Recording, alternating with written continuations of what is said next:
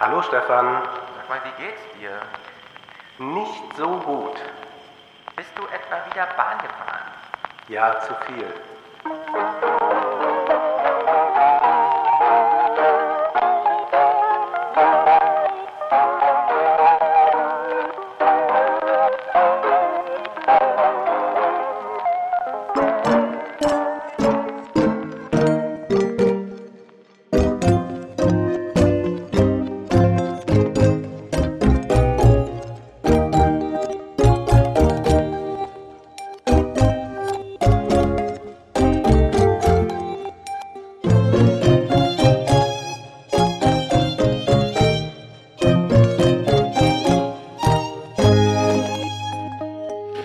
Ist passiert in der Bahn? In der Bahn, wenn man mal drin sitzt, dann geht es ja meist einigermaßen. Aber viele, viele Verspätungen habe ich in diesem Monat wieder erleben müssen. Und dann steht man so draußen auf dem Gleis, hatte sich dann auch vorgenommen, diesmal nehme ich keinen Mantel mehr mit, denn es ist ja Sommer und dann fängt man an zu frieren mhm. oder plötzlich äh, wird man dann nochmal schnell nass, während man äh, zum Bahnhof läuft. Und naja, irgendwie bin ich jetzt äh, gesundheitlich etwas angeschlagen und deswegen haben wir uns ja heute entschieden, auch digital nur aufzuzeichnen, was ich sehr bedauere. Erstmal, weil es immer schön ist, dich zu treffen und weil ich jetzt natürlich nicht an das Schnitzel komme heute Nachmittag. Aber so ist es nun mal. Das Bahnfahren ist wirklich in diesem Monat katastrophal gewesen. Ich habe äh, verrückte Dinge erlebt, äh, auch dann tragische Dinge. Ich reise ja allein und muss dann nur sehen, dass ich pünktlich zu einem Vortrag komme. Aber man sieht dann auch Leute, die nicht alleine reisen, wie zum Beispiel vor mir dann eine Mutter mit äh, einem kleinen Kind, mit einem Säugling, und dieser ja. Säugling muss gestillt werden und der schreit schon die ganze Zeit. Sie kommt aber überhaupt nicht mehr in den Zug rein, weil der Zug so überbucht ist, so dass man ihr sagt, ja, sie muss jetzt noch mal an ein ganz anderes Gleis rennen. Ich dann auch, äh, weil ich auch nicht mehr in den Zug reinkam. Und dann äh, versucht man es dort dann und dann sah ich dann, wie sie dann Platz fand und auch stillen konnte. Aber das sind Dinge, die einfach nicht in einem modernen Land sein dürfen. Und es äh, macht einen schon sehr traurig, denn manchmal funktioniert es ja und dann denkt man, ja, eigentlich könnte Bahnfahren ja so toll sein. Mhm. Und dann ist es aber wieder nicht äh, möglich.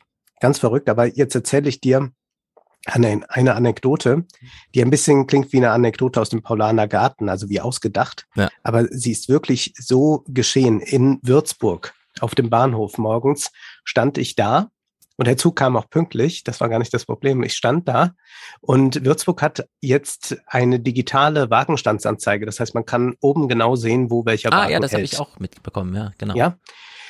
Auf diese Innovation weist man auch in dem Schaukasten hin, in dem früher ja dann immer dieser analoge Plan hing. Und jetzt nichts mehr, genau. Es ist absolut nervig. Und, jetzt steht da einfach, ist da einfach nur noch ein Plakat und da steht äh, jetzt neu bei uns, so sinngemäß ja. äh, digitale Wagenstandsanzeigen. Und dann ist da so, so ein Symbolbild, da steht dann Gleis 17, äh, 6.33 Uhr und irgendwas. So, ich stehe neben diesem Schaukasten und warte. Und dann kommt ein älteres Ehepaar an. Stichwort Altenrepublik, so wird ja dein Aha. Buch heißen jetzt.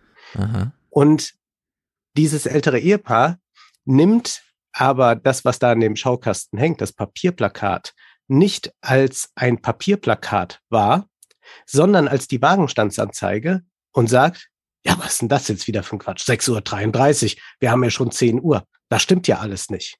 Und sie unterhalten sich wirklich minutenlang darüber, äh, warum sich denn da nichts ändert und warum da auch das falsche Gleis angezeigt ist. Ja. Das heißt, sie erkennen das Symbolbild nicht als Symbolbild, sondern glauben, das ist die digitale Wagenstandsanzeige. Ja. Es, und dann weiß man in dem Moment nicht mehr, welche Realitäten nehmen wir eigentlich so wahr. Also wie unterschiedlich ist unsere Wahrnehmung? Es gibt diese berühmte Kleist-Krise, wo Kleist darüber nachdenkt, was ist eigentlich, wenn wir alle grüne Brillen auf hätten? Äh, ist dann vielleicht die Wirklichkeit gar nicht wirklich und so weiter? Aber hier fragt man sich wirklich nochmal ganz äh, grundsätzlich über Realitäten äh, in anderer Weise. Ja, wir werden uns heute auch die Frage stellen, für wen ist die Politik, die Gesellschaft, die Wirtschaft eigentlich da?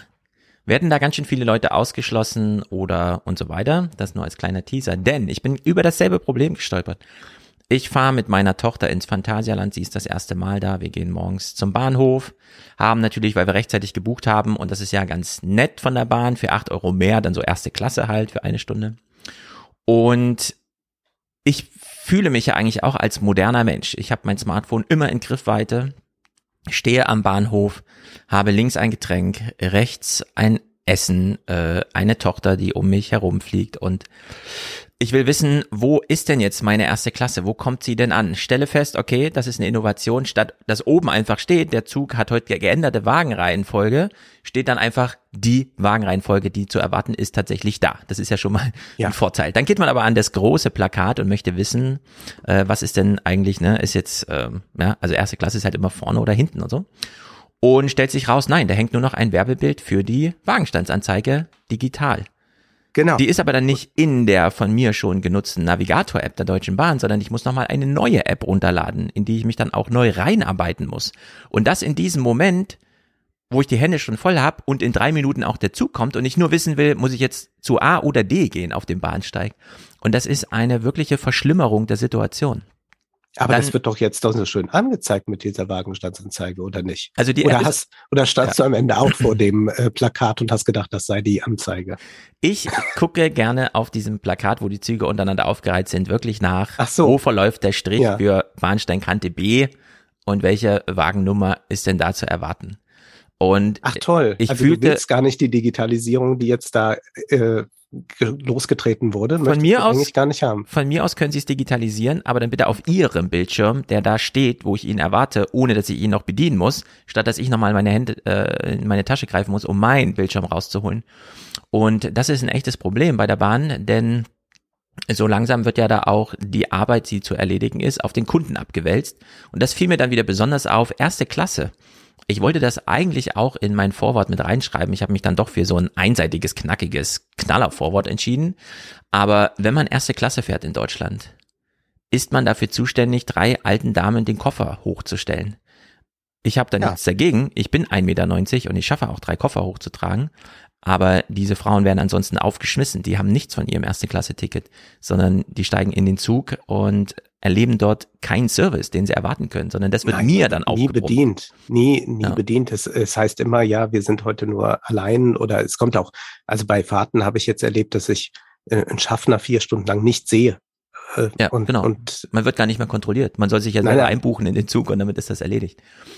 Und dann habe ja, ich deinen, ja, das, das ist ganz verrückt. Genau, dann habe ich deinen Tweet gesehen an Katharina Barley und der hat ja eine Vorgeschichte, denn Katharina Barley hat vor einem halben Jahr schon mal in Köln eine Wohnung gesucht für eine befreundete ja. äh, Tochter ihrer Freundin und so. Und äh, damals lag auch schon der Witz nah, hm, das ist ja krass, wenn nicht mal mehr äh, Katharina Barley äh, Wohnung, also Zugriff auf Wohnung hat, sondern quasi auf Social Media äh, allerweltstechnologie zugreifen muss. Und jetzt hat sie ja auch zum Thema Bahn, äh, wie schlimm das alles ist. Und dann hast du ja auch wieder drüber getwittert. Ja, sie sollten mal in die Politik gehen und dieses Problem schleunigst ja. beenden. Äh, das ist, äh, das ist wirklich traurig in Deutschland, wie dieses Bahnfahren mittlerweile funktioniert. Es gab eine Zeit hier in Frankfurt, da äh, konnte man immer den Sparpreis buchen, dann fiel ein Zug aus und man wusste, na, es fährt einer, der ist noch schneller in Frankfurt, den, auf den kann ich dann zu, auf den habe ich dann Zugriff, weil wenn da eigentlich äh, der gebuchte Zug, gebundene Zug ausfällt, hat, kann man ja da. Aber auch das funktioniert nicht mehr so richtig. Man ist so ein bisschen aufgeschmissen. Und ich denke mir immer, wenn es in Frankfurt schon nicht mehr passt, dann passt es überall auf der Welt auch nicht. Und dieses 80 Prozent äh, Pünktlichkeitsziel wurde ja auch schon wieder einkassiert von dem Bahnvorstand die Tage. Äh, man wird es nicht erreichen. Und 80 Prozent ist nun echt international erbärmlich, das muss man einfach sagen. Noch ein Wort äh, zur Bahn wir haben ja jetzt das 9-Euro-Ticket für den Regionalverkehr.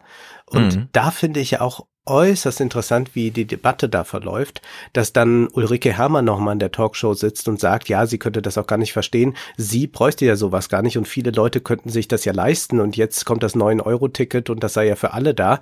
Und äh, dann gibt es einen Kommentar von Eva Quadberg in der Quadbeck in der Frankfurter Rundschau, und sie sagt nochmal, ja, äh, da ist ein Krieg vor unserer Haustür und wir bummeln jetzt mit dem Zug durch die Gegend, wo ich denke, gut, was ist das für ein Vergleich? Also dann brauchen wir ja gar nicht mehr irgendwas machen. Angesichts des Krieges ist alles banal, natürlich. Ja. Aber was wird dann jetzt eigentlich erwartet? Jetzt stimmt das natürlich, dass jemand wie Ulrike Herrmann dieses Ticket nicht braucht und sich auch ein teureres Ticket leisten kann. Aber wir müssen uns vielleicht mal abgewöhnen, dass jeder Beitrag, der irgendwie geleistet wird, gleich pro progressiv ausgerichtet ist. Also wenn wir jetzt so anfangen, wenn wir immer nur noch nach Einkommen gehen und danach irgendwelche Rabatte verteilen, dann werden wir nie mehr irgendetwas unbürokratisch auf den Weg bringen Ja. können.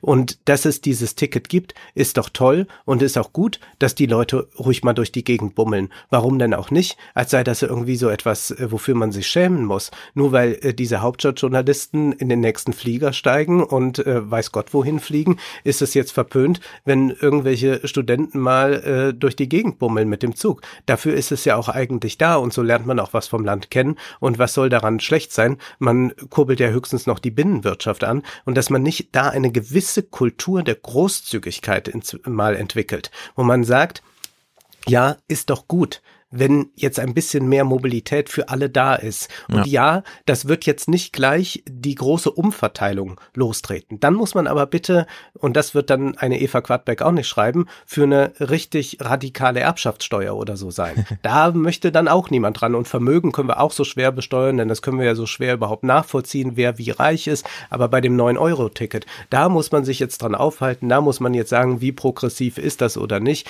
Ich finde das so fatal, dass man eigentlich so eine Geiz ist geil Mentalität da schon gänzlich inkorporiert hat, dass man jetzt eigentlich niemandem mehr das Schwarze unterm Fingernagel gönnt. Das ist doch äh, dramatisch. Also dann können wir ja uns all diese Ideen von, äh, wie können wir mal schnell etwas ein bisschen besser für alle machen, können wir uns ja gleich davon verabschieden. Ja. Ja, also äh, das 9-Euro-Ticket ist ja eigentlich der Traum, auf den, also wenn es nicht funktioniert, dann liegt das ja nicht daran, dass es ein 9-Euro-Ticket gibt, Nein. sondern dass wir für das 9-Euro-Angebot zu wenig Angebot haben im Sinne von äh, wirklichen Beförderungsmöglichkeiten. ja. Da sind Im wir Übrigen- völlig einer Meinung. ist auch nicht alles immer progressiv zu gestalten, dann kann ich auch sagen, ja, wie kann das sein, dass der Millionär 12 Euro zahlen muss, um ins Museum zu gehen und derjenige, der 1500 verdient, muss auch 12 Euro zahlen. Also ich kann natürlich alles immer progressiv gestalten, aber wie sollen das dann aussehen? Also das ist sowas von irre, dass man in dieser Weise argumentiert und da würde ich noch mal ganz klar sagen, wir brauchen eine Kultur der Großzügigkeit, denn sonst baut man ja nur noch mehr bürokratische Monster. Dann Mhm. braucht man dann irgendwann äh, noch drei Steuererklärungen, die man einreichen muss, um dann ein 9-Euro-Ticket zu erhalten. Oder Ja. was. Apropos Progressivität und Kultur. ja. Wir kommen zu unserem ersten Thema und fragen uns die ein oder andere Frage wie, was ist hier gerade los? Und dieses gerade ist ganz wichtig, denn es geht darum, dass wir das wie alles in einer Gegenwart erleben, die wir als jetzt Präsenz beschreiben. Über die reden wir natürlich viel, äh, Postpandemie, Prä-Weltkrieg, wie auch immer, man das auf jeden Fall mitten in einer Weltkrise, das äh, darf man auch nicht weiter übersehen. Und du hast uns ja hier schon die paar neuen ABBA-Lieder angepriesen. Ich habe sie mir auch angehört. Mein Nicht Zugang- angepriesen, mein Lieber. Die neuen habe ich nicht äh, angepriesen. Die alten nochmal angepriesen und bei den neuen gesagt, ja, man hört schon, dass sie auch und so weiter alt werden. Das Problem ist so ein bisschen, äh, ich blieb leider ABBA komplett verschlossen, deswegen äh, ähm, wirkte das Urteil bei mir auch nicht, weil ich habe mir dann auch nochmal die alten angehört und naja gut, das ist halt Musik aus einer anderen Zeit, nicht für mich gemacht. Jetzt stellt sich raus, leben wir hier in einer Zeit, ich bin, du hast es auch schon thematisiert in deiner Top Gun Besprechung. Top Gun, ein 36 Jahre alter Film, ist zurück und versucht nochmal genau das zu machen, was vor 36 Jahren schon funktioniert hat, nämlich mal kein Greenscreen, mal kein Dings. Komm, wir hauen jetzt die Kameras einfach mal direkt ins Flugzeug, fliegen einfach los und holen damit eigentlich auch den Kulturbruch mal ins Aktuelle. Äh, Also in diesem Moment, wo wir selber im Kino plötzlich mit dem Cockpit sitzen und so weiter, erleben wir nochmal es haben ja viele erwartet, dass deine Kritik negativer ausfällt, aber dadurch, dass Tom Cruise das so wichtig war, es so zu filmen, sind wir ja auch wieder auf dieser Linie Christopher Nolan und so weiter. Es muss auf Film gemacht werden, es muss echt gefilmt werden und so weiter. Der größte Trick, den wir uns zutrauen, ist, den Film dann einfach rückwärts im Kino abzuspielen. ja, also so ungefähr. Und äh, jetzt kriegen wir einen Elvis-Film, der auch wieder spektakulär aussieht, allerdings mit raffinierter Technik gedreht. Man hat endlich einen Schauspieler gefunden, dem man es zumutet, Elvis zu verkörpern. Mhm. Und neben dem bekommen wir hier noch etwas geboten, von dem, also mir fallen gleich zehn Urteile dazu ein, aber vielleicht sollten wir es einfach uns einfach anschauen. Es ist nur ein Clip, er geht aber dafür zwei Minuten und vier Sekunden, er ist also recht lang. Wir beide sehen ihn auch, die Hörer hören ihn nur. Es geht um ABBA auf der Bühne. Das schwedische Königspaar im Londoner East End, da kündigt sich Großes an. Es ist fantastisch, so viele Generationen, jeder liebt ABBA. Auch die wartenden Fans aus aller Welt wollen die Band. Werden erhört. Erstmals seit Jahrzehnten zeigt sich das Quartett vereint für eine Zeitreise in die eigene Vergangenheit. Wir sind glücklich, wieder zusammen zu sein und zu arbeiten, wie nach Hause kommen. Auf dem Weg hierher im Auto, da fühlte es sich an, als ob wir wieder auf ein Konzert gehen. Ich bin sehr nervös, gleichzeitig sehr aufgeregt und ich habe es noch nicht sehen können. Uh, zu sehen eine musikalische Wiederauferstehung.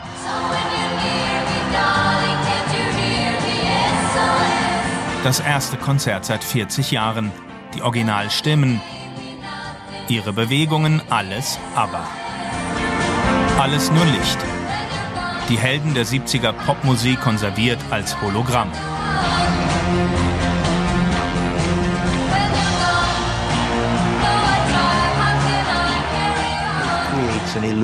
Es kreiert die Illusion eines realen Konzerts. Ich habe bei den uh, Proben Menschen gesehen, die das völlig gekauft haben, die mit den Hologrammen eine Abmachung getroffen haben. Ja, ja, ich will glauben, dass ABBA wirklich hier sind. Für die eineinhalbstündige Show. Was real ist und was nicht, verschwimmt völlig. Ein fast tausendköpfiges Team hat in fünf Jahren die Avatare auferstehen lassen eine digitale Projektion der Band von 1979 mit 160 Kameras wurden die Konzertsongs mit den Originalen wochenlang gefilmt, danach digitalisiert, verjüngt, zu einer Show verschmolzen. Um ein Gefühl zurückzubringen. So, ein Gefühl zurückzubringen ist hier der letzte Satz. Du hast ja Blade Runner 2048 gesehen. Es sind da Filme, die ich nicht so ganz durchhalte. Ich weiß, dass es ihn gibt. Ich habe die erste halbe Stunde oder so. Er ist aber ganz großartig, denn da gibt es ja eine Szene in Las Vegas, wo nur noch Hologramme auftreten. Mhm. Und auch ein ewiger Elvis dort auftritt. Mhm. Und das wird jetzt hier Realität. Mhm. Und ich war ja auf diese Frage vorbereitet, da dich das schon im Fernsehpodcast beschäftigt ja. hat. Was ist das da eigentlich, was wir da sehen? Zum einen haben wir eine enorme technische Innovation, die das überhaupt möglich macht. Und zugleich haben wir dieses Gefühl, dass man ja als Nostalgie bezeichnen kann. Und dann habe ich mal nachgeschaut, was sagt eigentlich Christopher Lasch dazu? Das mhm. ist ein konservativer Denker aus den USA in seinem Buch The True and Only Heaven. Da spricht er über Fortschritt und über Nostalgie und er schreibt äh, dort an einer Stelle, A belief that the world had grown wiser did not prevent the modern world from looking back on less enlightened ages with fond regret. Idealization of the past had come to rest not on respect for ancestral wisdom, but on the assimilation of the past to images of childlike innocence. The more emphatically the modern age insisted on its own wisdom, experience, and maturity, the more appealing, allegedly simple and sophisticated times appeared in retrospect. Progress implied nostalgia as its mirror image. Ja. Also was wir hier eigentlich erleben, ist, dass äh, wir nicht einen Kontrast haben von Nostalgie und äh, Fortschritt, sondern äh, dass das zusammenkommt und dass vielleicht auch das eine nur durch das andere zu ertragen ist. Und diese Sehnsucht nach der äh, ja fast kindlichen Unschuld, die, wenn wir die frühen ABBA-Auftritte sehen, uns sofort erfasst. Das ist das, was man dann hier mit viel Technik plötzlich wieder herstellen will. Übrigens ganz ähnlich ja wie in Avatar. Du erinnerst dich auch, da haben wir mhm. hochmoderne Technik, aber eigentlich so eine Pocahontas-Erzählung, ja. die wieder von der wahren Natur einfacher Völker berichtet. Ja, was ich hier wahnsinnig interessant finde, und das ist bei Top Gun schon genauso. Ähm, er sprach ja gerade von Assimilation statt. Und da können wir ja mhm. sagen, ja klar, wir ähm, lassen ja nicht diese Art der Kultur hinter uns, sondern wir bauen ja eigentlich darauf auf. Aber Assimilation heißt ja wirklich, wir, wir zerren sie so richtig mit Gewalt wieder hierher und wollen, ja, wie die Borg einfach durchs Weltraum und dann wird aber alles in Borg verwandelt. Wir wollen alles vergegenwärtigen. So richtig gewaltsam eigentlich. Und jetzt haben wir die aber Mitglieder hier gehört, die angetan davon waren, dass das Publikum es tatsächlich auch verwechselt hat. Und damit scheint, und das ist dann so im Subtext, so das eigentliche Ziel erreicht zu sein. Nämlich das Publikum hat das wirklich geglaubt, dass sie da sind. Wir haben es also hier mit einer unglaublichen Materialschlacht zu tun. 1000 Mitarbeiter, fünf Jahre, 160 Kameras. Also man hat aber damals eine Milliarde geboten, um live aufzutreten. Dann haben sie abgesagt. Also hat man sich gedacht, das Budget halten wir mal bei. Ja, und ja. wir schaffen es trotzdem, sie auf die Bühne zu holen.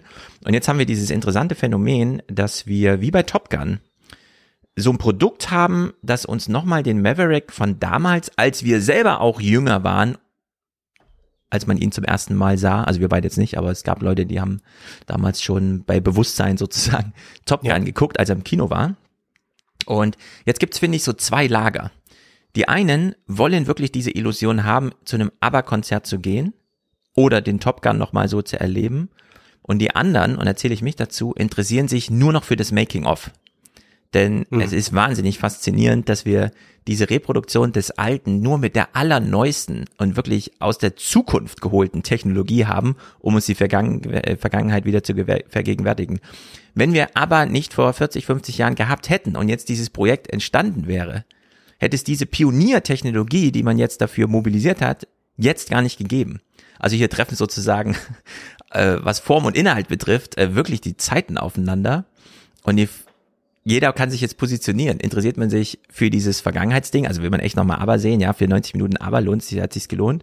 Oder überlegen wir jetzt einfach, ja gut, aber ist uns egal, aber was kann man mit dieser Technik eigentlich machen? Ja, jetzt haben ja. wir sowas. Also es ist ja wirklich äh, grandiose Technologie.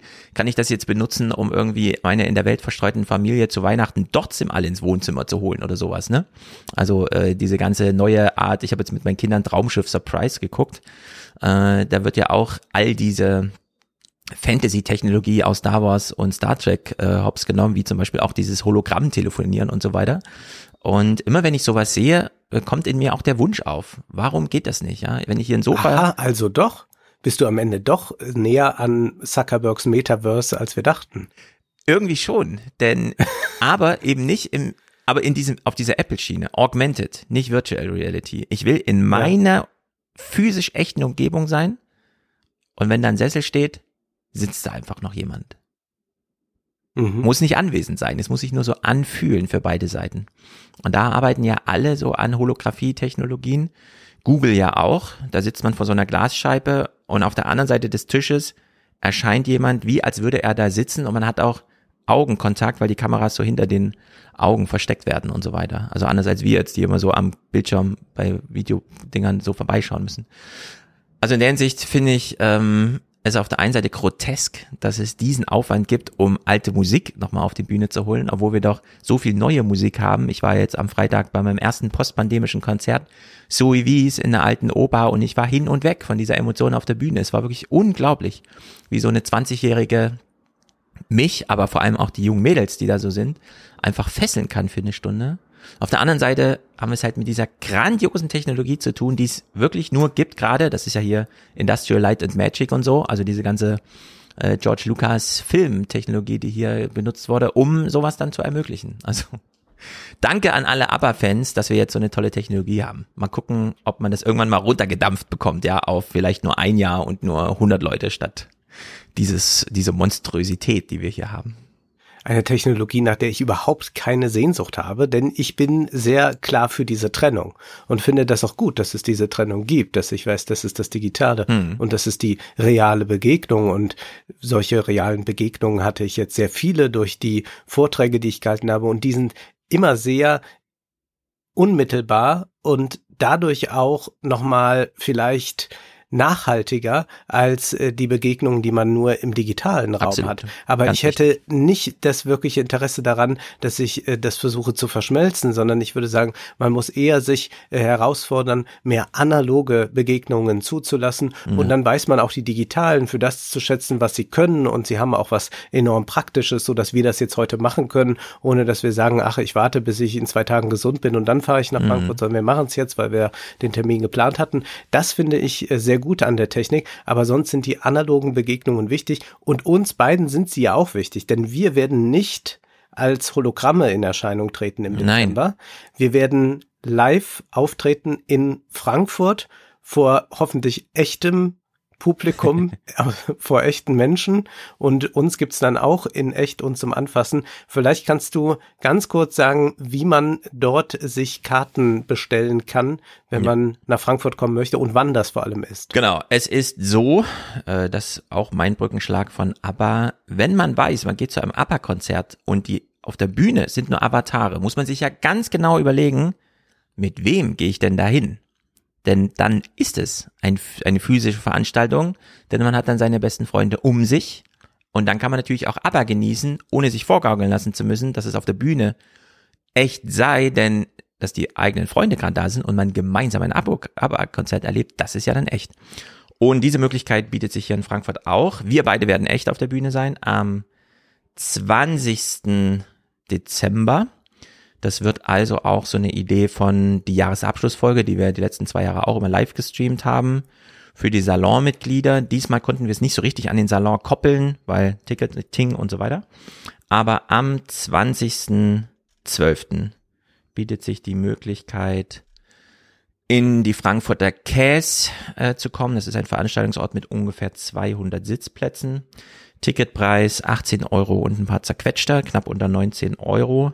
Das ist äh, für diese Veranstaltungsgröße gerade so der Selbsterhaltungspreis, so dass wir noch bequem davon Steuern zahlen können, ohne am Ende da noch ins Straucheln zu geraten. Also dieser Preis steht so fest und äh, ihr könnt die Tickets nur per E-Mail bestellen, damit wir nicht dort im regulären Ticketsystem auftauchen.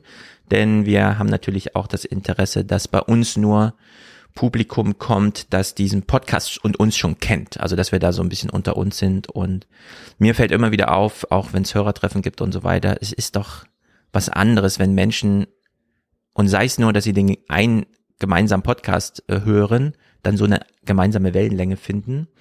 Das heißt, es ist eine Veranstaltung, die 20 Uhr losgeht. Wir werden auf der Bühne sitzen, Clips spielen, uns Gedanken über den Dezember machen.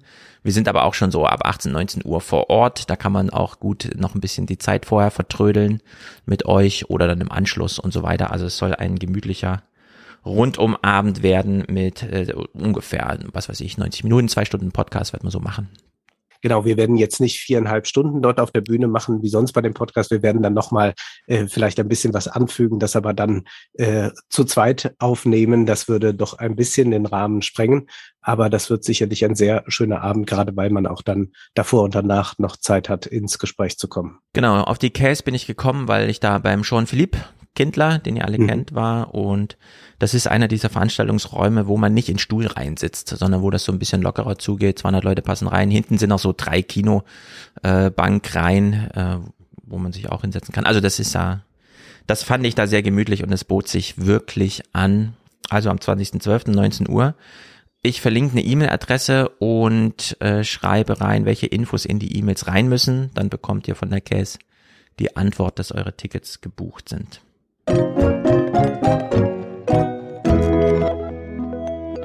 Wir haben heute sehr große Themen im Podcast, aber es war ein hochinteressanter Monat, wie ich finde. Und all das verdient es jetzt mal, sich näher anzusehen. Der Krieg kommt auch vor bei uns, nicht ganz so groß wie in den Folgen zuvor.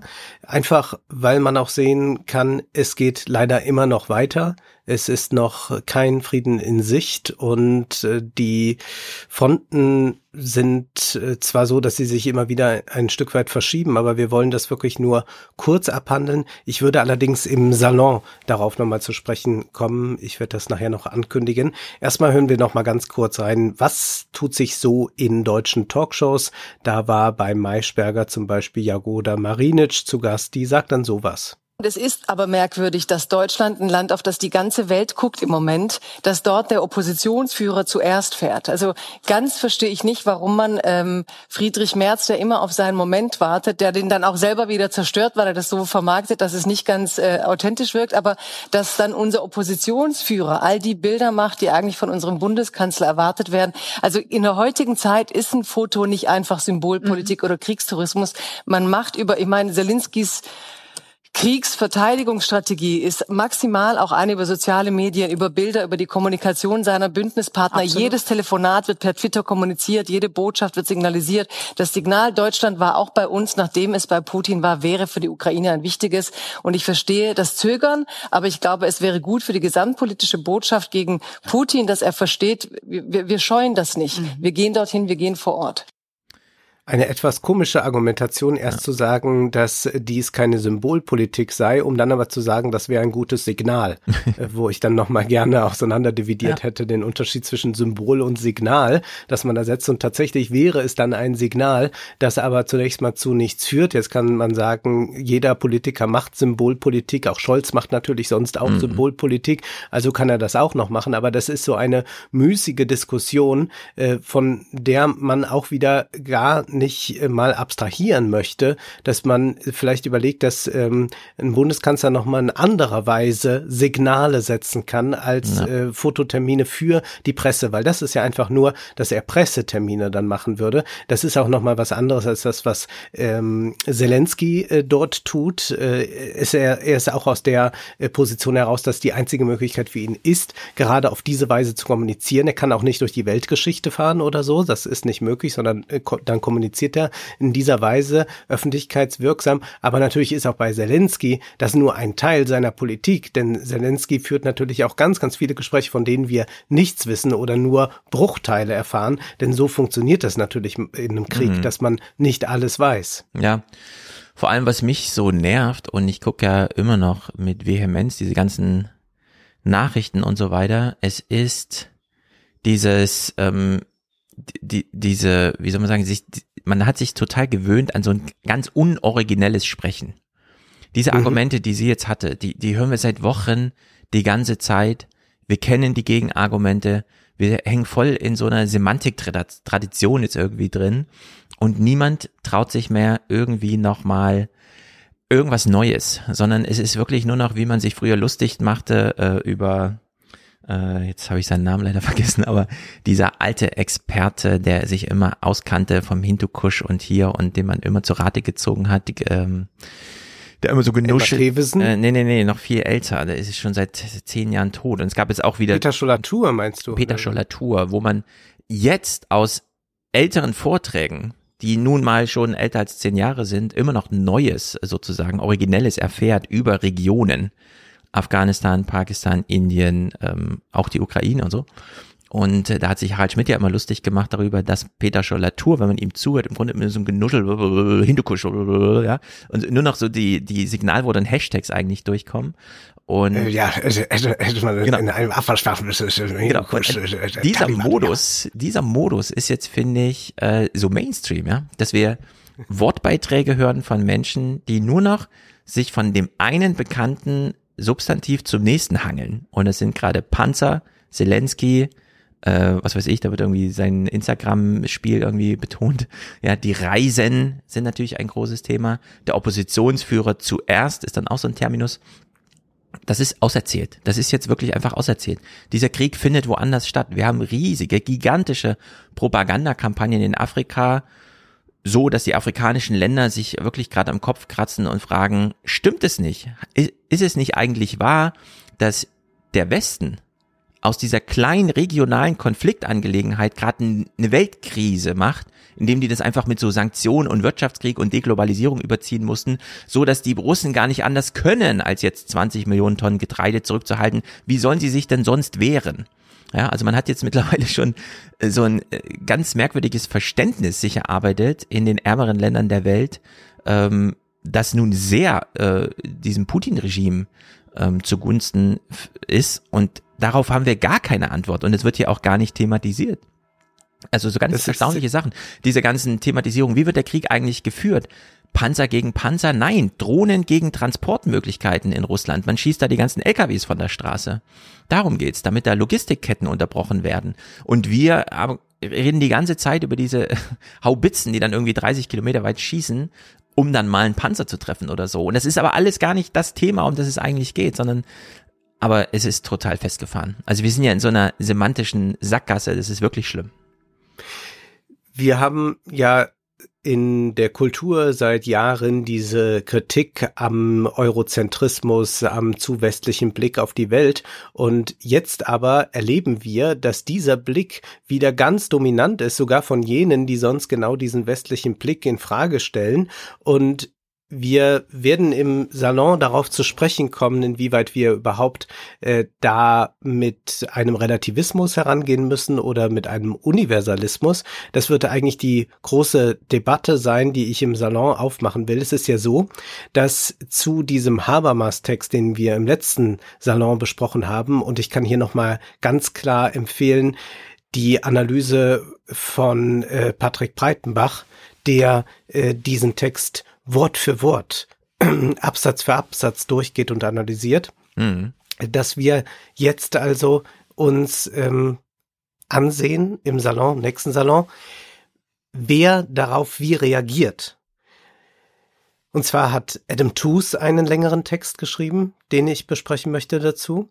Äh, dann gibt es von Paul Mason eine Ja. Erwiderung in der Frankfurter Rundschau erschienen, wo er sagt, wir müssen jetzt den Faschismus bekämpfen und er könnte Habermas überhaupt nicht verstehen. Und er sagt, wir müssen auch dann zur Not äh, den Dritten Weltkrieg in Kauf nehmen, denn hier geht es um sehr viel mehr. Und hier würde ich wieder sagen, aber sehen das die anderen großen Länder, also Indien, China und so weiter auch so. Und was machen wir eigentlich, wenn die das nicht so sehen? Denn die eine Sache kann ja moralisch richtig sein, aber geopolitisch ste stehen wir damit vor großen Schwierigkeiten. Und wir müssen uns ansehen, was Slavoj Žižek dazu sagt, der für einen Universalismus plädiert, der auch nochmal sehr deutlich macht, was denn eigentlich den westlichen Universalismus, der nicht westlich ist, auszeichnet. Denn der Westen hat ja auch selbst sich ständig irgendwas zu Schulden kommen lassen. Und dennoch, das kann ich jetzt schon mal spoilern, ich werde Slavoj Žižek auch in einem Punkt widersprechen und das passiert ja selten, dass Oh. ich ihm widerspreche, ja. Aber wir müssen darüber sprechen und es gibt noch zum Thema des Heroischen, des Ende des Geschichtes äh, natürlich noch einen Text, über den wir reden müssen, von Francis Fukuyama. Also das ist so das, was ich mir da vorgenommen habe und da wird das alles nochmal äh, auftauchen, aber diese Debatte, die du jetzt da gerade aufgemacht hast, ist sehr wichtig, um zu erkennen, wie schwach vielleicht auch der Westen ist. Also wir sehen zwar jetzt zum einen so ein Erstarken des Westens, auch dass wir neue NATO-Mitgliedstaaten bekommen und äh, vielleicht auch neue EU-Mitglieder, aber zugleich haben wir diesen enormen Einfluss Russlands und Chinas in Afrika, in afrikanischen Ländern, die sehr bevölkerungsreich sind, die sind ja sehr jung sind. Wir haben ein zögerliches Indien, auch über eine Milliarde Menschen. Wir haben China, wo man von grenzenloser Freundschaft zu Russland spricht, wenngleich doch irgendwo paar Grenzen sind. Zumindest liefert ja China jetzt nicht groß Waffen an Russland oder so. Ne. Aber wir können auch noch blicken nach äh, Lateinamerika, wo man im Übrigen auch das, was hier dann schnell als Whataboutismus äh, tituliert wird, ständig betreibt und sagt, na ja, aber ihr habt doch das da auch mit dem Irak gemacht und so. Und jetzt müssen wir da sehr vorsichtig sein, äh, dass wir nicht in einen totalen Relativismus verfallen. Aber äh, die Tatsache ist ja, dass wir offenbar von vielen Teilen der Welt anders wahrgenommen werden und dass die auch wenig Verständnis dafür haben, wenn sie sich jetzt noch mehr einschränken sollten, äh, weil sie das ja schon die ganze Zeit getan haben. Ja. Äh, Und wir sprechen ja noch über das Thema Hunger hier im Podcast und da, da, da wird es dann nochmal äh, ganz evident. Und ich glaube, das ist etwas, was total verkannt wird. Und vielleicht können wir diesen einen Clip jetzt mal hören. Äh, manche werden ihn wahrscheinlich schon mitbekommen haben von George W. Bush, der eine Rede hielt und sich dann wie folgt äußerte. In contrast, Russian elections are rigged. Political opponents are imprisoned or otherwise eliminated from participating in the electoral process. The result is an absence of checks and balances in Russia and the decision of one man to launch a wholly unjustified and brutal invasion of Iraq. I mean, of Ukraine. Iraq. Anyway, uh, 75. Uh,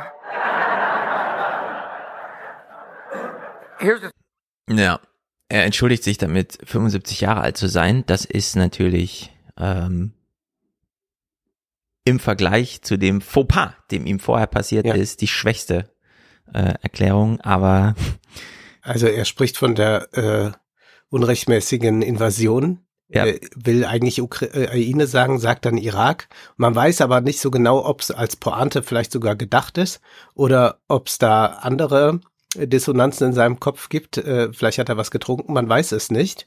Es ist jedenfalls so, dass auch im Publikum noch heiter darüber gelacht wird. Und sowas wird natürlich auch in anderen Teilen der Welt wahrgenommen. Und da sagen die, ja, und jetzt? Was sollen wir denn damit anfangen? ja, genau. Also ähm, man kann die, klar, es wurde schon überall diskutiert. Ich habe es auch schon ein paar Mal diskutiert jetzt, aber man kann die Tragweite, die Tiefe dieses Versprechers einfach nicht fassen.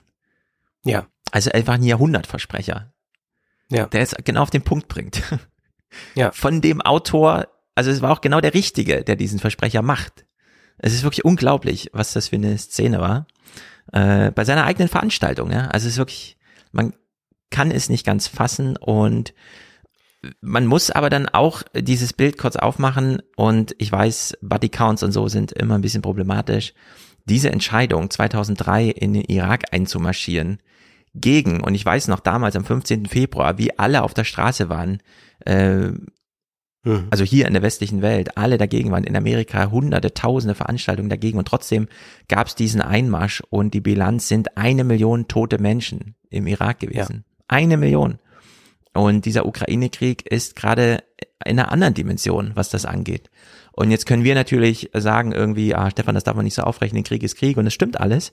Aber es ist eben, wie du es eben sagtest, man muss das jetzt aus der Perspektive derjenigen sehen, die in fünf Monaten auf Millionen Tonnen Getreide warten. So, und die kriegen einfach jetzt anders Informationen über die ganze Weltlage.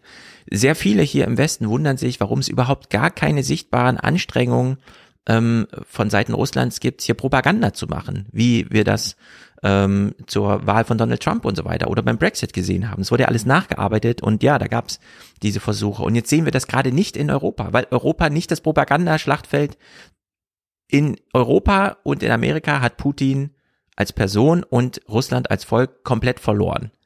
Ja. So, und diese Sachlage wird aber gerade in den afrikanischen Ländern ganz anders thematisiert. Warum eskaliert Europa eine kleine regionale Konfliktlage zu einem weltweiten Wirtschaftskrieg? Das ist die Frage, die man sich da gerade stellt. Und du hast jetzt auch schon, glaube ich, den Unterschied angesprochen, auf den wir dann im Salon nochmal kommen, aber ich will den schon mal hier ein bisschen herausarbeiten, um äh, diesem Verdacht des Whataboutismus und äh, des Relativismus ein bisschen etwas entgegenzuhalten, denn es ist ja so, du hast es gesagt, als der Irakkrieg startete, gab es hierzulande in ganz Europa, in den USA Proteste dagegen.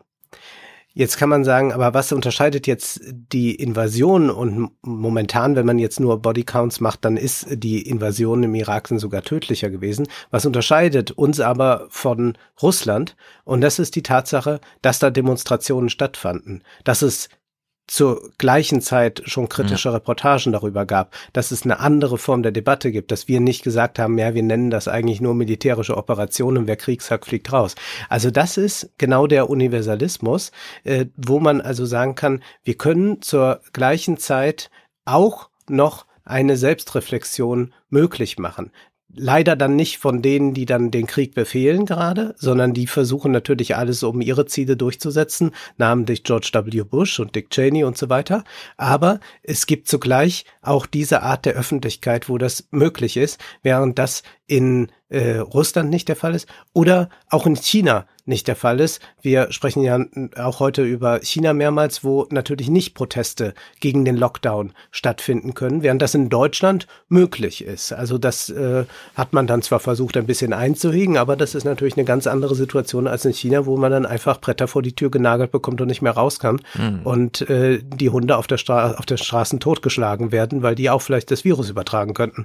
Und diese Unterscheidung, also Also der, der Umgang mit auch einem Unrecht, das man verursacht, das die Regierung verursacht, das ist, glaube ich, ein äh, ganz entscheidender Unterschied, den man ausmachen muss, womit man dann noch sagen kann, das ist eigentlich auch der Universalismus, der tatsächlich äh, nicht darüber hinweggehen darf, wenn das Unrecht geschieht. Deswegen muss immer auch die Forderung sein, um das jetzt mal ganz platt runterzubrechen, äh, Nawalny frei und Assange aber auch. Also ja. das mu muss äh, sozusagen selbstreflexiv äh, mitgedacht sein, weil wenn wir jetzt nur sagen, ja, die aber wir nicht und wir wollen auch gar nicht thematisieren, dass wir da im Irak und so, dann kommen wir natürlich ganz klar in diese Diskussion, äh, die dann international so wahrgenommen wird und sagen, ja, hier, wenn ihr was macht, ist das immer gut, aber wenn das von anderen Seiten kommt, dann ist es nicht gut. Zum Beispiel der ähm, ein, ein Sprecher von Kenia, äh, ein Chefdiplomat, hat äh, ja in der UN auch argumentiert, äh, gar nicht mit diesen moralischen Standards, die wir haben, sondern er hat deutlich gemacht, äh, wir als kleines Land wollen einfach nicht, dass Großmächte nach dem Recht des Stärkeren sich einfach nehmen können, was sie wollen. Und deswegen sind sie äh, gegen das, was Russland tut. Und das ist, glaube ich, eine sehr, sehr gute Argumentation, das gar nicht so stark über die Moral zu gehen, sondern wirklich dann zu sehen, äh, was ist denn eine äh, regelbasierte ähm, Weltordnung und die muss so aussehen, dass das nicht möglich ist. Es gibt ein interessantes Interview mit Arvid Bell in der Zeit. Äh, der war bei den Grünen, äh, ist inzwischen auch Berater fürs äh, US-Militär äh, in Amerika, aber der macht auch sehr deutlich, dass wir uns ein bisschen davon verabschieden müssen, ähm, wie wir äh, im Westen uns nach wie vor als tonangebend wahrnehmen. Er sagt, ähm, westliche Politikerinnen und Politiker reden jetzt gern von einer regelbasierten internationalen Ordnung. Ich frage mich immer, was die damit eigentlich genau meinen. Wenn sie das Völkerrecht meinen, warum nennen sie das denn nicht so? Dann müssten sie allerdings auch mal darüber reden, wo der Westen es gebrochen hat und so zur Erosion internationaler Normen und Verträge beigetragen hat. Oder, das ist mein Verdacht, meinen sie damit doch wieder nur die Regeln, die sie allein für den Rest der Welt setzen wollen. So funktioniert diese Welt aber nicht. Diese Anmaßung hinkt der Realität Realität hinterher. Und da sagt er, wenn man diese UN-Debatten sich ansieht, dann kann man das sehr gut nachvollziehen, dass das auch so wahrgenommen wird. Er sagt dann hier, Kenia hat argumentiert, dass man nicht einfach Grenzen verletzen und gewaltsam verschieben kann, dass man so heute Konflikte keine, äh, keine Konflikte mehr löst. Und Singapur hat klargestellt, dass es als kleiner Staat kein Interesse hat, in einer Welt zu leben, der Großmächte sich einfach nehmen, was sie können, und die anderen müssen zusehen. Das ist eine Sorge, die ich auf Reisen in vielen Ländern wahrnehme, die im Einflussbereich großer Mächte stehen, sei es in Asien oder in Osteuropa. Kenia und Singapur haben also völkerrechtliche Argumentationen genutzt, über die sich viel leichter ein Konsens herstellen ließe, als darüber, dass Russland sanktioniert und isoliert werden muss. Tja, ähm, das ist also etwas, was man ähm, bedenken muss. Und man muss, glaube ich, auch hinzunehmen, wie gehen wir denn jetzt eigentlich um, wenn wir sagen, wir müssen die Weltordnung neu denken? Also ich habe mhm. zum Beispiel ein Text von Thomas Fischer gelesen, der sehr stark relativistisch ist und der äh, dann sagt am Ende seines langen Textes, am Ende kommen wir also heute wieder zu einer Frage, sie lautet, durch welche Rationalität können wir eine Moral ersetzen, die nicht trägt? Was sagt uns dazu das Völkerrecht? Wenn man behauptet, über Recht zu sprechen und ihm verpflichtet zu sein, muss man dies auch tun, sonst verliert man gerade die Legitimität, auf welche man die Macht des eigenen Handelns stützt. Abschlussfrage. Wie viele Opfer muss das deutsche Volk bringen, um ohne Importe aus den Staaten Kanada und China durch den nächsten Winter zu kommen? Und wenn nein, warum nicht? ja, sehr gut. Äh, genau diese Gedankenspielereien müssen alle mal sein. Es ist ähm, verrückt, inwieweit wir uns intern auf äh, Rechtsstaatlichkeit verlassen. Unser ganzes Wirtschaften hängt davon ab, dass Verträge einfach mal gelten. Gleichzeitig haben wir denn Kriege und es laufen ja jetzt die ersten Prozesse gegen ähm, Ukra äh, russische Soldaten, aber das wird eben nach diesem Weltrechtsprinzip gemacht, dass ein Kriegsverbrechen überall geahndet werden kann, auch wenn äh, weder der Ort der Tat noch der Täter irgendwas mit Deutschland zu tun hat, sondern dann gibt's da eine, ähm, ähm, eine Zuständigkeit, die relativ neu ist. Man fragt sich, naja, aber wir haben doch eigentlich Gerichte dafür. in Den Haag und so weiter. Ja, aber die werden halt nicht anerkannt von uns.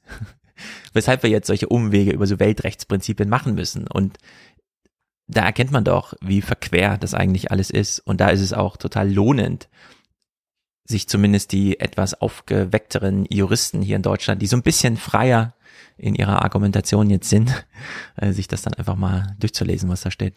Ja, wir müssen aus dem Modus der Betroffenheit heraus, denn die führt uns zu nichts. Da kann man dann nochmal ein bisschen Gratisapplaus sich abholen, aber das bringt nichts in der Debatte. Und dann kann man nur glücklich sein, dass Habeck jemand ist, der auch nicht in diese Betroffenheit hineingeht, sondern uns auch einen Spiegel vorhält, wenn er befragt wird. Dazu zwei Sachen. Was ist die Alternative? Deutschland fährt nur mit Öl aus Deutschland, na viel Spaß, dann werden wir nicht so besonders weit kommen. Dann ist die Energiefrage nämlich gelöst, weil wir dann alle die Autos zu Hause stehen lassen. Wir sollten uns nicht immer einreden, dass wir auf der moralisch besseren Seite stehen, wenn wir singuläre Entscheidungen nicht treffen.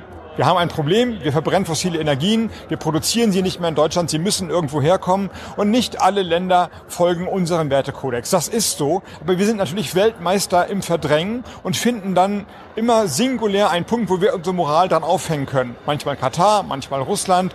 Und dann sagen wir, wenn wir das Problem lösen, dann sind wir wieder auf der Seite der moralisch Richtigen. So ist es natürlich nicht, sondern wir müssen sehen, dass wir insgesamt zu einer faireren, besser gestalteten Welt kommen. Also die partnerschaftliche Idee schließt mit ein, dass nicht alle Länder den gleichen Werte und Kanon haben wie wir, dass wir aber daran arbeiten, zu einem besseren Wertekanon insgesamt zu kommen. Ja, Habeck einfach sehr gut. Er hat jetzt auch Indien nochmal explizit in den Schutz genommen. Äh, denn ja, Modi muss, also wir können nicht von Indien verlangen, ähm, weil die jetzt auch Getreideexportstopp haben und weiter Öl aus Russland kaufen, dass sie auf Kosten der eigenen Selbstzerstörung äh, für uns jetzt irgendwelche moralisch richtigen Entscheidungen treffen. Ja. Denn da sind einfach 47 Grad. Und zwar schon im Mai. Und der Sommer steht da auch noch bevor. Also das ist alles sehr problematisch. Die brauchen da jetzt Energie, um sich zu kühlen und die brauchen Nahrung, weil das ist postpandemische, zerrüttete Wirtschaft vor Ort. Ähm, die können nicht diese Rücksicht nehmen, die wir ihnen abverlangen und Habeck scheint mir so der Einzige zu sein, aber dann eben auch Gott sei Dank an der richtigen Stelle, der das ein bisschen reflektiert und auch explizit in den, ähm, wenn er gefragt wird, in solchen Gelegenheiten dann mal sagt. Wenn du jetzt diese Bilder aus Indien siehst, von diesen enormen Hitzewellen und dann hörst, die brauchen Klimaanlagen, müssten wir nicht jetzt, wenn wir präpariert sein wollen für das, was kommt und was auf jeden Fall ja nicht aufzuhalten ist, eine Erwärmung wird es geben und wahrscheinlich wird das 1,5 Grad Ziel nicht erreicht werden, müssten wir dann nicht auch jetzt schon anfangen und zu präparieren und nicht wieder jeder Einzelne und alles ganz privatwirtschaftlich geregelt und die Reichen haben die tollsten Klimaanlagen, mhm. sondern müsste man nicht eigentlich jetzt schon, zum Beispiel als eine linke Partei, die Forderung ins Programm aufnehmen, jeder Mensch muss einen Raum haben, der gekühlt werden kann. Also ja. jeder muss eine Klimaanlage haben dürfen. Das er die Möglichkeit hat, wenn diese Hitzewellen kommen, und es gibt ja diese Prognosen für Sommer 2030, 35, 40, dass dann einfach 10, 12 Tage es so heiß ist, dass es auch nachts nicht mehr richtig abkühlt und dass man dann auf meistens beengtem Wohnraum, wir haben ja diese katastrophalen Zahlen gehört, dass man dann da sitzt und keine Möglichkeit hat zu kühlen. Mhm. Also dass quasi die Klimaanlage genauso wichtig jetzt ist oder fast so wichtig ist wie die Heizung die ja. in der Wohnung sein muss. Genau, wir haben uns ja total dran gewöhnt hier, dass einfach eine Wohnung eine Heizung hat. Das ist ja in Portugal mhm. schon wieder ganz anders. In Portugal baut man Wohnungen üblicherweise ohne Heizung, weil man sie auch im Winter nicht braucht. Und äh, dieses Mindset, ja, die Wohnung braucht keine Heizung, die braucht eine Kühlung, äh, ist natürlich genau die richtige. Und jetzt haben wir ja verschiedene Sachen auf der Welt, die ja wirklich grotesk sind, wie zum Beispiel Abfahrtshänge für Skifahrer irgendwo in Abu Dhabi oder so. Ja. Das sind gekühlte Räume. Gleichzeitig haben wir, und das höre ich immer häufiger in amerikanischen Podcasts, neue Werbung, Matratzen, die dich sanfter in den Schlaf bringen, weil es ganz wichtig ist fürs Einschlafen, dass deine Körpertemperatur so um ungefähr ein Grad gesenkt wird. Du hast also Matratzen, die kühlen oder Auflagen auf Matratzen, die genau dieses Problem lösen, die also kühlen. Die kosten allerdings 3000 Euro. Wir brauchen die als Massenware für ein ähm, Land mit mehreren hunderten Millionen Einwohnern. Und wo sind eigentlich die Innovationen, ja? Das ähm, so hinzubekommen, dass wir, und die Perspektive ist ja da, dass Indien in weniger als zehn Jahren mehr Energie allein fürs Kühlen aufwenden muss, als Indien jetzt gerade insgesamt für Indien aufwenden muss. Ja. So. Und äh, warum das so wenig eingepreist wird, warum daraus kein Wirtschaftsmodell gemacht wird, von mir aus dann auch mit privaten Investitionen. Es ist ein bisschen schleierhaft, aber äh, die Frage, die du gestellt hast, wir haben uns an die Heizung gewöhnt, sollten wir jetzt nicht auf die Klimaanlage umstellen, ist genau die richtige. Ja, wir brauchen jetzt Klimaanlagen. So wie in Deutschland überall die Orte, wo Menschen angelockt werden, Einkaufstempel und so weiter, natürlich runtergekühlt werden. Kinos, Ja. Bars und so weiter. Mhm. Also, wer weiß. Wie nimmst du eigentlich jetzt, wo wir schon darüber gesprochen haben, was kann man überhaupt machen, mit welchen He- Ländern darf man noch verhandeln oder Wirtschaft, Handel treiben? Wie siehst du das eigentlich mit den Unternehmen? Also es gibt ja einige Unternehmen, die mit Russland nach wie vor äh, äh, im Geschäft sind, äh, dann gerne damit argumentieren, dass es darum geht, die Arbeitsplätze zu schützen oder auch für die Versorgung äh, zuständig zu sein. Das gilt natürlich für Supermärkte in gewisser Weise. Und dann gibt es aber welche, die wieder ganz rigoros sind. Man muss feststellen, meistens sind die besonders rigoros, die auch jetzt nicht so viel zu verlieren haben. Und schnell ist mal irgendwo ein Streamingdienst abgestellt und den kann man auch ganz schnell wieder anstellen. Da ist es natürlich leicht. Aber diese Debatte zieht sich ja so ein bisschen jetzt äh, durch die Wirtschaftswissenschaften. Also es gibt so einen Beitrag von Thomas Beschorner, der hat in der Wirtschaftswoche einen Text geschrieben dazu und der endet damit, der sagt, wer jetzt die Wirtschaftsbeziehungen mit anderen autoritären Regimen und Schurkenstaaten ins Feld führt, hat natürlich recht. Ein Argument wird aus einem solchen Wortebautismus aber nicht. Unrecht mit Unrecht aufzuwiegen, schon gar zu legitimieren, ist moralisch immer falsch. Viele Politiker und Manager haben lange gehofft, marktwirtschaftliche Ordnungen und Prozesse der Demokratisierung gingen Hand in Hand. Das tun sie nicht. Genau das hat sich die westliche Welt zu lange nicht eingestehen wollen. Womöglich besteht die Zeitenwende in mittlerer Frist gerade darin, eine neue Verhältnisbestimmung zwischen Kapitalismus und Demokratie vorzunehmen und daraus praktische Konsequenzen abzuleiten. Es wäre an der Zeit. Hm. Also er plädiert ganz klar dafür, es ist nicht die Aufgabe von Unternehmen, wie Milton Friedman sagte, einfach auf den Gewinn zu zielen, Mhm. einfach auf den Shareholder Value und alles andere ist egal. Milton Friedman sagt ja, das andere ist Sache der Politik. Also die Politik kann irgendwas verbieten und sagen, so geht's nicht mehr. Denken wir an das Lieferkettengesetz. Hm. Aber es ist jetzt nicht äh, die Aufgabe von Unternehmen, da alles zu prüfen. Und ich frage mich auch tatsächlich, äh, natürlich kann man sagen, es ist kein Argument, Unrecht gegen Unrecht zu stellen, aber wie würde dann wirklich unsere Wirtschaft aussehen, wenn wir unsere Werte, also nehmen wir dann die Werte, die wir auch im Grundgesetz festgeschrieben haben, wenn wir diese Werte auch auf alle Länder beziehen, mit denen wir Handel treiben Ja. und alle Firmen, die da vertreten sind, alle internationalen Konzerne.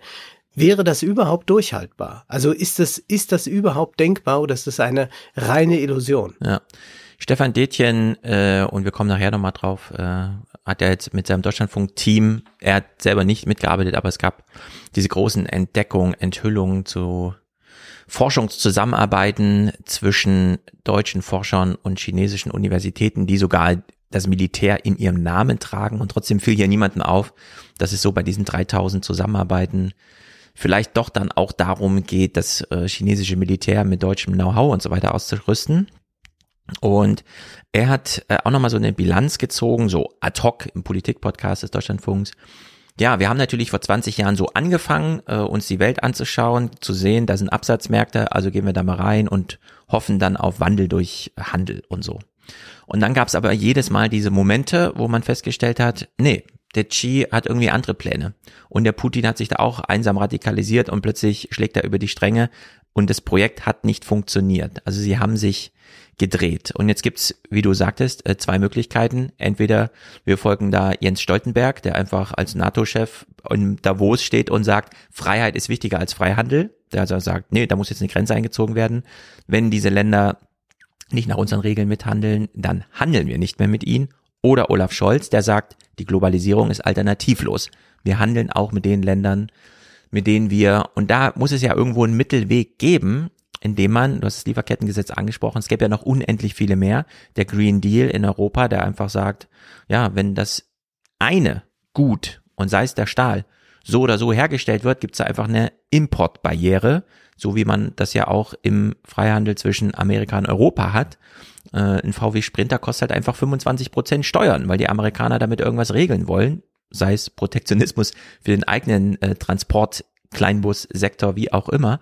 Warum kann man das nicht einfach mal durchziehen? Warum haben wir nicht so ein riesig großes politisches Projekt, wo einfach mal alles so schön in Gesetzespakete gepackt wird? Also Green Deal, Social Deal, ja, die ganzen Kriterien sind ja so langsam entwickelt.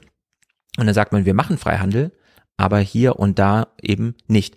Wir kommen nachher drauf zu sprechen, der DSA, der Digital Services Act. Man versucht so ein bisschen jetzt Internetgrundgesetze zu schreiben, so dass eben nicht mehr jeder einfach alles machen kann und trotzdem aber auch nicht alles endet. Ja, und mhm. das, äh, da hängen wir so nach 15 Jahren Merkel, wir sehen es ja gerade. Äh, ja, was Habeck da plötzlich anstößt, plötzlich wird da in der Nordsee ein europäischer Windpark eröffnet. Nicht mehr eine Firma oder ein Land macht ein Projekt, sondern nein, Europa selbst baut jetzt Windparks.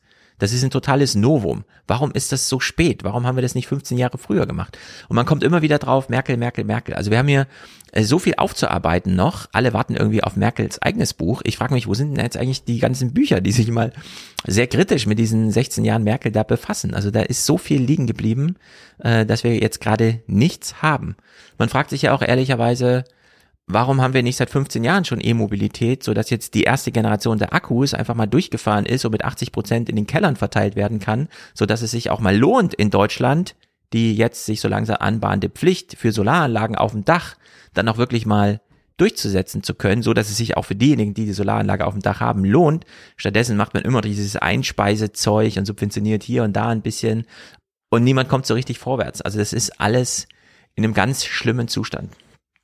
Ja, der aber von vielen gar nicht so gesehen wird. Also ich würde sagen, dass Habeck da doch einer der wenigen ist, der das auch so klar mhm. erkennt und auch in der eigenen Partei so klar erkennt. Ich hatte eine Podiumsdiskussion in Oldenburg, das war so ein Klimakongress, da war Rebecca Harms, die war auch bei den Grünen im Europaparlament, ich weiß nicht, wird jetzt so um die 70 sein.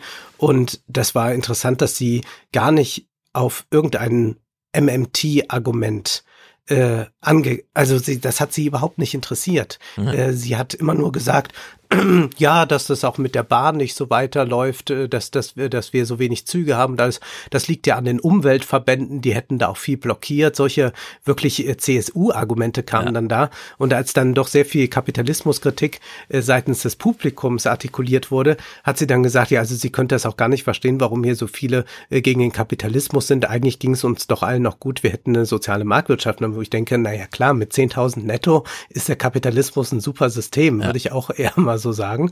Äh, aber äh, ist vielleicht auch nicht äh, so repräsentativ, äh, was man als EU-Politikerin verdient. Also ganz interessant, dass da überhaupt, äh, überhaupt nicht mal weiter äh, gedacht wurde und man da total im Klein-Klein verharrte. Also äh, ich hatte eigentlich versucht, sie mit Argumenten auf meine Seite zu ziehen, dass sie sagte, ja, jetzt können wir ja doch mal Geld ausgeben. Aber das war überhaupt nicht da. Und dann sagte sie, ach ja, im Vergleich zu anderen Ländern steht die Bahn ja auch noch gut da. Und dann habe ich gesagt, ja, aber im Vergleich zu welchen Ländern? Ja. Und dann meinte sie, ja, in der Schweiz sei das schon besser, aber die geben ja auch mehr Geld für die Bahn aus. Und dann denke ich mir, ja, sehen Sie, äh, vielleicht gibt es da ja einen Zusammenhang zwischen Investitionen und Pünktlichkeit.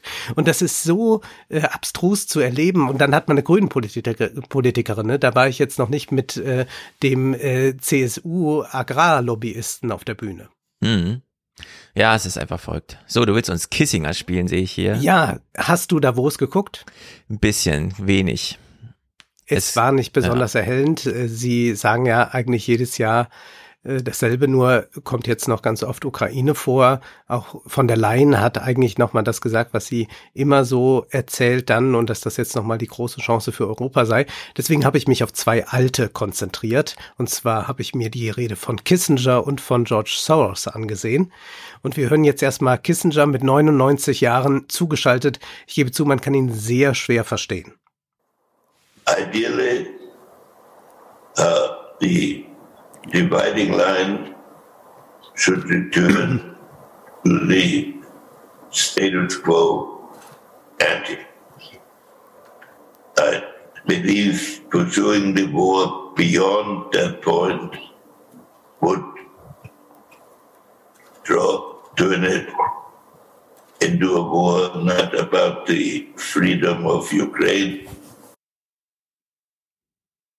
Ja, das war eine Aussage, die für einen kleinen Skandal gesorgt hat. Äh, Ja, er äh, geht dann noch sehr viel weiter und da sagt er, dass äh, das für Europa dann gefährlich werden Ja. kann und generell gefährlich für den Weltfrieden. Die Ausführungen sind nicht so klar nachvollziehbar. Es ist auch ähm, eine bisweilen abenteuerliche, sprunghafte Argumentation, wenn man überhaupt diese einzelnen Satzfetzen da so wahrnehmen kann. Jedenfalls, was er uns eigentlich mitteilen wollte, ist, dass äh, wir äh, versuchen sollten und die Ukraine versuchen sollte, äh, an den äh, zu dem Status zurückzukommen, der vor dem Krieg herrschte. Also nicht äh, zu glauben, dass man jetzt äh, wieder mehr Land gewinnen kann von Ja. Russland, sondern dass man eigentlich jetzt in äh, den zu dem Punkt zurückkommen kann, wie im Februar. Daraufhin hat äh, Zelensky äh, Kissinger vorgeworfen, äh, er verwechsle wohl die aktuelle Zeit mit 1938 und der Appeasement-Politik. Nun, man kann das aus Zelenskys Position natürlich verstehen, dass er da entsprechend äh, losschießt und nicht gleich sagt, ja, so machen wir es, denn das wäre ja verhandlungsstrategisch eher dumm, das zu tun. Aber dass das zum Teil hier medial auch so skandalisiert wurde, fand ich erstaunlich. Es gab äh, dann wenige Artikel, die sich auch für diese Kissinger-Position ausgesprochen haben. Interessanterweise in der Welt, die ja sonst immer äh, doch sehr stark den äh, rein Zelensky-Kurs unterstützen. Aber da war einfach auch dann zu lesen, naja, ein Diktatfriede wird wohl nicht möglich sein. Äh, dafür ist Russland zu stark. Und es gab ja dann zwei Wochen vorher im Editorial Board der New York Times auch etwas zu lesen, was äh, in der deutschen Medienlandschaft ganz eigenartig rezipiert wurde. Wurde es Äh, da- aufgegriffen? Ich habe nichts gesehen. es wurde aufgegriffen und ich habe zum Beispiel den Titel gelesen, plötzlich vertritt die New York Times äh, die Wagenknecht-Position. Ja. Und das fand ich wieder sowas von national beschränkt gedacht. Also, dass man immer nur guckt, ach ja, hat das irgendwann in ihren vielen Auftritten auch mal Sarah Wagenknecht so ausgedrückt? Ah ja, dann ist das eine Wagenknecht-Position, als sei damit irgendetwas ausgesagt. Und ja? wir wissen ja, also, die Wagenknecht-Argumentation ist ja eigentlich die AfD-Argumentation. Denn Genau. Wagenknecht wurde ja da konfrontiert. Wir haben nur noch wenige Sekunden Zeit für das Interview, aber wie unterscheidet sich Ihre Position von der AfD? ja, das, Und dann das hat sie ist zehn Sekunden so, Zeit gehabt. Ja, das ist, das ist wirklich so hirnrissig und das ist einfach ein sehr interessanter Text, der da äh, erschienen ist und es ist ja äh, keineswegs so, dass die New York Times äh, zimperlich ist äh, bei diesem Krieg und auch mit der Forderung nach Waffenlieferungen und all das. Aber hier äh, sagt man doch, wir müssen da aufpassen und dass das vom Editorial Board dann veröffentlicht wird, ist natürlich auch nochmal ganz klar an äh, das liberal-demokratische Amerika gewendet. Und Genau. ich habe mal so ein paar Absätze daraus mitgebracht. Das heißt, da äh, April Heinz, die Direktorin des Nationalen Nachrichtendienstes, warnte kürzlich vor dem Streitkräfteausschuss des Senats, dass die nächsten Monate unbeständig sein könnten. Der Konflikt zwischen der Ukraine und Russland könnte, Zitat, eine unvorhersehbarere und potenziell eskalierende Richtung einschlagen, sagte sie, und die Wahrscheinlichkeit, dass Russland mit dem Einsatz von Atomwaffen droht, steigt. Das Mhm. ist also erstmal das, was sie feststellen. Und jetzt muss man sich fragen, was will man eigentlich mit Amerika, äh, wenn man sich da engagiert? Und man kann nicht einfach äh, äh, die Kriegsziele immer so verschieben.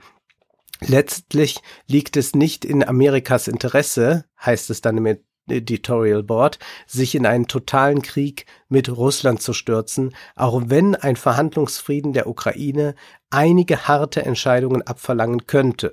Ja. Und die Ziele und die Strategie der USA in diesem Krieg sind schwieriger zu erkennen, da sich die Parameter der Mission geändert zu haben scheinen. Versuchen die Vereinigten Staaten beispielsweise zur Beendigung dieses Konflikts beizutragen, und zwar durch eine Regelung, die eine souveräne Ukraine und eine Art von Beziehung zwischen den Vereinigten Staaten und Russland ermöglicht, oder versuchen die Vereinigten Staaten jetzt Russland dauerhaft zu schwächen? Hat sich das Ziel der Regierung darauf verlagert, Wladimir Putin zu destabilisieren oder ihn zu stürzen, beabsichtigten die Vereinigten Staaten Wladimir äh, Putin als Kriegsverbrecher zur Rechenschaft zu ziehen, oder besteht das Ziel darin, einen größeren Krieg zu vermeiden? Das wäre mal zu klären, mhm. sagen die. Genau. Wenn Harald Welzer bei Anne Will sitzt und vorwirft, nach 40 Minuten Diskussion, dass wir ja die Kriegsziele in Deutschland noch gar nicht geklärt haben, wird ihm immer gleich wieder vorgeworfen, ach hier, der spielt ja das Spiel Russlands und so weiter. Das ist ja unglaublich, was er da sagt. Aber das greifen die im Grunde auf.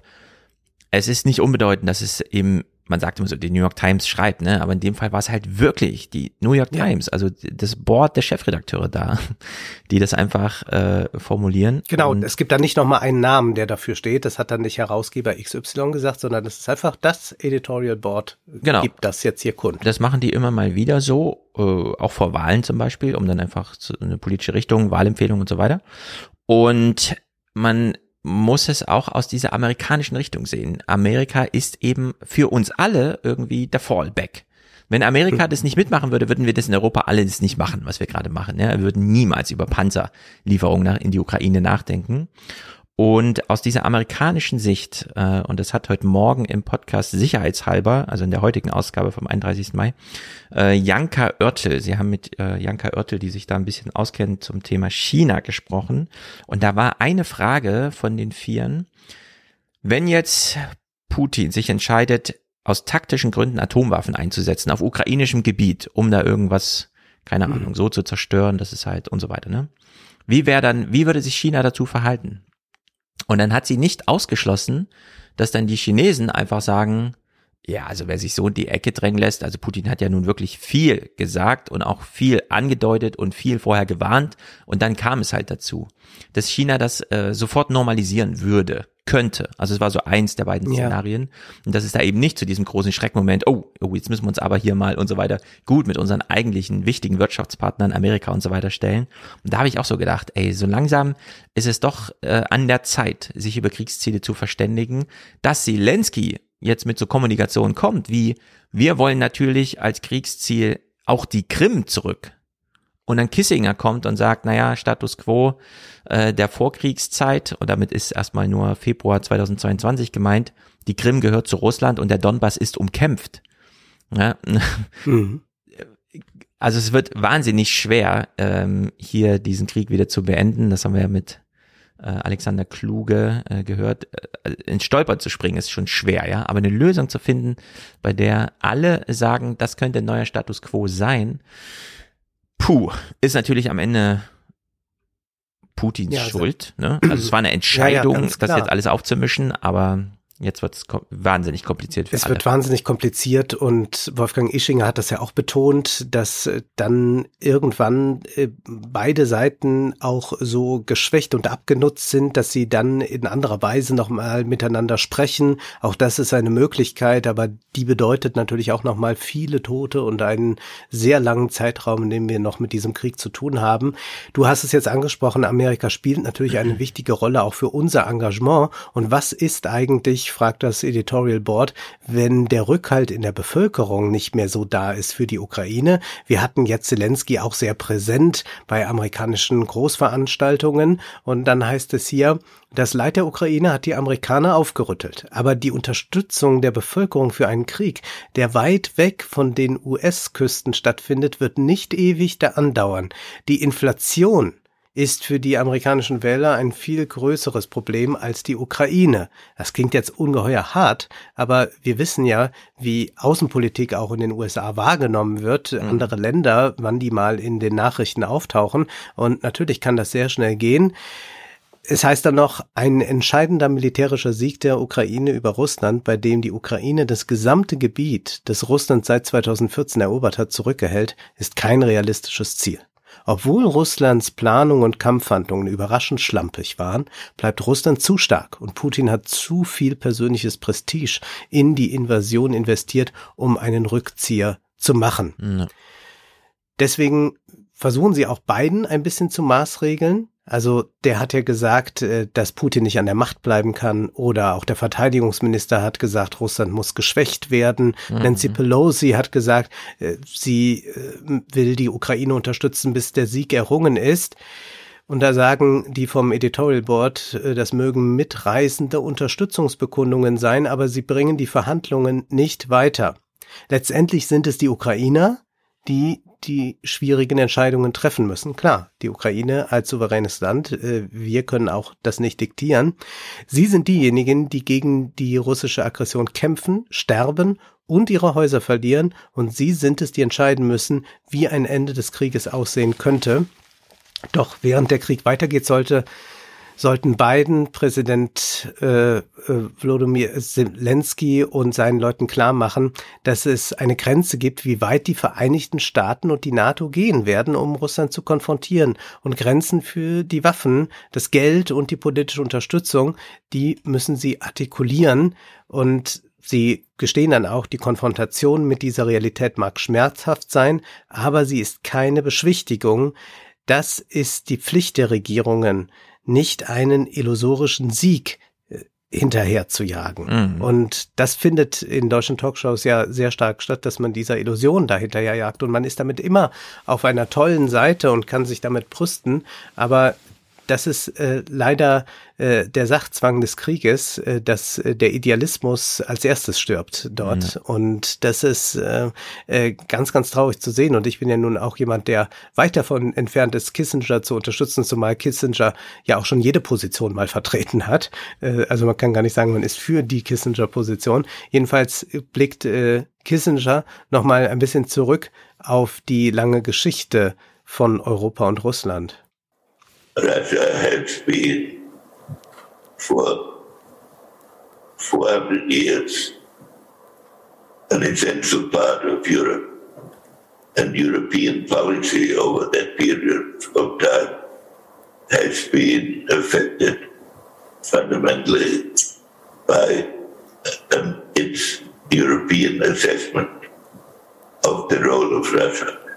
Current policy should keep in mind that the restoration of this goal is so that Russia is not driven into a permanent alliance with China Das ist die große Angst, die Kissinger hat, dass diese Allianz zu China sich verstärkt, wenn äh, Europa Russland aufgeben muss. Und hier kann man auch wieder betonen, Herr Putin tut natürlich alles dafür, dass man in dieser Weise reagieren muss. Aber wenn diese lange Tradition, die auch spannungsreich war, zwischen Russland und Europa nicht mehr besteht, wenn das also wirklich abgekoppelt wird, dann wird sicherlich die Allianz zwischen China und Russland stärker und das wieder wiederum ist dann für den gesamten Westen ein Riesenproblem. Hm. So, und George Soros, wie alt ist der eigentlich? Das ist der ist 91, 91, und deswegen können wir ihn auch ein bisschen klarer noch verstehen. und er beginnt seinen Vortrag mal folgendermaßen. The invasion may have been the beginning of the Third World War, and our civilization may not survive it.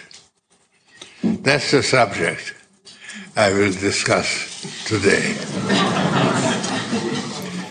Er meint das aber gar nicht so lustig, auch wenn das mhm. Publikum da lacht. Er greift das später wieder und wieder auf, äh, das Ende der Zivilisation. Und er macht das nicht nur deutlich äh, mit Blick auf den Dritten Weltkrieg, sondern auch mit Blick auf den Klimawandel. Und da äh, würde ich sagen, äh, spricht er äh, eigentlich den, den richtigen Punkt ab, dass man das äh, mal vom äh, kompletten Ende her sieht. Jetzt wissen wir natürlich selbst, dass äh, George Soros äh, kein Kind von Traurigkeit ist und wenn man sich ansieht, äh, wo er in all den Jahrzehnten investiert war, in welchen äh, sehr viel Dreck verursachenden Unternehmen, dann ist mhm. das ja eine gewisse Ironie, dass er da spricht. Aber wir können ja auch hier einfach das Argument als Argument nehmen. Was da in die Schlagzeilen geriet, war, was George Soros über Merkel sagt. Due largely to the mercantilist policy pursued by former Chancellor Angela Merkel. She had made special deals with Russia for the supply of gas and made China Germany's largest, largest export market. That made Germany the best performing country in Europe. But now there is a heavy price to pay. Ja. Und was haben wir dazu noch ergänzend gelesen in Kampf der Nationen über das Verhältnis mit Frankreich und so weiter, ja? Es ist also, Es ist wirklich schlimm und wir bräuchten eigentlich hier so eine, nicht so sehr ein Buch vielleicht, sondern so eine Art Wikipedia, wo alles mal miteinander verlinkt ist und wir dann uns durch so eine Bilanz einfach klicken. Ja. Es ist ganz schlimm, was wir jetzt über diese Merkel-Zeit äh, abzuarbeiten haben. Und das wird auch länger als 15 Jahre dauern, so wie äh, Merkel sich da gesonnt hat, einfach auf dieser Ich glaube, die Debatte muss nur eine sein, die nicht so verläuft, wie wir das jetzt häufig in äh, Artikeln, Kolumnen lesen können, dass man sagt, ah ja, das sind Putin-Freunde gewesen Hm. und äh, wir haben euch schon immer gewarnt, aber jetzt hat Putin das gemacht, weil wir auch nicht wissen, was, wenn man auf die Warnungen früher gehört hätte, Putin Ja. heute tun würde. Also das sind Fragen, die man so nicht stellen kann und bei denen man auch immer sagen kann, äh, der Konflikt ist so lange nicht da, solange er nicht da ist. Also Mhm. eine Beziehung funktioniert, solange äh, sie funktioniert. Man kann auch nicht äh, sagen, äh, nach 20 Jahren Beziehung, äh, wenn dann jemand äh, fremdgegangen ist und äh, dann kann man nicht sagen, äh, äh, dann habe ich die 20 Jahre mich geirrt. Ja. Äh, ja, dann, dann, dann führt das äh, zu einem nichts. Ich glaube, deshalb muss die Debatte vielmehr sein,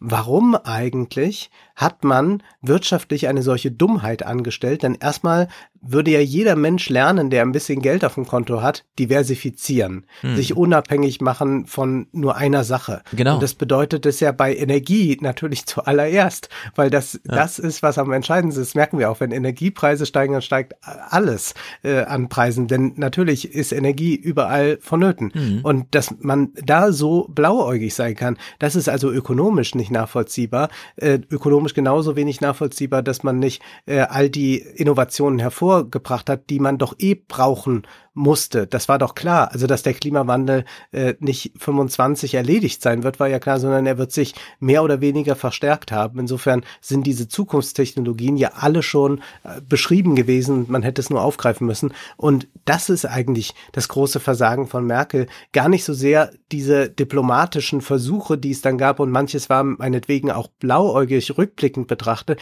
Aber das kann man auch vieles immer nur rückblickend betrachtet. Wir machen natürlich lauter solche Deals in der Hoffnung, äh, dass äh, dafür äh, die den anderen nicht einen draufgeben. Und wenn sie es dann aber doch machen, dann haben wir uns dann geirrt, aber dann kann man nicht sagen, wir haben diesen Fehler schon immer gemacht. Und das ist äh, jetzt vor allem amüsant, wenn das so von CDU-Seite oder so artikuliert wird, äh, dass äh, man, äh, äh, dass Merkel alles in die Schuhe schieben muss. Naja, die CDU hat versucht, jedes äh, Solar äh, Förderungsgesetz zu verhindern. Äh, Genau. Die CDU hat immer versucht, äh, die Autoindustrie zu stärken. Sie hat all das, was wir heute als Problem diagnostizieren, das hat sie immer, immer äh, forciert. Deswegen ist es natürlich äh, vollkommen blödsinnig, so zu tun, als hätte da irgendwie Merkel eine besondere Mhm. Nähe zu Putin oder so gehabt. Nö, die hat einfach auch die Parteilinie immer erfüllt. Genau, wir reden ja gleich über Antipolitik und die steckt da eben auch so ein bisschen drin.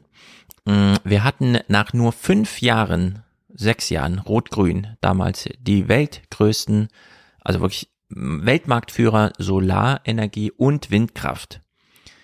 15 Jahre später hängen wir nicht nur von Russland ab als Energielieferant, sondern eben auch von diesen fossilen Brennstoffen. Es ist ja erstmal, es ist ja auf zwei Ebenen, ja, wir hängen ja von fossilen Brennstoffen ab. David Williams hat in seinem jüngsten Podcast, den habe ich auch durch Zufall heute Morgen gehört, nochmal betont, wie krass das eigentlich in England gerade ist. Äh, da ist ja wirklich alles da nieder und äh, die Tory-Regierung stützt sich so auf die letzten beiden Industriesektoren, die man irgendwie mit Ach und Krach aufrechterhält und Deutschland hat's richtig gemacht, wir sind divers aufgestellt, ähm, ja, wir äh, florieren hier irgendwie und das stimmt aber nicht, wenn man sich das anschaut, wie die Bilanz jetzt aussieht. Wir hängen von der Autoindustrie ab.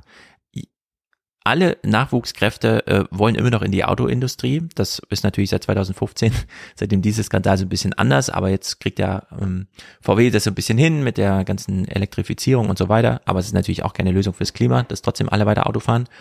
Mm, Also wir haben die wichtigsten Arbeitgeber und die wichtigsten Innovationstreiber mit Forschungsbudget 10 Milliarden Euro und so weiter. Größer als die DFG ist immer noch VW, aber eben VW. Und wenn man dann den zweiten großen Sektor Chemie uns irgendwie anschauen, ja, aber da liegen halt wirklich diese Rohre für die Energielieferung direkt nach Russland. Also da kann man gar nicht umsatteln. Wenn da irgendwas passiert, sei es mit dem Gas, sei es mit Russland als Quelle, fällt dieser ganze Sektor einfach in sich zusammen. Und dann haben wir halt so eine Problemwaage wie jetzt gerade. Inflation 7, irgendwas Prozent, das höchste seit äh, 50 Jahren, seit äh, damals Mhm. sonntags nicht mehr Auto gefahren wurde. Aber es sind eben 50 Prozent plus bei den Energiekosten. Und da tanzt uns dann wirklich die Industrie einfach auf der Nase rum. Äh, wir haben ja wahrscheinlich alle gestern diese Grafik bei Twitter gesehen, wie sich der Benzinpreis vom Ölpreis entkoppelt hat. Wir haben ja keinen Mangel, Knappheit an Öl. Es wird ja gefördert wie blöde. Nur wir haben halt einfach eine Industrie, die auch, ja, während in Frankreich einfach der Benzinpreis gedeckelt wird, hofft man in Deutschland wieder, dass die Preisnachlässe, die den Tankstellen gewährt werden, auch an die Kunden weitergegeben werden. Und das ist eine Zurückhaltung und Unterlassung von Seiten der Politik. Aufgrund immer noch dieser Tradition, dass es eben 15 Jahre Merkel waren und so viele Gesetze gar nicht gerade neu geschrieben werden können, damit man das mal ordentlich regelt.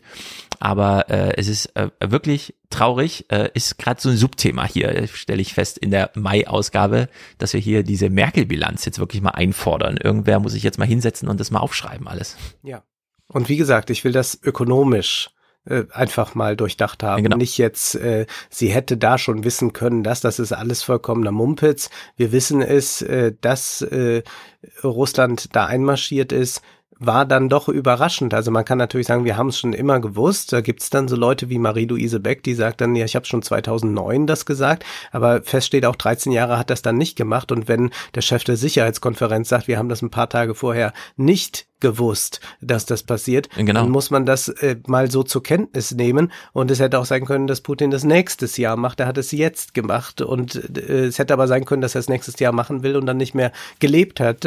Und dann hätte er es nicht machen können. Also diese Fragen äh, stellen sich nicht. Also das ist dann so wie, äh, hätte ich äh, ähm, meine äh, äh, das Fremdgehen verhindern können, indem ich nie geheiratet hätte oder so. Also das ist das ist Unsinn. Genau. Aber also der Hinweis mal auf Heusgen ist ganz wichtig. Ja. Heusgen hat im Fernsehen, im deutschen Fernsehen gesagt, ich habe das drei Tage vorher nicht geahnt. Und wenn das der wichtigste Merkel-Berater, der mit Putin selbst verhandelt hat und mit Obama und mit allen und der jetzt die Münchner Sicherheitskonferenz leitet, drei Tage vorher nicht einschätzen kann, was da passiert und dann davon überrascht ist, sollten wir alle überrascht sein. Und deswegen ist die wichtige politische Frage jetzt auch, warum haben wir 2022 nicht 30 Gigawatt Windstrom in der Nordsee? Ja. Und es ist nicht die Frage, warum äh, hängen wir immer noch so von Putin ab. Diese Frage müssen wir jetzt gerade klären und lösen. Aber äh, diese andere Frage, ja, warum haben wir da so eine krasse Unterlassung gehabt? Obwohl doch Windkraft, und es sind ja nun mal echt die deutschen Unternehmen, Siemens mit einer 10 Megawatt Turbine. Ja, da fangen die Unternehmen an, den Windpark zu planen und bis dann die Turbine eingesetzt wird, kann Siemens vermelden, ah, wir haben noch ein paar Ideen gehabt, die ist jetzt doppelt so effektiv. Ja, so sind ja die Entwicklungszyklen da gerade. Und warum haben wir das nicht genutzt? Das ist die Frage. Ja. Und hoffentlich das nutzen wir es jetzt. beantwortet werden. Ja. Noch einmal Soros, äh, sein Ausblick, worum es ihm geht. Climate change is on the verge of becoming irreversible. That could be the end of our civilization. I find that pros- uh, prospect particularly frightening. Most of us expect the, id- the uh, accept that the the idea that we must eventually die, but we take it for granted that our civilization will survive. Therefore, we must mobilize all our resources to bring the war to an early end. The best and perhaps only way to preserve our civilization is to defeat Putin as soon as possible. That's the bottom line. Ja, das ist einfach, ähm, man hört sich das so an und fragt sich, ein 91-Jähriger, was kümmert er sich um die Zukunft? Vielleicht hat er wirklich Angst, das selber noch zu erleben. Äh, dieses Jahr sind ja, die UN hat es ja gerade vermeldet, die Zahl der Flüchtlinge über 100 Millionen gesprungen. Ja. Und Ursula von der Leyen warnt davor, also wenn die 20 Millionen Tonnen Getreide, die in der Ukraine festhängen, zerstört werden oder nicht ordentlich geliefert werden oder in einem Zustand sind, in dem man es nicht mehr gebrauchen kann, dann nützt uns der Wohlstand, den wir haben, gar nichts. Dann können wir für dieses Geld genau nichts an Problemlösung kaufen. Und ich ähm, sehe hier gerade, ja, Deutschlandfunk twittert jetzt gerade, die Zahl der Arbeitslosen in Deutschland ist im Mai weiter gesunken. Ja, das kann man natürlich im Tweet so melden, aber Klammer auf, wenn eine Million Menschen in Rente gehen und nur 700.000 nachwachsen, ist das der natürliche Lauf der Dinge und der sollte uns echt besorgen. Und dass wir hier so multiple äh, Probleme haben und das Soros sagt eben, wir müssen den Krieg nicht, also der Krieg, was für ein kleines Problem. Können wir das nicht einfach mal, ja, wir haben doch hier noch ein großes, dass wir hier ein Problem nicht lösen können, ein drängendes, weil wir ein überbordendes Problem haben. Das ist auch in der alten Republik Thema. Der 123. Äh, Ärztetag 2020 war zum Thema Hitze, weil die mhm. Hausärzte nämlich gesagt haben, ey, seit Jahrzehnten kommen hier Leute zu mir und sagen, sie sind einfach wahnsinnig erschöpft, sie können nicht arbeiten.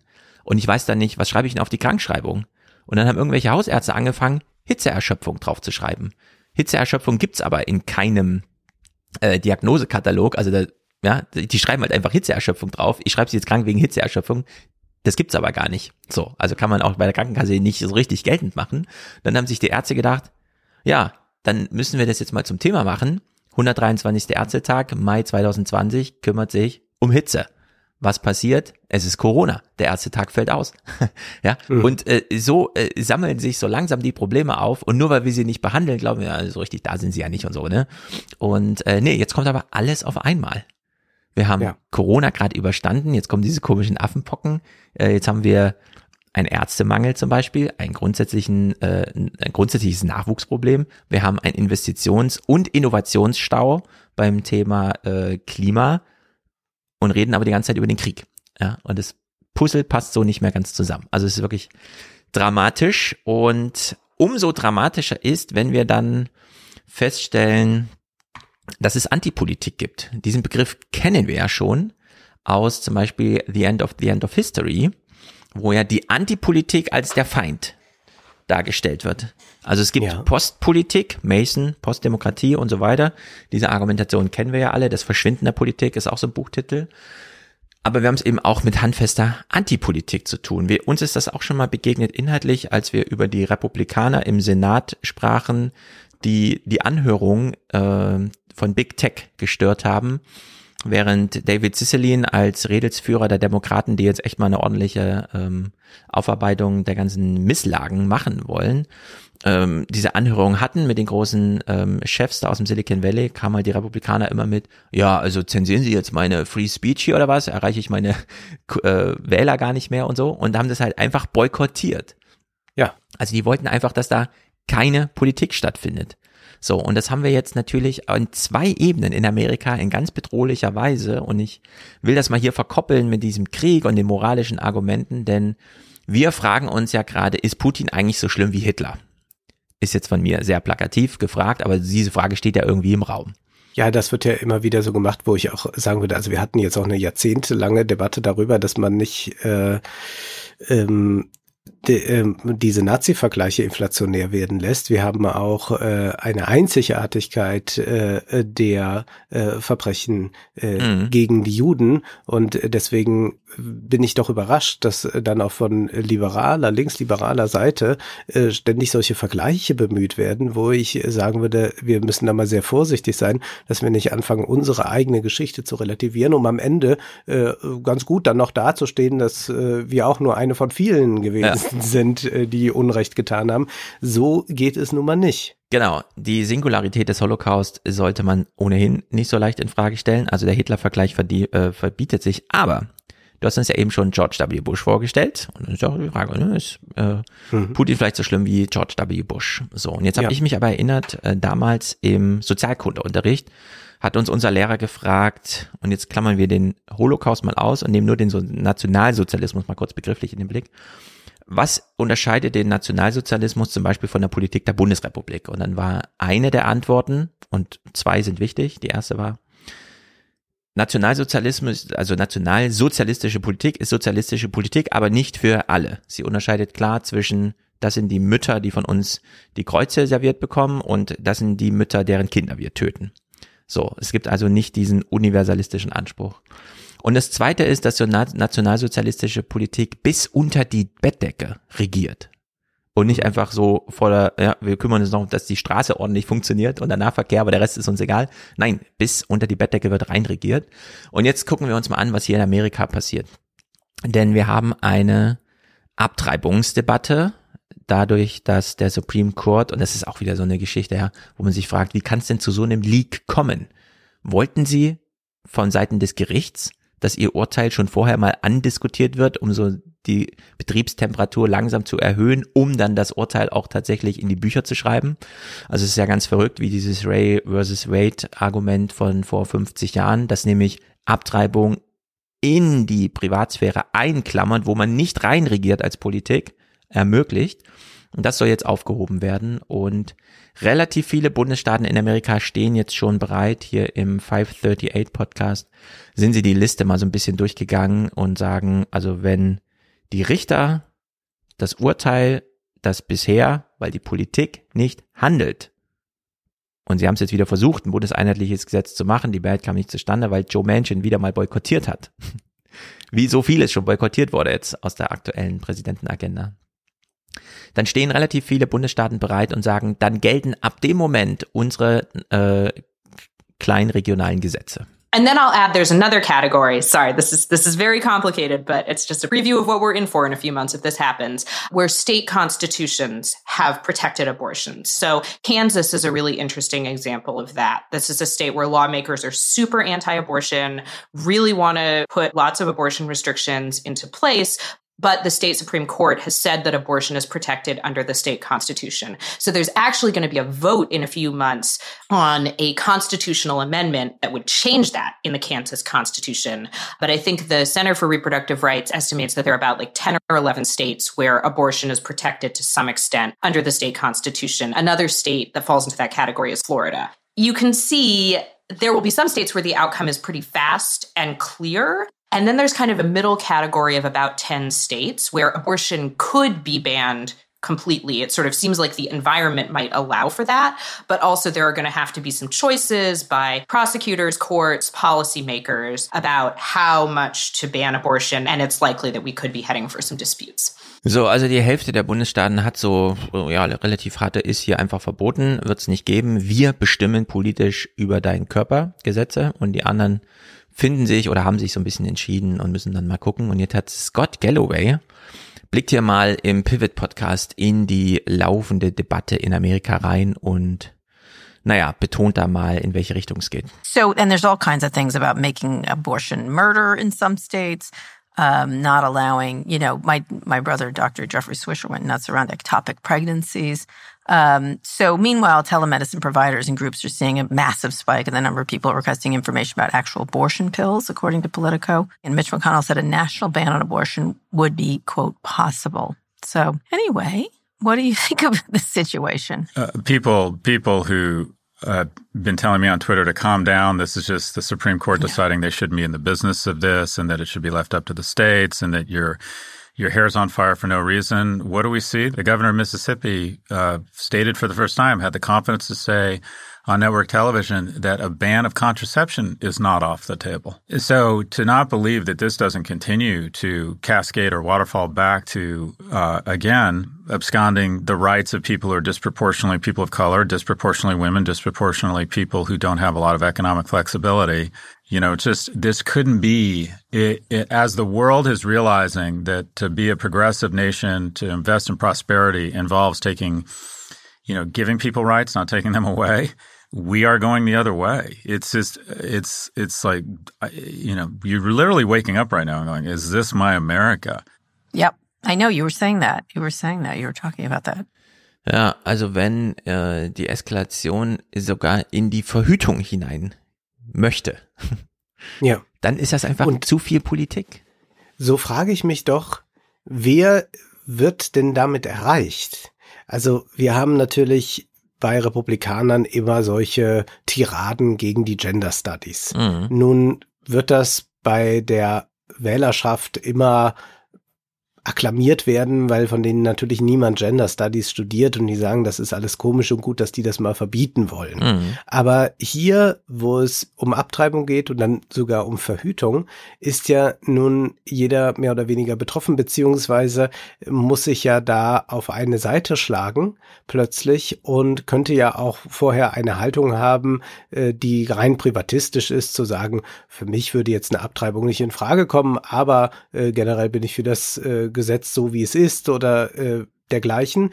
Und jetzt plötzlich aber gibt es diese starke Politisierung und die damit einhergehende Positionierung. So frage ich mich, welcher Wähler ist damit zu erreichen, beziehungsweise gibt es dafür wirklich eine republikanische Mehrheit Mhm. für solche radikalen Gesetze? Und was sagt das dann über Amerika aus? Ja, es ist äh, ganz verrückt, aber analog gibt's das auch in Deutschland so ein bisschen.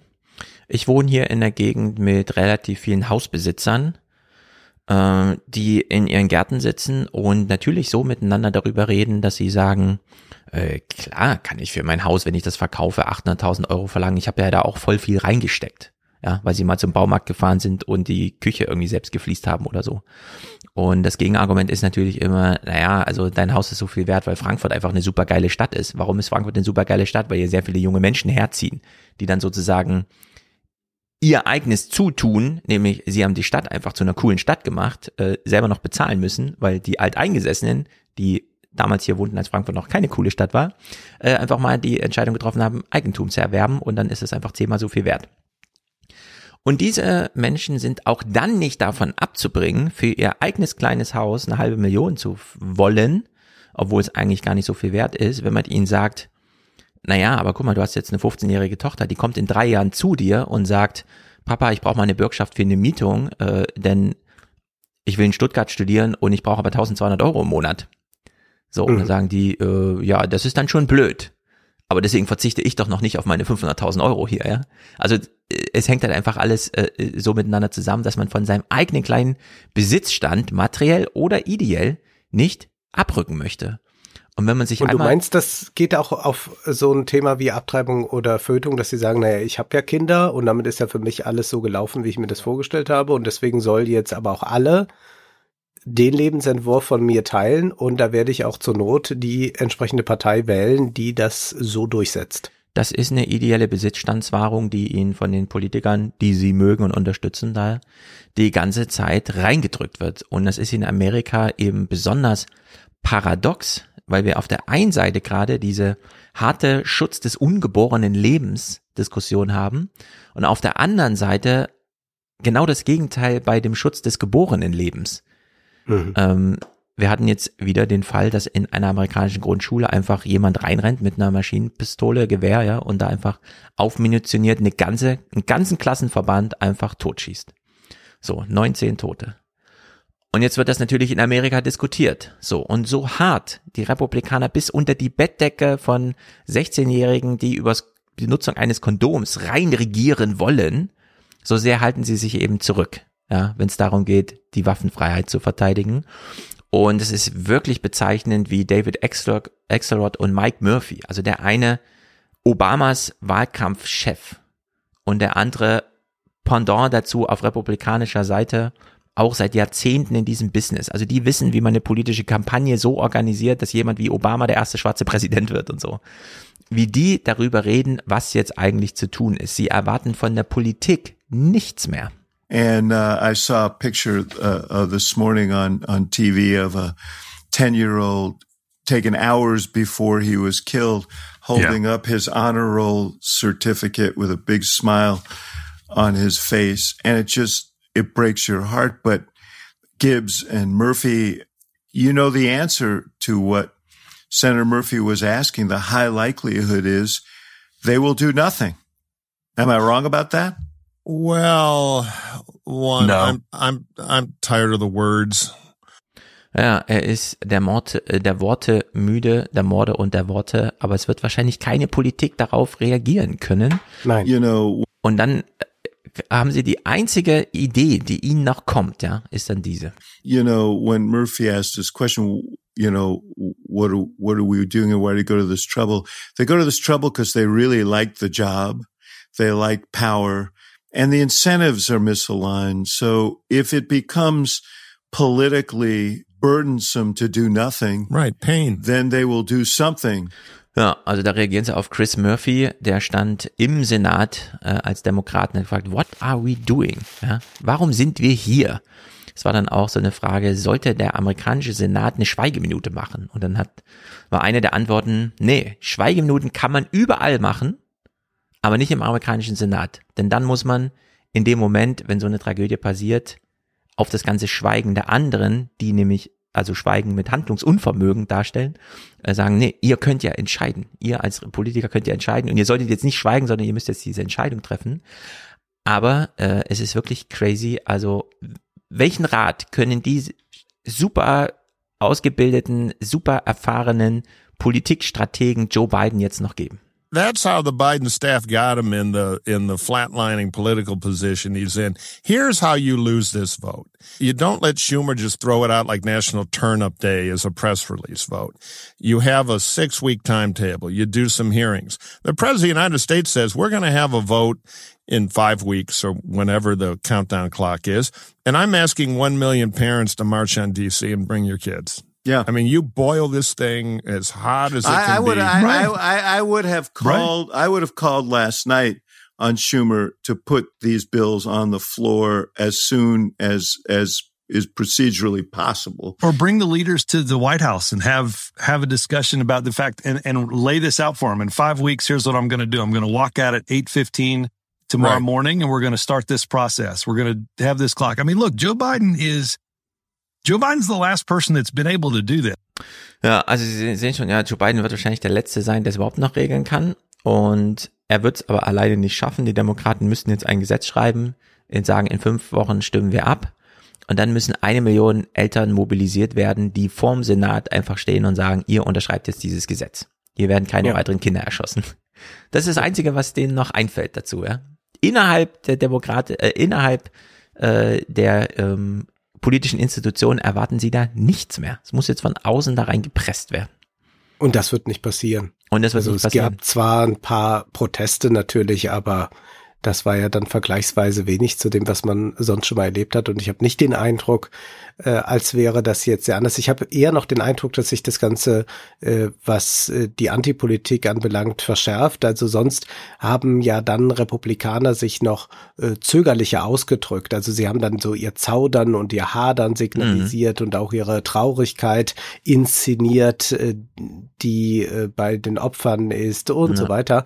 Aber jetzt sieht man ja, dass die Republikaner schon am Tag eins auf Angriff gefahren sind und gesagt haben, ja, äh, was brauchen wir auch Gender Studies? Wir brauchen mal bewaffnete Leute vor den Schulen oder solche Argumentationen gab es ja dann Mhm. von äh, Genau. US-Senatoren, von Republikanern. Und ich glaube, dass äh, da überhaupt nicht äh, die Stimmung für da ist, dass sich das ändert. Und ich weiß auch tatsächlich nicht, ob es dann eine Mehrheitsstimmung dafür wirklich gibt, dass man diese schärferen Waffengesetze hat. Also Mhm. das ist ja doch etwas äh, mental so unterschiedliches äh, zu äh, Deutschland oder zu anderen europäischen Ländern, dass man einen so großen Wert auf diese Idee der Selbstverteidigung legt, was in der Tradition selbstverständlich äh, begründet ist. Das ist die Geschichte Amerikas auch. Aber ich glaube, da kann man sich eigentlich äh, jede Illusion abschminken. Genau, diese eine Million Menschen werden sich so nicht organisieren und sie gehen dann im Podcast nochmal kurz durch, was droht und das ist wahrscheinlich auch das Szenario. The world will move on. We will be outraged about something else in five days unless there's some level of continued outrage on this. Ja, wird es nicht geben. Also schon in fünf Tagen ist wieder irgendwas mit Putin oder so und dann ist dieses Thema auch wieder vorbei. Ich sehe gerade, ich habe hier noch 14 Sekunden von Chris Murphy. Also er steht im, äh, im Plenarsaal des, der Senatoren der Demokraten.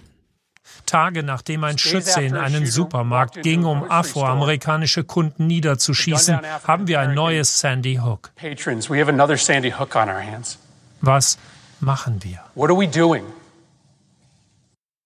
Ja, was machen wir? Gar nichts machen sie. Also dieser Spruch konnte nochmal so aufgegriffen werden, geht jetzt in die Geschichtsbücher ein, aber äh, es ist einfach, in Amerika ist jetzt faschistische Antipolitik. Ist wirklich erstaunlich. Ja. Äh, wie wenig wir das, äh, und es ist auch gerade nicht Trump, ja, sondern das droht ja erst wieder, dass jetzt wieder ein republikanischer, das kann ja auch DeSantis sein oder so, republikanischer Präsident kommt äh, und dann, ja, Und das sollten wir uns als Europäer auch vergegenwärtigen. Momentan haben wir ganz kurz diese sehr starke Allianz und wir haben diese starke Nähe zu Biden und America is back, sagte Ursula von der Leyen. Nur die Frage ist, wie lange? Und wenn wir uns jetzt ansehen, dass wir solche verrückten Abtreibungs- und zum Teil Verhütungsgesetze bald den USA haben, also wo Freiheiten beschnitten werden, wo es zugleich bürgerkriegsähnliche Zustände gibt, wenn man auf die Waffen blickt. Das sind ja ungeheure Zahlen von Todesopfern durch diese Waffen, die da einfach im Umlauf sind. Dann muss natürlich auch sich Europa die Frage stellen, inwieweit ist Amerika für uns für die nächsten 10, 15 Jahre, und darum muss es ja immer gehen, ein verlässlicher Partner. Reicht mhm. das so aus? Äh, wird es auch so bleiben? Kann es auch sein, dass das jetzt nochmal so eine Angstblüte ist der NATO, also so ein kurzes Aufblühen, man ja. nimmt nochmal ein paar auf und dann hat man vielleicht einen republikanischen Präsidenten, der das anders sieht und sagt, wir machen ein eigenes Bündnis mit weiß ich nicht wem ja. und wir brauchen eigentlich die NATO nicht mehr in dieser Weise und äh, dann muss Europa alleine dastehen. Also das ist eine ganz, ganz heikle Konfliktsituation, die jetzt auch, und daran können wir uns gewöhnen, dauerhaft bleiben wird. Also man kann fast so weit gehen sagen, wie der Klimawandel ist ein Dauerthema und der Konflikt beziehungsweise auch der Krieg ist jetzt ein Dauerthema für Jahre. Also es kann sein, dass es da zu Waffenstillstand kommt, vielleicht auch schon in ein, zwei Monaten äh, zwischen Russland und der Ukraine. Aber dieser Krieg, äh, das wird in gewisser Weise jetzt äh, strukturbildend sein für das gesamte Jahrzehnt und darüber hinaus. Und da werden sich vielleicht auch noch Allianzen ergeben, äh, die Europa da eingeht, mit denen wir jetzt noch gar nicht rechnen. Denn ob Amerika zuverlässiger Partner bleibt, das steht sehr an den Sternen. Und wenn da auch keine Bevölkerungsmehrheit mehr hinter dem Ganzen steht und auch sagt, was brauchen wir Europa, genauso wie die jetzt sagen, Abtreibung, nee, wollen wir gar nicht, dann ist das äh, die Frage, wo mhm. wir dann eigentlich stehen. Und dann ist auch ganz klar, dass Europa das alleine nicht leisten kann. Also vielleicht ist auch gerade äh, dieses Engagement, das Europa zeigt, das im Übrigen ja auch Deutschland zeigt, es geht jetzt nicht um äh, die Frage, wie oft äh, kann äh, Scholz irgendwo hinreisen, sondern es gibt ja dieses Engagement. Vielleicht ist das auch schon in der Hinterhand die Vorbereitung darauf, dass Europa versucht, auf eigenen Füßen zu stehen wenn Amerika mal ausfallen sollte, dass man dann jetzt noch ein paar NATO-Partner mehr hat, dass man dann größer als Europa dasteht. Das mhm. könnte auch eine Überlegung sein. Genau, diese Gewichtsverlagerung ist ja nicht schlecht. Und dass äh, Olaf Scholz jetzt gerade in Afrika ist oder war, fand ich auch nicht schlecht, denn ja. das ist nun mal auch durch den demografischen Druck das wichtigste Projekt für alle europäischen Staaten. Es gab ja diesen einen Vorschlag, ich weiß nicht mehr von wem, Miller, glaube ich, der dieses Buch über äh, dieses afrikanische Jahrhundert und die möglichen äh, Migrationsbewegungen so geschrieben hat, der meinte, es sollte sich im Grunde jetzt jedes europäische Land ein Partnerland in Afrika aussuchen und das durchpempern auf allen mhm. Ebenen. Viele Besuche, kulturelle Verschränkungen, Wirtschaftshilfe und so weiter. Aber eben nicht so dieses Flächendeckende, sondern so richtig so, jeder nimmt ein und dann ist es aber Antikolonialismus sondern eine echte Partnerschaft. Wir müssen über Hunger sprechen. Ich wollte das im letzten Monat schon tun. Das Thema ist natürlich aktuell nach wie vor aktueller geworden und ich habe auch tatsächlich jetzt Clips dabei aus den vergangenen Monaten. Also das gesamte Jahr ist schon geprägt von Hunger und schon davor. Und es ist ganz erschreckend, wenn man diese einzelnen Berichte sich anhört. Da gibt es unglaublich viel Gutes wiederum im äh, Deutschlandfunk in den öffentlich-rechtlichen Sendern zu hören. Und wir hören jetzt mal hier einen Beitrag, der ist noch vom Januar über Guatemala. Die Pandemie wird eines Tages vorbei sein. In Tekpan hat es viele Covid-Tote gegeben. Aber die Auswirkungen des wirtschaftlichen Einbruchs werden noch lange andauern. Viele Familien haben ihre Arbeit verloren. Das wird die Entwicklung der Kinder über Jahre beeinflussen. Sie werden Erwachsene mit kleinen Körpern sein, die unter chronischer Unterernährung leiden. Hm. Es unglaublich allein das schon jetzt zu hören, dass hm. also da jetzt schon klar ist, äh, die Folgen werden jetzt über Jahre, Jahrzehnte sichtbar sein, weil einfach dort kleine Erwachsene irgendwann sein werden mit zu kleinen Körpern, äh, weil sie unterernährt sind. Guatemala. Dann blicken wir jetzt nach Nordkenia, auch ein Beitrag aus dem Januar. Vor Nterey an Lenkegens Hütte spielen drei ihrer Kinder. An deren Zukunft kann die Hirtin noch gar nicht denken. Ihr machen schon die nächsten Monate große Sorgen. Meine Kinder bekommen nicht genug zu essen. Gerade der Kleinste bräuchte Milch. Die bekam er früher immer von ihren Tieren. Doch die verbleibenden zwölf werden noch lange unterwegs sein, auf der Suche nach Gras. Die Dürre am Horn von Afrika soll bis Mitte nächsten Jahres andauern. Wir sprechen hier von Krisen, die schon vor, ich betone, vor dem Krieg gegen die Ukraine da waren. Denn was man jetzt so erleben kann, ist im politischen Diskurs von äh, Strack Zimmermann bis Cem Özdemir, ja, die Russen, die nehmen uns ja. jetzt äh, noch den Weizen ab. Das stimmt zwar alles, aber das Problem Hunger war vorher schon ganz, ganz groß da es wurde nur nicht groß thematisiert.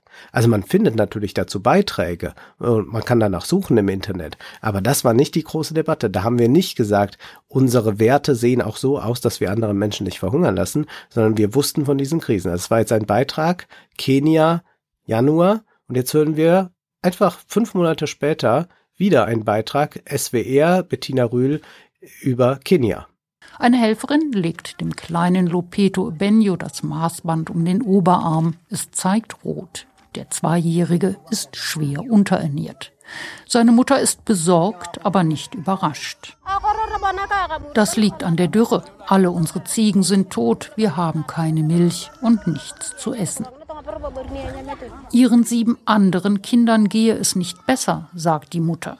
Aber die seien älter als fünf Jahre, Deshalb hat sie die anderen gar nicht erst mitgebracht. Das Ernährungsprogramm richtet sich nur an Kinder unter fünf Jahren. Wir gehen jetzt mal kommentarlos weiter nach Somalia. Ein Trauerzug hat sich aufgemacht im Flüchtlingscamp. In der Mitte ein Mann, der einen zusammengerollten Teppich in Blau und Orange trägt. Von den Seiten lässt sich erkennen, dass darin ein kleiner Mensch liegt. Die Gruppe stoppt an einem frisch in der trockenen Erde ausgehobenen Loch. Hier wird Ubach beerdigt. Sie wurde vier Jahre alt. Ich habe schon zwei Kinder verloren, einen Jungen und ein Mädchen, sagt ihre Mutter Juhara Ali der Deutschen Welle. Sie sind an der gleichen Krankheit gestorben. Wir haben keine Medizin für sie bekommen. Die Kinder hatten eine angeborene Krankheit. Aber sie hatten vor allem nichts zu essen. Mehr als 4000 Familien sind in den vergangenen Monaten in dem Lager untergekommen. Sie alle flohen vor der verheerenden Dürre in Somalia. Seit zwei Jahren hat es hier nicht mehr richtig geregnet. Ja, so humanitär und sanitär ist das so Zustand Europa 1850 ungefähr. Ja. Wir haben jetzt schon gehört, es hat dann nicht geregnet, seit zwei Jahren nicht. Das heißt, das Problem ist schon lange da. Das ist auch der westlichen Politik bekannt, aber wir machen da nichts. Und das ist auch nicht jetzt eine Frage von einem aktuellen Krieg, sondern wir haben da die ganze Zeit weggesehen und machen da nichts. Da gibt's mal ein paar kleine Hilfen, aber wir sehen ja, wie beschränkt dann diese Hilfen sind. Wir hören nochmal einen Beitrag aus Somalia. Außerdem gebe es weniger Hilfsbereitschaft für Somalia, weil alles sich auf die Unterstützung der Ukraine konzentriere. Wir sind nicht auf dem Radar. Das ist unfair. Wir haben tiefes Mitgefühl mit den Leuten in der Ukraine. Die haben das nicht verdient. Aber die Menschen hier haben das auch nicht verdient. Viele Hilfsorganisationen schätzen die Lage inzwischen als bedrohlicher ein als im Jahr 2011. Damals starben in Somalia etwa eine Viertelmillion Menschen an Hunger, weil die internationale Gemeinschaft viel zu spät reagierte. Aus Nairobi, Antje Dikans. Was war denn so. 2011? Wieso hat sie das jetzt so hervorgehoben? 2011 äh, war schon mal eine äh, große Krise. Also man kann ja eigentlich feststellen, dass sich auch das äh, immer mehr verschlechtert hat. Also es ist ja keineswegs so, äh, dass ähm, man einen Punkt hat, wo es besser wird. Mhm. Das ist ja oft, äh, wird das so gesagt, äh, das ist ja auch sowas, was Steven Pinker immer deutlich macht, uns geht es allen immer besser. Das stimmt aber nicht, wenn man auf den Hunger blickt. Also es gibt immer mehr Hunger wieder in der Welt, obwohl wir erst weniger Hunger hatten. Es ist ein bisschen schwierig, das immer zu definieren, aber man kann sagen, dass 800 Millionen Menschen auf der Welt an Hunger leiden mhm. beziehungsweise von Hunger bedroht sind. Also das kann von äh, tatsächlich äh, kurz vorm Verhunger stehen, dann heißen bis zu nicht wissen, ob man morgen noch genügend zu essen hat. Jedenfalls ist diese Bedrohung, äh, Hunger zu erleiden, für 800 Millionen Menschen akut. David Beasley, ah. der beim World Food Program ist, der äußert sich hier mal zu Afghanistan Mr. Beasley, could you give us a picture of the humanitarian emergency unfolding right now in Afghanistan? Afghanistan was already one of the poorest countries in the world with 20 years at least of conflict with the Taliban. And now uh, what we're facing is catastrophic. The number of people that literally are knocking on starvation's door is 23 million people out of 40 million people. Ja, jetzt wo er den Krieg anspricht, äh, 2011 war natürlich arabischer Frühling, ausgelöst ja. auch durch ja. äh, Missernten und so weiter. Stimmt. Hm. Wir hören jetzt in den süddeutschen Podcast rein. Ähm, da ist Martin Frick äh, vom World Food Program in Berlin zu Gast und der macht nochmal deutlich, das Problem Hunger war schon lange da. Herr Frick, wie viele Menschen auf der ganzen Welt leiden denn gerade unter Hunger? Wenn ich das jetzt beantworte aus der Perspektive des World Food Programs, also wie viele sind jetzt ganz akut auf Hilfe angewiesen, dann waren das vor zwei Jahren 126 Millionen. Im Januar waren wir bereits bei 276 Millionen. Und jetzt ist der Überfall Russlands auf die Ukraine dazugekommen. Wir können das schlecht schätzen, aber es kann sein, dass wir jetzt über 330 Millionen Menschen haben, die nun ganz akut von Hunger bedroht sind. Also da ist nochmal ein großes Päckchen dazugekommen mhm. und er bringt dann auch mal eine kleine Analyse, was zum Beispiel passiert, wenn russischer Dünger fehlt. Russland ist weltweit der größte Exporteur von Kunstdünger. Und wenn ähm, das weiter eingeschränkt wird, können wir Einbrüche in der Produktion in diesem Jahr sehen. Wir sehen zum Beispiel auch, dass in der Ukraine, wo gerade jetzt zum Beispiel Sonnenblumen ausgesät werden müssten für das Sonnenblumenöl, das nicht stattfindet. Denn viele, die in der Landwirtschaft normalerweise arbeiten würden, kämpfen, verteidigen ihr Land. Und dazu kommt noch Infrastrukturschäden, die langfristige Folgen haben werden. Wenn die Schwarzmeerhäfen tatsächlich zerstört oder stark beeinträchtigt sind, wird das ja auch nicht über Nacht wieder repariert werden. Und Exporte nur per Zug sind natürlich ein Bruchteil dessen, was sie mit Schiffen exportieren können. Ja, das ist wirklich erstaunlich, wenn man sich überlegt. All diese Kalkulationen fallen natürlich mit in das Überlegen, wie die russische Regierung gerade handelt.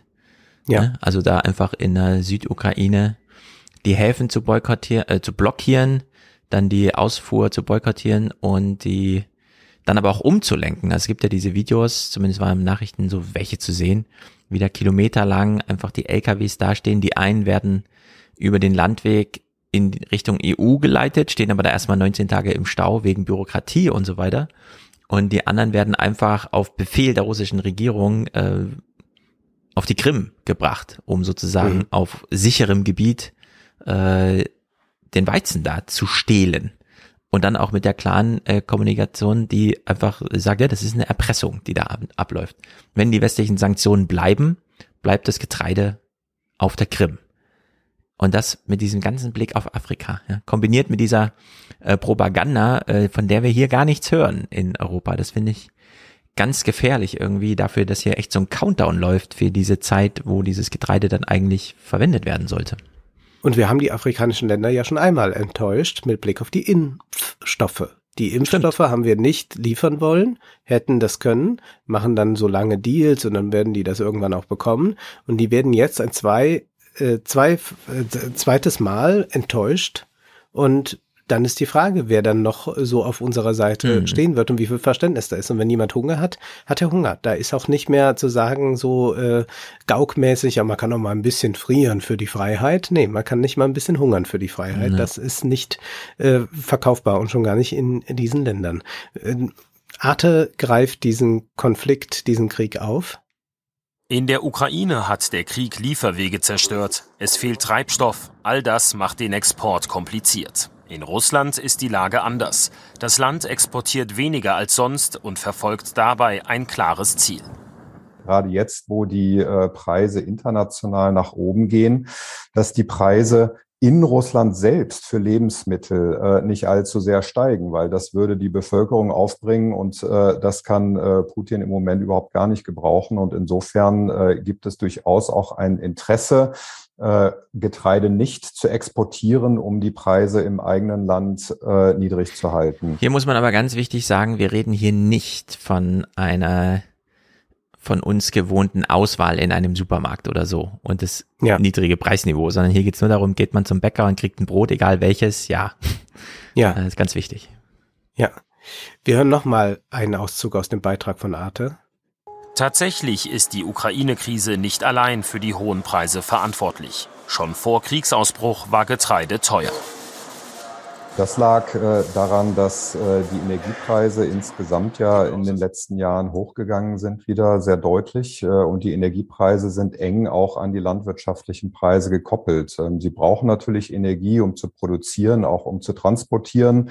Sie brauchen äh, Energie, um Düngemittel herzustellen.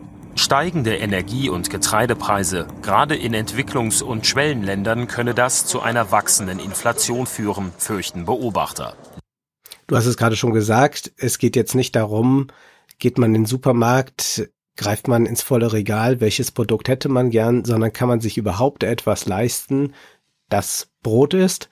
Und im süddeutschen Podcast geht es dann auch mal darum, wie viel eigentlich afrikanische Familien ausgeben müssen ihres Einkommens für Lebensmittel. Mhm. Und du sagst immer, der süddeutsche Podcast, natürlich der Podcast der Süddeutschen Zeitung. Ja. Wir wollen ja hier ganz korrekt sein. In anderen Ländern, vor allem afrikanischen Ländern, ist der Anteil dessen, was vom Familieneinkommen ausgegeben werden muss für Lebensmittel, oft bei 70, 80 und noch mehr Prozent. Das heißt, wenn dann die Preise weiter steigern, kann man gar nicht mehr irgendwo anders sparen, um es möglich zu machen, sondern da ist man einfach an der Grenze angekommen. Ja. Und auch an der Grenze des Verständnisses für irgendetwas. Denn das ist Weil, eine Bedrohung, die so äh, radikal ist. Dagegen ist die Pandemie ja nichts gewesen. Also das haben die ja äh, dann auch noch hinnehmen können. Aber das ist äh, so existenziell, der Hunger, dass man sich schon ausmalen kann, welche Konflikte da entstehen. Aber dazu kommen wir gleich. Ähm, wir hören nochmal in den SZ-Podcast hinein weil wir durch Covid die Unterbrechung von ähm, Nachschublinien hatten. Wir hatten auf derselben Seite ähm, einen unglaublichen finanziellen Aufwand der Länder, mit Covid umzugehen.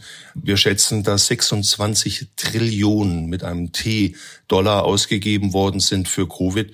Und die Folge davon ist ganz eindeutig, dass viele überschuldete Entwicklungsländer noch ärmer geworden sind, noch größere Schwierigkeiten haben, irgendwelche Kredite auf dem Weltmarkt zu bekommen. Gleichzeitig sind die Wechselkurse weggeschmolzen. Also sie haben zum Beispiel in Venezuela oder im Libanon oder in Südsudan dreistellige Inflationsraten und auf dieser ganzen Gemengelage kommen jetzt noch die explodierenden Preise auf dem Weltmarkt für Weizen, für Mais, für Speiseöl. All das zusammen schafft einen explosiven Mix.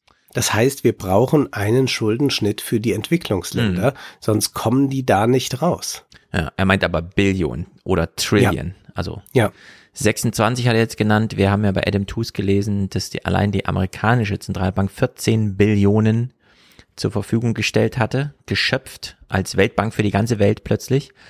Wir fanden das schon viel, aber jetzt haben wir gehört, äh, die, der Bedarf, die Dimension des Bedarfs war dann doch nochmal größer, also insgesamt. Und man hat auch kein systemisches Problem gelöst. Äh, das stellt sich eben wirklich ein. Ne? Also wenn dieses, wenn Getreide in Millionen Tonnen fehlt, kann man nicht einfach ausweichen. Dann gibt es keinen zweiten Lieferanten ja. oder so. Das ist dann einfach nicht da. Ja. Wir gehen jetzt nochmal zu diesem Arte-Beitrag und können ja mal über kurzfristige Lösungen nachdenken. Roggen, Weizen oder Mais werden heute Benzin und Diesel beigemischt, so entstehen Kraftstoffe wie E10. In Deutschland etwa wird insgesamt 12 Prozent des produzierten Getreides als Treibstoff verwendet wie viel äh, Getreide und auch wie viel Pflanzenöl in den Bereich Biokraftstoffe fließt, äh, das ist enorm, äh, macht aber am Ende nur einen sehr geringen Teil der, der Kraftstoffe aus. Das ist etwas, äh, was wir reduzieren könnten, kurzfristig reduzieren könnten, es nicht in den Tank zu stecken, sondern für menschliche Ernährung verfügbar machen. Deshalb können wir jetzt nicht sagen, Indien macht jetzt auch einen Exportstopp. Äh, die äh, sollen mal mit uns weiter Handel treiben und die sollen auch bitte mal mhm. äh, Getreide exportieren, während wir das verfeuern für unseren Treibstoff. Das ist ja unglaublich eigentlich. Ja. Ja, ist, äh, er hat jetzt gesagt, kurzfristig ist immer so die Frage, inwieweit man die Felder, die ja dann doch auch auf so eine Benutzung für Also es ist ja nicht dasselbe Getreide, was wir verfeuern, wie wir es essen würden, wie auch das Tierfutter und so, ne? Es erfordert dann doch immer schon ein bisschen Planung und auch Verfügbarkeit. Und ob mit kurzfristig dann schon die jetzt laufende und die Ernte des Säens äh, stattfindet, um dann die nächste Ernte, äh, äh die Phase des Säens, um die nächste Erntephase da schon so zu wirken, naja, es ist super knifflig. Ja, man hätte es sicherlich vorher machen müssen. Man müsste es aber jetzt tun, denn äh, klar ist ja, das sind ja fast alles, außer der Krieg, Effekte des Klimawandels. Das heißt, das wird sich alles verstärken und dann wird man immer wieder Nahrung brauchen. Und wenn man dann äh, in dieser Weise damit umgeht, dass man sagt, äh, wir machen da äh, Biokraftstoffe draus, das mhm. kann ja nicht sinnvoll sein. Und das ist auch wiederum, äh, wenn man das global bespricht, nicht mehr äh, zu rechtfertigen. Also mhm. Also das äh, ist dann dann auch mit unserem Wertekanon oder wie immer man das nennen will, eigentlich nicht vereinbar ist. Aber wie ist es überhaupt mit den Exportbemühungen der EU? Denn natürlich war das mit dem kurzfristigen auch deshalb gesagt, da es ja jetzt auch nicht so sein kann, dass wir als Europa plötzlich äh, die ganze Welt ernähren. Äh, so kann es ja auch nicht gedacht sein. Die EU geht bislang andere Wege. Anstatt das Getreide anders aufzuteilen, will sie vor allem mehr produzieren, um so die Nachfrage auf dem Weltmarkt zu erfüllen. Deshalb sollen mehr Flächen für die Landwirtschaft freigegeben werden. Eigentlich sollen auf diesen ökologischen Vorrangflächen Habitate entstehen, etwa für Insekten, und kein intensiver Anbau betrieben werden. Hier nun noch mehr Getreide anzupflanzen, wäre für einige Beobachter ein Fehler, nicht nur wegen des Klimaschutzes. Das langfristig Falscheste ähm, ist tatsächlich noch mehr Exportfähigkeit der europäischen Landwirtschaft und damit negative Einflussnahmen auf die Länder, die jetzt so abhängig sind. Damit ist die nächste Krise eigentlich schon vorprogrammiert letztendlich, wenn die Länder noch mehr Weizen einführen, auch wenn es vielleicht gut gemeint wäre. Stimmt alles. Ist ja. leider ein Problem, stimmt alles. Aber ja, das ist das Tragische. Man hört das alles und kann nur zustimmen und äh, muss eigentlich mit fast einer fatalistischen Stimmung da rausgehen, mhm. weil sich äh, so wenig da ändert. Äh, auch Fragen, die nochmal immerhin neu gestellt werden müssen, ist ja auch, was wird da eigentlich angebaut und wie sinnvoll ist das? Martin Frick war dann im Tagesspiegel-Podcast äh, zu Gast, jetzt äh, vor einigen Tagen. Und da spricht er dann mal über die Getreidearten, die eigentlich angebaut werden. Wir sollten auch darüber sprechen, wie sehr die Welt von nur drei Getreidearten abhängig ist, nämlich von Weizen, Mais und von Reis. Auch das ist eine gefährliche Situation. Was Sie ansprechen in Indien, das ist ja nicht so, dass Indien traditionellerweise ein Land gewesen wäre, das Weizen anbaut. Die westliche Diät ist Mode geworden und wenn Sie sich die Karte anschauen, wo es in Indien jetzt so unglaublich heiß geworden ist, dann ist das genau da auch, wo diese riesigen Weizenfelder sind. Ist auch kein Wunder, weil da steht weit und breit kein Baum, der irgendwie Schatten spenden könnte. Eigentlich ist in Indien das Grundnahrungsmittel Linsen. Und Linsen wären viel besser angepasst, weil sie viel weniger Wasser verbrauchen und gleichzeitig den Menschen auch Mineralstoffe und Vitamine geben, die sie aus dem Weizen nicht bekommen. Uff, Linsen. Ja. Ja, ja genau, das wollen ja. wir dann nicht so, aber wir wollen denen diktieren, was für sie besser wäre. Mhm. Und da kommen wir natürlich wieder an so ein Problem. Genau, hinzu kommt ja noch, dass die chinesische Mittelschicht jetzt alle Fleisch essen wollen. Ja. Und dafür auch wieder die Futtermittel gebraucht werden. Er hat jetzt äh, gemeint hier, dass die Bäume da keinen Schatten spenden. Äh, er meint aber wahrscheinlich auch wirklich große Klimaveränderungen. Dadurch, dass da Bäume fehlen, die grundsätzlich da für Wolken und Niederschläge und Kreislauf und so sorgen, ne? Wahrscheinlich. Hat man ja. so ein bisschen größer gedacht. Er bringt aber noch ein Beispiel zum Getreideanbau.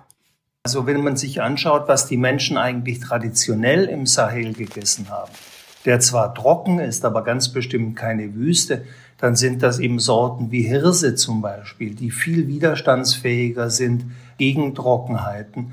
Mischung mit Bäumen, Agroforestry, also das Mischen von Bäumen und Landwirtschaft ist ein ganz mächtiges Instrument, um Resilienz aufzubauen und auch in ganz schwierigen klimatischen Umständen noch vernünftig Landwirtschaft betreiben zu können. Aber das ist eben kleinteilige, arbeitsintensive Landwirtschaft. Und lange Zeit hat man Entwicklungsländern eigentlich das Gegenteil gepredigt. Hm.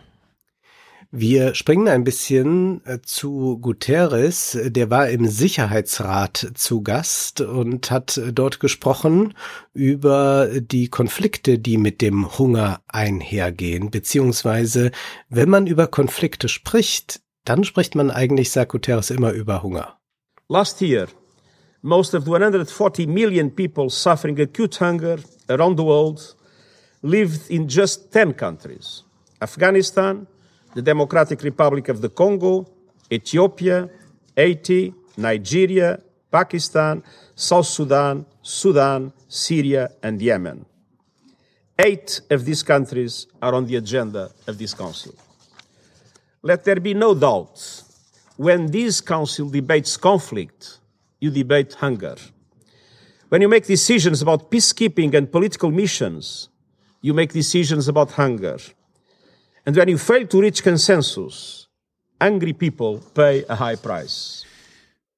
Ja, da kommt mir, und vielleicht schlage ich es ein bisschen über die Stränge, aber immer wieder dieses, dieses Hitler-Argument, ich muss es leider sagen, in den Sinn, denn auch eine der Argumentationen jetzt gerade für all die Probleme ist ja immer, warum muss man so übertreiben? Hier geht's ja dann immer um die letzten fünf Prozent Profit, die man sich noch rauszieht aus einem System, das man ansonsten auch gut balancieren könnte.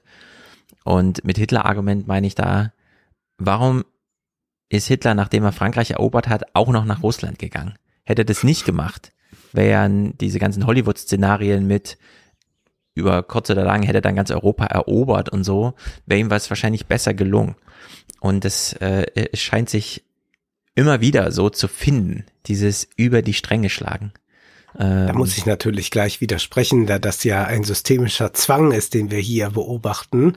Äh, der Kapitalismus muss wachsen, muss äh, Profite maximieren ja. und das äh, tut er natürlich überall und das tut er auch da, wo es ans Existenzielle geht oder er kann es da besonders gut tun, weil die Nachfrage existenziell ist und man gar nicht mehr ein Gebrauchswertversprechen braucht. Also mhm. man muss gar nicht dafür werben, äh, ess doch mal Brot, sondern die Leute müssen ja Brot essen. Ja, aber im Critical Infinity Podcast, den du ja vorhin auch schon ja. erwähnt hast, weil äh, Breitenbach dort äh, Dings gelesen hat, Habermas. Habermas. Hat er jetzt auch aktuell, das ist auch die Folge von heute, sehe ich gerade, 31. Mai. Ich habe heute Morgen schon viel Podcast gehört. Nochmal die Degrowth-Phase aufgebracht und da kam Patrick eben auch nochmal unterschieden zwischen Klar, es ist das prägende Paradigma unserer Zeit. Kapitalismus, Kapitalakkumulation, weil wir über diesen, wir gehen in, mit einer Investition rein, die uns ein Zinsvers äh, äh, wie soll man sagen, wir sind eine Zinsverpflichtung eingegangen, müssen also mit mehr rausgehen, als wir reingegangen sind. Irgendwo muss was verbraucht werden und jetzt haben wir uns aber auf die Natur gestürzt. Nur wir müssen ja nicht alles dem unterordnen. Wir können ja zum Beispiel beim Wohnen oder bei der Ernährung äh, sagen, das machen wir jenseits der kapitalistischen Logik, beispielsweise mit einer genossenschaftlichen Logik, Vereinslogik, wo sich Interessenorganisationen finden, die gar keine Gewinne machen dürfen, sondern nur dem Zwecke ihrer Organisation Mitglieder binden. Ja, und da kann man ja durchaus ein paar Felder identifizieren, die wir bislang äh, dem Kapitalismus überlassen haben, aber die wir auch politisch anders regeln können. Thema Antipolitik, äh, wir haben es ja häufiger betont, was macht Christian Lindner da gerade? Er sagt, die Schuldenbremse gilt und damit ist ja gemeint, die Politik hält sich da raus. Die Politik investiert da nicht, sondern der Privatsektor investiert und der will dann Rendite sehen. Nur in viele Sachen, in die Privatmenschen ähm, oder Unternehmen äh, in, ähm, investieren, mit einem Renditeversprechen, das kann man auch organisieren ohne Renditeerwartung. Dann gründet man halt Behörden, die sich einfach darum kümmern oder Genossenschaften, also diejenigen, die es konkret betrifft, weil sie in einem Haus wohnen oder so, kümmern sich dann selber darum, dass das Dach da dicht bleibt und so weiter und so fort. Also ich glaube, man kriegt die Renditeversprechen leichter raus, als wir uns das manchmal zugestehen wollen. Ich stimme dir voll und ganz zu, nur das würde ja dann nur über den Weg der Politik funktionieren. Richtig. Und alles andere ist aber Unsinn. Also man kann jetzt sagen, ja, die Unternehmen, die Lebensmittelkonzerne, die machen dies und das. Das wird sich nicht ändern und die machen dann vielleicht jetzt mal gerade, weil es en vogue ist, nicht mit Russland Geschäfte, aber natürlich hm. ist denen sonst der Hunger in der Welt äh, egal, beziehungsweise sie verdienen auch daran und äh, sie spekulieren ja auch äh, das ist ja nochmal ein ganz anderes Feld, dass ja. mit äh, Nahrungsmitteln spekuliert wird. Und zwar nicht von jenen, die sie produzieren. Also das gibt's ja auch. Das ist ja eigentlich mal die Idee von der Börse als Termingeschäft, dass man dort eine gewisse Absicherung dann auch hat äh, für äh, das, was man vorhat zu ernten. Aber wer einfach nur mit Lebensmitteln spekuliert, aber selbst gar keine hat, ist natürlich ein reiner Spekulant und sorgt dafür, dass natürlich diese Preise nach oben gehen. Und das könnte man alles aus der Sphäre der Ökonomie herausführen. Also man kann genauso wie man sagen kann, Ulm macht das mit dem Vorkaufsrecht genau, und Ulm äh, vergibt äh, Grundstücke und die zu einem vernünftigen Preis und nicht zu Spekulationspreisen. So könnte man auch sagen, äh, nein, Nahrung ist Angelegenheit des Staates und darum, darum kümmern wir uns. Und dann gibt's noch mal die Unternehmen, die was verarbeiten und auch die müssen einen fairen Marktpreis zahlen und da muss auch immer eine soziale Verantwortung für die ganze Welt mit implizit sein. Hm. Das kann man natürlich alles machen, aber das verlangt dann natürlich wirklich äh, politischen Willen und ich sehe auch gar nichts in der Debatte dafür. Also das ist, das ist so interessant, dass der Staat ja komplett rausgehalten wird aus einem. Das ist ja nicht nur Christian Lindner. Also ich will dir, ich bin schon überlegen, ob wir eine neue Rubrik brauchen hier.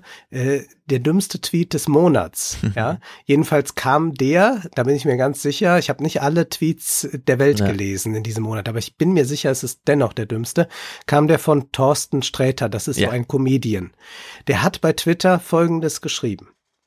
Liebe Kolleginnen und Kollegen, Thema Alltagsarmut. Fand ich erstmal schon ein schöner Begriff. Was ist denn nicht Alltagsarmut? Also heißt Alltagsarmut, am Wochenende geht's einem aber prima oder also naja, gut. Du also sparst also, jetzt die ganze Woche auf, um am Samstag dann Fete zu machen. Wahrscheinlich, ja. Thema Alltagsarmut. Wär's eine Idee, wenn alle, die es können, Supermarktgutscheine kaufen, per DM versenden, also per Direktmessage versenden und so vielen Bedürftigen wie möglich einen großen Zusatzeinkauf ermöglichen. So für 100 Euro. Jeden Monat. Mir fällt nichts anderes Gutes ein. Und ich habe diesen Tweet ja nur gefunden, ich folge ihm ja nicht, äh, weil äh, Mickey Beisenherz den natürlich zuverlässig geliked hat. Und das ist einfach herrlich zu sehen, dass also man das Thema schon jetzt wahrgenommen hat. Armut mhm. gibt es, auch in Deutschland. Wir sprechen ja hier nochmal über ganz andere Dimensionen, aber bleiben wir gerade mal in Deutschland. Armut gibt es. Und jetzt fällt einem nichts anderes ein, als zu sagen, ach, wir könnten doch so eine Charity-Aktion machen, wo jeder, der ein bisschen mehr Geld hat, Supermarktgutscheine per äh, DM an irgendwelche Leute versendet und ja. die meisten, die arm sind, sind aber dann komischerweise nicht bei Twitter. Was machen wir denn da? Könnte man ja auch fragen. Und da meint man, das wäre jetzt äh, des Rätsels Lösung und dann auch noch zu schreiben, mir fällt nichts anderes Gutes ein. Gut, ich würde jetzt mal sagen, Erbschaftssteuer, Vermögenssteuer, ja. ohnehin kann der Staat Geld ausgeben, wie wir sehen, wenn wir aufs Militär blicken. Aber nein, den Comedians fällt nichts anderes ein, als äh, einen solchen Unsinn, der dann hunderte Male geliked äh, und geteilt wird, zu twittern. Ja, Thorsten Sträter war lange auf der Suche nach einem Batmobil. Er hat dann jemanden gefunden, der ihm eins baut. Also hat er sich ein Batmobil gekauft. Ähm, dann denkt man natürlich anders über Sachen nach. Ähm, in der alten Republik unterscheide ich auch zwischen. Wirklich? Ja. Hat er ein, ein Batmobil? Ja, so ein also so ein Auto. Ja, es gibt da so einen Typ, der guckt sich so die Batman-Filme an und denkt, dieses Auto habe ich jetzt mal Lust zu bauen und da nur am Bauen Spaß hat und nicht das Auto dann einfach stapeln möchte, sucht er dann Käufer und dann haben sie sich irgendwie gefunden. Jetzt hat Thorsten Sträter ein Bettmobil. Ja, und, und damit kann er ja auch dann noch mal ein paar äh, Lebensmittel rumfahren. genau, so als Retter der Not. Aber das ist ja, aber das passt ja sehr gut, denn das der ist Retter ja Bruce Not, Wayne. Bruce ja. Wayne ist der äh, private, äh, der, Hood, der privat ja. wirtschaftet, der dann sagt, aber ich mache, eigentlich macht äh, Robin Hood ja nur Charity. Ähm, äh, Batman macht ja nur Charity. Genau. Und das ist genau das, was man dann hier nochmal äh, ideologischen Reinform in so einem Tweet gefasst Ja, und dieses Milliardär, Milliardär und Reichsein ist ja für ihn auch eine Bürde. Das ist ja, ja er will das ja eigentlich alles gar nicht. Wer äh, kennt es nicht? Hast du es gesehen? Äh, diese, darüber sprechen wir natürlich nicht über Finn Kliman. Äh, Finn Kliman äh, macht ja jetzt so alle fünf Tage neues Entschuldigungsvideo und bekommt mhm. immer wieder einen drüber und macht dann wieder neues. Und jetzt hat er auch noch mal so ein Video gemacht, in dem er so sagte, ja, erst durch die Wirtschaftsprüfung hat er überhaupt erfahren, dass er da eine Viertelmillion verdient hat. Ja. Und dass das erstmal Leute abkaufen, finde ich natürlich toll. Und zweitens, wenn es wirklich so wäre, hm. dann sieht man ja, der muss ja verdammt reich sein. Also wenn einem ja. die vierte Million nur noch auffällt, wenn der Wirtschaftsprüfer ja. darauf hinweist, dann muss ich mich fragen, ja, wie viel Geld ist denn da? Da schwimmt man ja nur noch im Gelde. Genau, Krise ist geil. Ich habe zu Finn Kliman ein kleines Argument. Ich habe mir die Böhmermann-Aufarbeitung nicht angesehen, nur so ein paar Spiegel Online-Texte kurz reingelesen. Es kam so die Frage auf, ähm, und die äh, kommt zu unserem Thema hier wieder zurück. Es kam so die Frage auf, Finn Kliman hat dieses Klimansland und da arbeiten Leute für lau, werden aber, also gleichzeitig bereichert er sich da so. Müsste, müsste er nicht eigentlich vor Ort mal für Ausgleich sorgen? Diejenigen, die ja. da bei ihm sind, mitarbeiten, auch Inhalte seiner Videos sind, die ja so erfolgreich sind und so. Und ich will hier mal einen Punkt machen, der für die alten Republik ganz, ganz wichtig ist, denn wir stellen ja fest, Thorsten Sträter und so weiter, wir gehören ja zu den Ländern, die eigentlich wohlhabend geworden sind, bevor sie alt wurden. Also bei uns sind es nur Verteilungsfragen. Es ist bei uns nicht die Situation wie in Vietnam, dass wir feststellen, oh so auf halbem Wege, wir waren gerade mitten im Sprung in die Innovation und ins fortschrittliche Land und dann haben wir plötzlich keine Mitarbeiter mehr und nur noch viele Alte und jetzt äh, sind alle alt und arm. Nee, wir haben ja auch viele reiche Alte. Und dann, wie Thorsten Sträter anmerkte, kann man das nicht so ein bisschen anders verteilen. Jetzt hast du gesagt, Erbschaftssteuer. Ich würde sagen, ähm, ja, Erbschaftssteuer, Mieteinnahmen, warum gibt es ein Recht ja. auf Rendite? Das steht doch nirgendwo. Äh, Eigentum verpflichtet, auch dazu äh, für die Stadt, in der man lebt, ein bisschen zu sorgen, also dass sich da alle wohlfühlen und nicht jeder 60 Prozent äh, seines Einkommens für sein Wohnen verbraucht. So, und jetzt ist ja die Frage für uns, was haben wir denn von unserem Wohlstand, wenn wir ihn nicht so verteilt bekommen, dass die eine Hälfte der Gesellschaft einfach nichts davon hat, als Bettler ins Rentenalter geht und dann 20 Jahre lang nur noch vor sich hinleidet?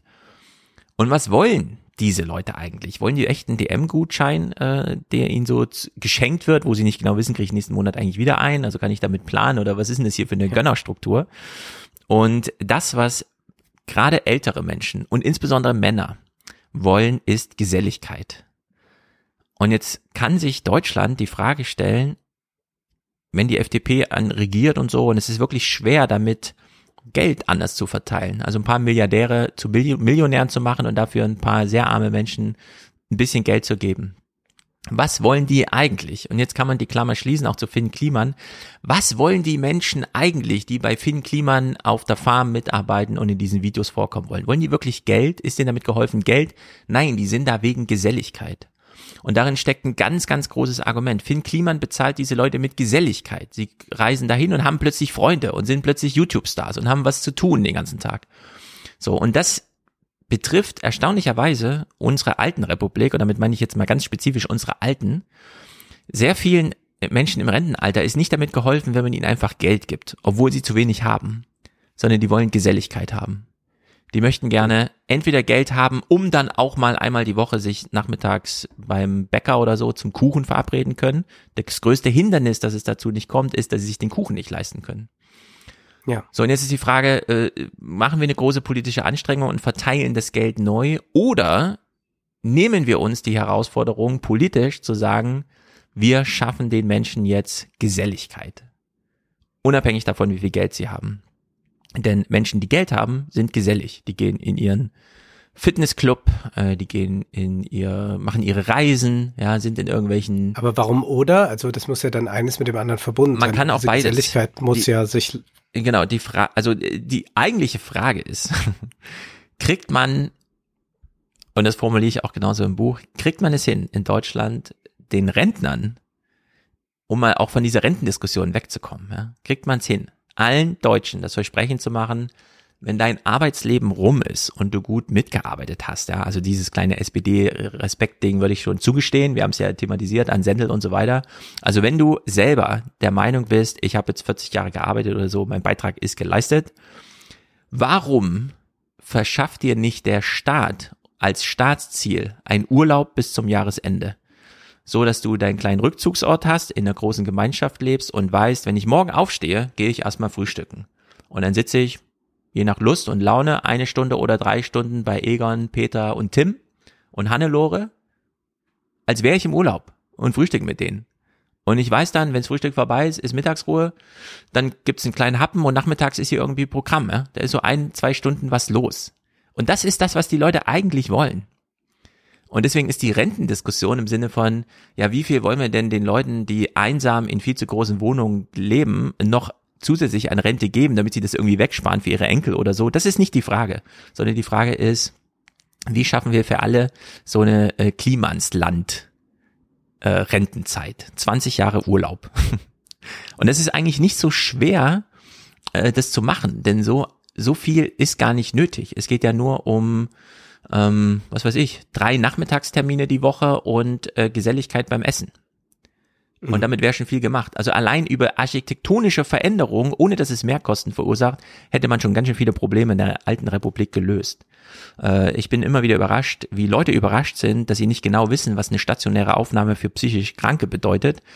Das ist jetzt nun mal thematisch auch ein düsteres Thema, aber man ist dort nicht dauerhaft in einem therapeutischen Zusammenhang, sondern auch auf Station lebt man mit Patienten und die Patienten sind unter sich und einmal die Woche ist dann mal eine Stunde Therapie. Also man hat nicht mehr Therapie, nur weil man äh, in der Station untergebracht ist, sondern die Station selbst ist dann die Therapie. Aber unangeleitet, sondern man trifft sich halt so auf dem Hof, man kommt so ins Quatschen, man ist aus seinem alten sozialen Gefüge raus. Und da kann man relativ viel lernen, äh, wie man mit den eigentlichen Problemen äh, so einer alten Republik umgeht. Aber wir sehen eben in Deutschland auch nichts davon, ja. Und das sieht man da wieder an dieser Sträter-Argumentation. Im, ja, ja. Im Grunde brauchten wir so die Tafel, aber wirklich als sozialer Ort, zu dem man gerne hingeht und nicht das, wie wir es jetzt haben, dass man sich da so vermummt und hoffentlich sieht mich keiner und so. Nee, der Rest wäre genau Aufgabe des Staates. Also das, genau. äh, der, der Aufgabe des Staates äh, wäre erstmal dafür zu sorgen, dass genügend Geld äh, da ist, äh, dass man sich den Kuchen leisten kann. Und dann wäre es wiederum ähm, die Möglichkeit für einen jeden, sich äh, Geselligkeit zu verschaffen. Und dann braucht man aber auch Orte der Geselligkeit. Genau. Und das ist dann vielleicht nicht einfach nur äh, die äh, Bäckereikette irgendwo. Also da gibt es das ja, da ja. ist das ja zu beobachten. Also da sind ja die, äh, sagen wir, 65 bis 85-Jährigen. Wenn man mal so durch die kleineren Orte fährt, dann sieht man das, äh, wie diese ganzen äh, Bäckereien alle heißen, Kampshöfer mhm. und sonst was. Und dort äh, treffen sich die die Senioren und da treffen sich natürlich immer nur die Senioren, die sich das leisten ja. können, überhaupt sich da mal zu treffen. Und auch da könnte man fragen, warum muss das alles immer äh, privatwirtschaftlich sein? Genau, warum? Wir haben das ja auf der kulturellen Ebene genau. auch äh, sehr viel mehr nicht privatwirtschaftlich. Ja. Warum ist eine Bäckerei privatwirtschaftlich organisiert? Es gibt dafür ganz wenig Gründe. Und jetzt stellt man sich mal vor, man organisiert die Bäckerei so, dass ähm, 100 Leute, die die Bäckerei gerne nutzen, also so eine kleine Backstube, ne, dass sich die wie in so einem Dienstplan aufschreiben, wer an welchem Tag mit wem die Kuchen backt. So, und dann hast du, jeder ist jeden zehnten Tag dran. Und die Leute würden das noch besser finden, ja, den Kuchen noch selber zu backen, obwohl das ja Arbeit ist und so weiter, aber das mit einzubauen, ja, und dann kannst du das einfach als Verein organisieren. Die brauchen halt nur eine Backstube, das ist das Problem. Die können sich keine Backstube leisten für 50, 100.000 Euro. Die wissen aber, wie man backt, wie man mit den Zutaten umgeht. Die haben Lust darauf, gemeinsam die Zutaten zu besorgen, das zu backen und so weiter und sich einfach nachmittags mit Kuchen zu versorgen, um darüber äh, einen sozialen Raum zu schaffen, in dem sie sich einfach alle wohlfühlen. So, und das kriegt man jenseits von Marktwirtschaft einfach organisiert. Das ist gar kein großes Problem. Wir brauchen natürlich auch erstmal wieder ein Bewusstsein dafür, dass das wirklich etwas Erstrebenswertes ist. Also wir haben ja auch viele solche Einrichtungen, die dann zu wenig genutzt werden. Ja, ganz genau. Wenn man zum Beispiel mal schaut, äh, was die Kirchen so vor Ort anbieten, dann sind das ja mitunter genau solche Dinge, die du da beschreibst. Aber da sind dann nur sehr wenige Leute, die überhaupt sich da engagieren, weil sie äh, das in irgendeiner Weise komisch finden. Äh, engagieren klingt doch immer gleich so, als würde man die Welt da retten, sondern ja, genau. erstmal kann man sagen, man macht sich selbst eine gute Zeit. Richtig, richtig. Und hilft vielleicht auch noch ein paar anderen Leuten dabei. Aber das ist ja etwas, was äh, zum Beispiel Kirchen Kirchen anbieten, was aber gar nicht so groß wahrgenommen wird. Also ich glaube, da äh, könnte man überall äh, vor Ort äh, auch noch hingehen. Und da gibt es natürlich Kontaktscheu oder da gibt es auch einfach äh, diese Tatsache, dass das sehr verlernt wurde, dass so Gesellschaft ist, sondern Gesellschaft ist eigentlich, dass so jeder auf eigene Faust mit sich alleine mit dem Koffer ringt und dann aber doch noch hofft, dass der große Stefan Schulz im Abteil steht, damit er den Koffer ja, genau. nach oben buxieren ja. kann. Ja, äh, da darauf hofft man dann. Wenn es nicht so ist, dann muss man sehen, wo man bleibt. Ja, und das ist äh, das äh, große Problem, dass man äh, dadurch äh, so eine äh, Kultur der Ellenbogen etabliert hat, die dann am Ende auch zur Neidkultur wird, wo ich dann auch irgendwann äh, selbst das 9-Euro-Ticket niemandem mehr gönnen möchte. Genau, ganz genau, richtig. So, wir kommen noch einmal kurz zurück äh, zu äh, dem Thema Hunger und wir haben in den vergangenen Monaten viel über feministische Außenpolitik gesprochen und Guterres äh, greift das hier indirekt auch einmal auf. Mr. President, around the world 49 million people in 43 countries are in emergency levels of hunger known as IPC4, just one step away from famine. In other words, they are facing starvation and are doing everything they can to survive. As always, women and girls are worst affected, and this is reflecting in rising rates of trafficking, forced marriage, and other abuses. Wenn die Armut steigt, dann steigen die Zwangsverheiratungen und vor allem die ganz jungen Zwangsverheiratungen, weil mhm. die Familien äh, dann wenigstens hoffen, noch ein bisschen Geld zu bekommen, wenn sie äh, die 13-, 14-jährigen äh, Töchter verheiraten. Und wir haben ja jetzt eben den Berichten auch äh, gehört, es sind dann die Frauen, die mit den Kindern irgendwo zurückbleiben, versuchen sich durchzukämpfen und oft gelingt das nicht. Also ein feministisches Thema. Und dann haben wir jetzt den UN-Chef gehört und jetzt äh, bin ich dann noch so ein bisschen durch die Audiothek der ARD gestolpert äh, zum Thema Hunger. Und dann sah ich, ach, im November im SWR war Entwicklungsminister Gerd Müller zu Gast, so als eine äh, der letzten Amtshandlungen. Und er erzählt da, was erreicht wurde. Die Staatengemeinschaft hat sich ja vor 30 Jahren das Ziel gesetzt, 0,7 Prozent des äh, Bruttosozialproduktes für Entwicklungszusammenarbeit. Da haben wir jetzt 30 Jahre gearbeitet, aber es ist uns jetzt gelungen im vergangenen Jahr. Diese Linie muss ausgebaut werden. Wir müssen mehr tun. Ich sage es nochmal, nationales Klein-Klein. Die Herausforderungen sind heute global. Klimaschutz, Pandemiebekämpfung, eine Welt ohne Hunger. Ja, 0,7 Prozent. Lächerlich. Deutschland sollte sich Nigeria als Partnerland schnappen und dort auf aller Ebene mit diesen 200 plus Millionen ja. Menschen, die im Durchschnitt 14 Jahre alt sind, einfach mal zusammenarbeiten. Als wäre es ein weiteres Bundesland. Jahrzehnte gebraucht, um mhm. überhaupt mal diese 0,7 Prozent zu haben. Ein Ziel, von dem wir wahrscheinlich gar nichts wussten. Müller spricht auch über die Zunahme von Hunger. Weltweit seit 1990 wurden die Zahl der Hungernden halbiert. Aber mit der Pandemie steigen die Zahlen wieder. Wir sind leider bei 800 Millionen Menschen, die täglich nicht wissen, was sie am nächsten Tag essen können. Und heute, während Sie das Interview hören, am heutigen Tag sterben 15.000 Kinder an Hunger. Es müsste nicht sein. Und das ist die Hauptaufgabe des oder der Entwicklungsministerin, laut zu werden. Eine Welt ohne Hunger ist möglich. Warum tun wir es nicht? Tja, Svenja Schulz ist, ist genug Aufgabe. für alle da. Hm. Ja, es ist genug für alle da. Man kann nicht sagen, wir sind leider noch nicht äh, weit genug entwickelt oder wir sind zu viele auf dem Planeten. All diese Argumente sind Quatsch. Hm. Man könnte tatsächlich alle satt bekommen. Es ist überhaupt kein Problem, aber man macht es nicht. Und dabei wäre es auch gar nicht so teuer, wie Müller sagt. In unseren Köpfen muss sich was ändern. Welcher Politiker kann sich dem verwehren, eine Welt ohne Hunger zu schaffen? Ich sage, wer sich verwehrt, der macht sich schuldig. Hunger ist Mord. Weil wir die Technik, das Wissen haben und beim Geld, wir haben im Ministerium mit den internationalen Experten einmal die Frage untersucht, wie viel Geld bräuchtet ihr, damit jedes Kind jeder auf der Welt genug zu essen hat.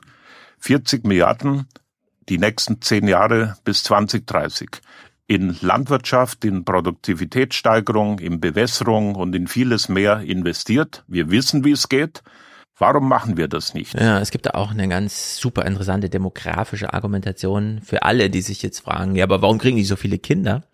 Äh, 5% Wirtschaftswachstum und die Aussicht, da partizipieren, äh, partizipieren zu können, also selber auch 5% in die eigene Biografie jedes Jahr, äh, zack, 1,8 Kinder pro Frau.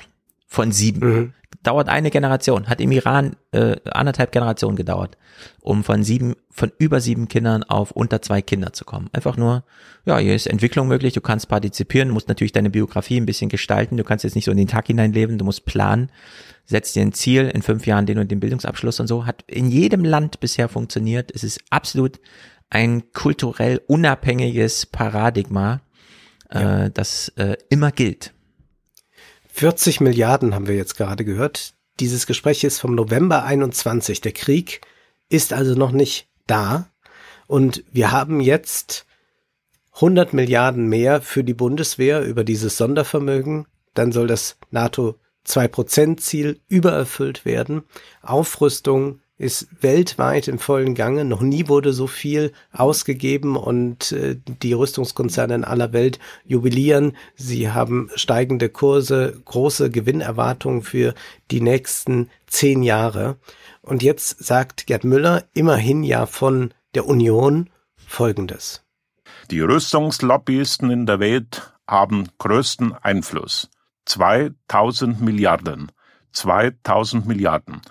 Und auch bei dieser Koalitionsregierung wurde wieder gerungen, den Rüstungsetat mit der Perspektive zwei Prozent zu erhöhen. Ich sage, wer zwei Prozent bei Rüstung anstrebt, der muss bereit sein, mindestens auch ein Prozent für Entwicklungszusammenarbeit einzusetzen. Und das weltweit. Jo, ein Prozent, was für eine unverschämte Forderung. Ja. ja, aber auch das wird vermutlich nicht kommen und so ist der Hunger ein mhm. Problem, das uns lange erhalten bleibt und da ist dann von westlichen Werten auch nicht mehr die Rede. Das muss man, und da braucht man nicht Relativismus oder so ähm, oder Wortebautismus ja. vorzuwerfen, sondern das ist einfach äh, eine knallharte Tatsache. Müller hat es ja ganz klar auf den Punkt gebracht. Niemand muss verhungern. Hunger ist Mord. Und daran machen wir uns schuldig. Von ihm haben wir ja auch den Spruch gehört, für uns arbeiten jeweils 50 Sklaven. Also ja. äh, der Imperialismus ist schon ziemlich beträchtlich.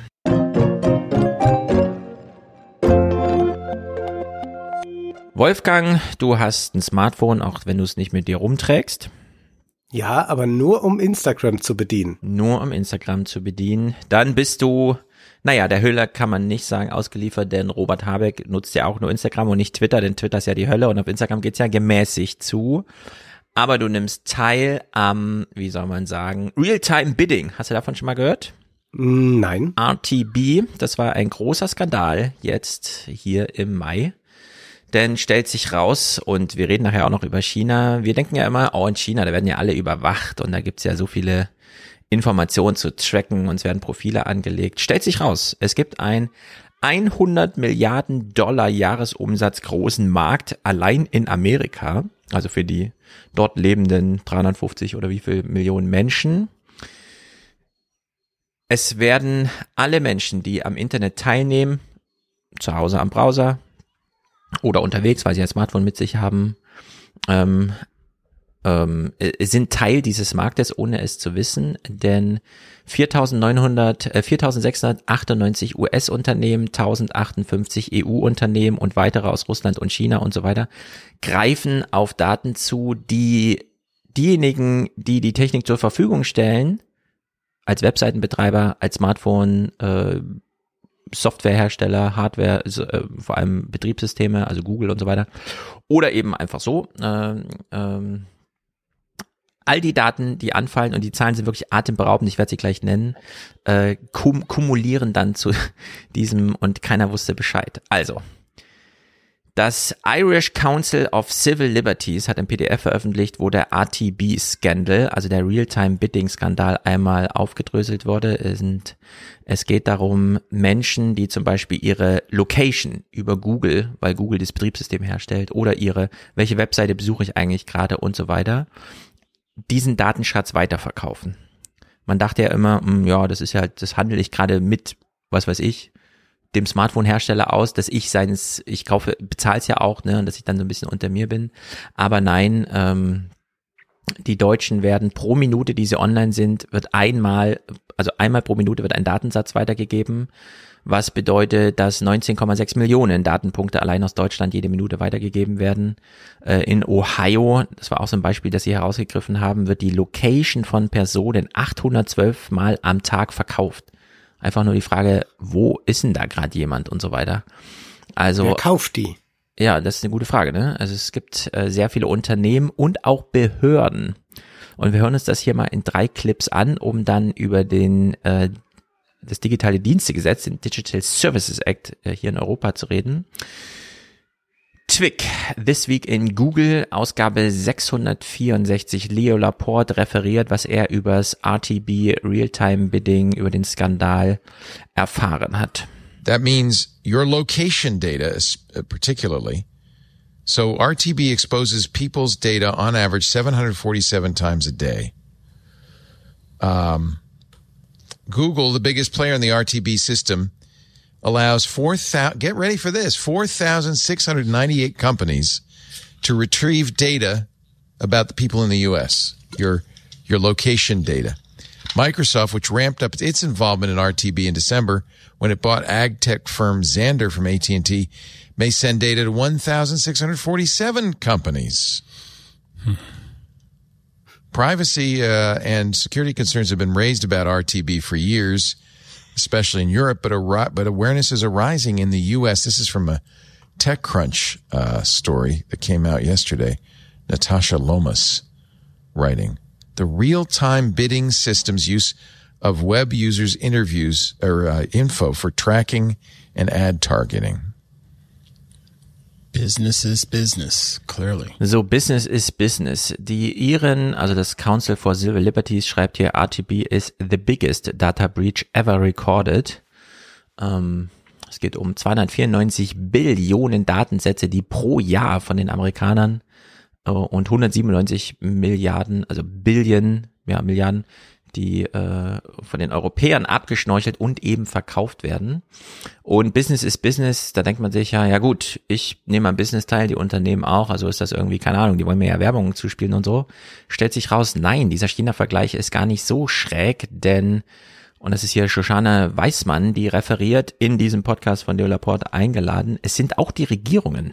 I'm not as deep in it as others are, and it's definitely not my deepest issue, but it is something that's kind of up there for me that we need to shore up whether through the courts or through the legislature or both because it's not it doesn't make sense and precedent like what used to happen in early america was that was not the understanding um, but government likes its power, so it'll try to like get our information and get around warrants as much as it can. So yeah. let me try to understand what you said as a second grader. You're basically saying because I have a phone, because I you share that no data with other expectation of privacy. Just because I own a phone, only for the data you already share with other parties, like your location data with Google, mm-hmm. the government has a right to that. You've you've basically given up your right to privacy in that regard. It's not protected by the Fourth Amendment. Ja, also man denkt ja, man nutzt das Internet und ruft Webseiten auf, aber ja, jede Minute werden diese Daten, also welche Webseite besuchst du gerade und so weiter, einfach feilgeboten. Um die kann man dann äh, bieten und das wird auch gemacht und es sind tausende Unternehmen, die Milliarden dieser Datensätze einfach abrufen. Wie kann man sich dieses Bieten vorstellen? Also es gibt dort das Interesse eines Unternehmens zu werben. Und mhm. jetzt muss man die Werbung anpassen, zum Beispiel, ich möchte Männer in Frankfurt erreichen. Mhm. Und dann gibt es wiederum andere Unternehmen, die diese Informationen, wo du dich zum Beispiel gerade in Frankfurt aufhältst ja. und dass du dich in Frankfurt aufhältst, abgespeichert haben und du bist dann Teil in einem großen Pool, der dann verkauft wird an dieses Unternehmen, das Interesse hat, Männer, die in Frankfurt leben, zu bewerben. Genau, bisher war ja die Erklärung von Facebook zum Beispiel immer, wir verkaufen keine Nutzerdaten, wir kategorisieren nur Publikumssegmente, die wir dann anbieten für diejenigen, die dann ihre Daten, nämlich ihre Werbematerial zu uns bringen und hier präsentieren. Und jetzt stellt sich raus, nein, es läuft auch umgedreht. Äh, die Informationen, die Google über äh, die Google Maps Funktion auf deinem Smartphone und so weiter hat, wo du bist und was du dann wahrscheinlich auch tust, das könnte man ja dann einfach rückschließen. Äh, die werden einfach so, äh, also die sind kaufbar. Äh, man kann auf diese Daten zugreifen und es machen Tausende von Unternehmen. Äh, und was hat der Staat davon? Ja, was hat der Staat davon? Also diese Frage, äh, die äh, vertiefen wir gleich nochmal mit Shoshana Weismann. Ich bin ein bisschen überrascht, dass wir das hier so gar nicht jetzt im Mai mitbekommen haben. Ja. Dass hier so eine große Ausleuchtung und wir sind alle der gläserne Bürger, obwohl wir es ja eigentlich andersrum wollten. Wir wollten ja eine gläserne Regierung und so weiter. Und dass dieses Verhältnis mal wieder so krass verdreht ist, das äh, stellt Shoshana Weismann hierher, denn die Information, für die sich der Staat interessiert, sind ja für den Staat verfügbar wenn er den Weg über einen Richter und so weiter geht. Also wenn es da ein echtes Ermittlungsinteresse gibt und dann auch Verfahren eingehalten werden und so weiter und so fort. Und hier liegt äh, der Shortcut vor. Do you know, Shoshana? Uh, I understand this isn't necessarily your uh, exact area, but do you know uh, of government agencies that are buying this information? Yeah, I know it's been happening. I genuinely don't remember offhand which agencies, but it's been something that's become like common practice, which, you know, logistically makes sense if it's a way they can get around needing a warrant and like due process. Of course, they're going to do it if they can. Right. Um, law enforcement has had that problem forever. Um, it, it's, it's kind of wild though that uh, that there's not as much interest in that. That it's really, you know, Ron Wyden's really leading here, but that like not a lot of other elected officials are like this. This seems like a violation of rights we might want to like shore up. Um, so yeah, it's it's a problem that's actively happening. Ja, also wir kennen es ja Vorratsdatenspeicherung, Funkzellenabfrage, der ganze Kram. Das sind alles Zugriffe des Staates auf diese Informationen, die auf Seiten äh, privater Unternehmen anfallen und dann geht man entweder den Rechtsweg oder man kauft halt einfach diese Informationen, mhm. die man dann haben will. Also die, das Irish Council for Civil Liberties mit dem PDF weist darauf hin, dass in Europa die Daten, also Datenpunkte pro Person 376 Mal am Tag abgerufen werden. Also das ist sozusagen die digital, der digitale Schatten, den du, den wir alle hinter uns herziehen, der dann einfach da kaufbar ist, zur Verfügung gestellt wird. So, jetzt haben wir hier einen amerikanischen Podcast gehabt, wo sie meinten, ja, was gibt's eigentlich Gesetze dagegen? Nee, der Staat selbst hat ein Interesse daran, dass das so ist, wie es ist. Und so ein paar Gesetze gibt's ja doch, äh, also dieses Digital Services, der Digital Services Act, der jetzt hier, den wir hatten ja auch schon mal thematisiert, als er losging, jetzt ist er so in seiner finalen Stadium. Wir wissen immer noch nicht genau, was drin steht. Niemand hat den Text bisher gesehen, außer diejenigen, die ihn mit verhandelt haben. Die äußern sich dann allerdings auch so ein bisschen in den Podcasts. Und das große Gesetz löst ja dann auch so ein paar kleine ab oder deren Probleme auf, wie zum Beispiel das Netzwerkdurchsetzungsgesetz, wo es ja im Mai auch wieder interessant war. Die Berliner Zeitung hat hier mal diesen Jan Böhmermann-Sendung aufgegriffen. Die habe ich auch nicht gesehen, aber ich habe seinen Tweet gesehen, dass es dann zu Polizeieinsatz kam und so weiter. Also Böhmermann hat in seiner Sendung thematisiert, dass die Behörden gar nicht so hinterher sind, wenn jemand Gesetzesverstöße, die online stattfanden, meldet. Und sie schreiben, Mitarbeiter des Teams gaben sich dabei als normale Bürger aus. Das Experiment, wie es Böhmermann in der Sendung am Freitag nannte, also bei der Polizei anzurufen, zu sagen, wir brauchen hier mal Hilfe, Ermittlung und so weiter, ähm, brachte unterschiedliche Ergebnisse. Während in einigen Bundesländern ermittelt wurde und auch äh, ein Täter wegen Hassbotschaften im Netz verurteilt wurde, begannen in anderen Bundesländern die Ermittlungen gar nicht erst oder die Anzeigen wurden nicht aufgenommen, was dann dazu führte, die Böhmermann-Recherche hat für ein paar Beamte nun juristische Konsequenzen. Es gibt in einigen Fällen interne Ermittlungen wegen Strafvereitlung. Also da liegt eine gewisse Unterlassung vor in den Verwaltungsapparaten, die Gesetze anwenden sollen. Und wir finden ja, die Gesetze sind schon ein bisschen Unterlassung, denn so viel regeln die ja eigentlich gar nicht. Und der Spiegel informiert hier auch mal über Clearview, das haben wir ja auch schon mal aufgegriffen, dieses Unternehmen, das einfach mal das ganze Internet nach Gesichtern abgesucht hat, dann äh, gematcht hat, welche Informationen haben wir denn über diese Gesichter. Und äh, Patrick Beuth schreibt hier über die mh, Bedrohung sozusagen, dass äh, diese New Yorker Firma jetzt ähm, ihr widerrechtlich erstellte Biometriedatenbank monetarisiert, indem sie einfach den Schulen nach diesem äh, Attentat in Uvalde das Angebot macht, äh, ja, wir können ja für euch an der Tür oben so eine Kamera hinhängen, die dann kontrolliert, wer geht denn hier eigentlich gerade rein und ist er irgendwie bekannt als, ja, hat er vielleicht vor fünf Minuten einen Facebook-Post gemacht mit und so. Also äh, hier geht's so richtig zur Sache. Und auch äh, in Vorbereitung des DSAs, also unserer Thematisierung, Facebook-Leaks. Äh, Netzpolitik.org hat jetzt im Mai mal darüber geschrieben, dass Weiß, also Motherboard von Weiß, darüber geschrieben hat, dass es ein 15-seitiges Dokument gab, in dem so drin steht, und das ist von Facebook selbst hergestellt, also geleakt, wir können jetzt darin nachlesen, dass Facebook eigentlich DSGVO gar nicht einhalten kann. Die brauchen ja immer eine Zweckbestimmung für die Datenverarbeitung und müssen das eben dann auch intern immer, also jede Art der Datenverarbeitung, rückkoppeln an die Gesetzesgrundlage und sie stellen fest, dass sie das eigentlich nicht können. Äh, sie können, falls wirklich mal jemand die DSGVO nachschauen möchte, ob die da äh, gesetzeskonform handeln oder nicht, dann können sie es eigentlich nicht nachweisen. Und dann ist das äh, Dokument so eine interne Warnung, dass man sich doch mal mit diesem Problem befassen sollte und so weiter. Also die Polizei setzt die DSG, äh, setzt ähm, das Netzwerkdurchsetzungsgesetz nicht durch. Clearview macht die ein oder anderen Versuche und springt da einfach auf so einen politischen Zeitgeist auf. Facebook weiß, dass es die DSGVO nicht einhalten kann und ähm, wir reden jetzt über die Daten, äh, die den Digital Services Act als das Gesetz, das uns jetzt versucht, das, was mit den mit der Datenschutzgrundverordnung schon gelungen ist, nochmal zu übersetzen für alle möglichen Themen, nicht nur äh, Privacy. Und das ist natürlich kompliziert. Vielleicht eine Sache noch, die es ja auch noch gab, war die Frage, ob man die Chat-Protokolle filzen darf. Und ja. das ist ja etwas, wo sich jetzt doch die deutsche Regierung sehr dagegen stellt, dass das möglich sein soll. Genau, da haben wir zum Glück eine FDP-grüne Regierung, die so ein bisschen auf der naja, wie soll man sagen, mal abwarten, was da passiert. Da hat mir Tanja gestern aus Österreich, die ist, äh, arbeitet da bei Epicenter Works mit, mh, mm, auch schon noch einen Hinweis gegeben, genau, die Chatkontrolle.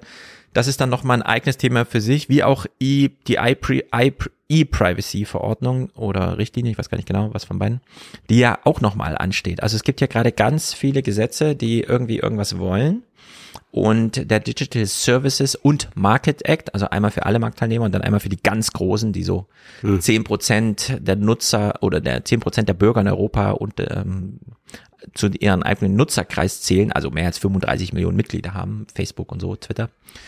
Die äh, kriegen ja dann nochmal ihr eigenes Gesetz und ein paar Sachen sind dann doch drin.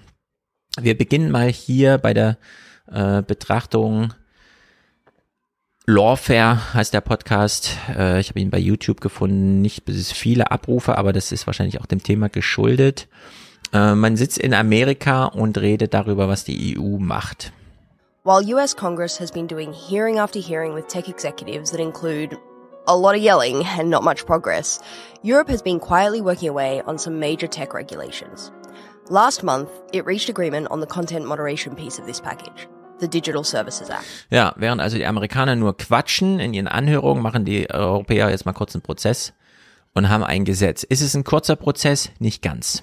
So the, the DSA went through a standard Brussels legislative process, which is the European Commission went through a long consultation process about what the new rules should be and then put together a draft. And this is something I really like about the European process is that the people who did this consultation and who wrote the draft have been thinking about this for years. They're extremely knowledgeable about these issues. They've heard from civil society and from platforms and from academics and from other people in government going back at least to 2011 about what works and doesn't about notice and takedown and how well automation works or, or fails to work in trying to catch prohibited speech, things like that. And so they, they asked smart questions in their consultation and they, they took the responses into account and they came up with a draft So, man ist also irgendwie frohen Mutes in Amerika, dass man in Europa hier so ein Vorbildgesetz geschaffen hat. Es hat äh, ein Jahrzehnt Konsultation gebraucht. Ich bin immer wieder überrascht, wie schnell die Zeit vergeht, denn die DSGVO wurde 2014 verabschiedet, kam dann irgendwann 2017 in Effekt und das ist auch schon wieder fünf Jahre her.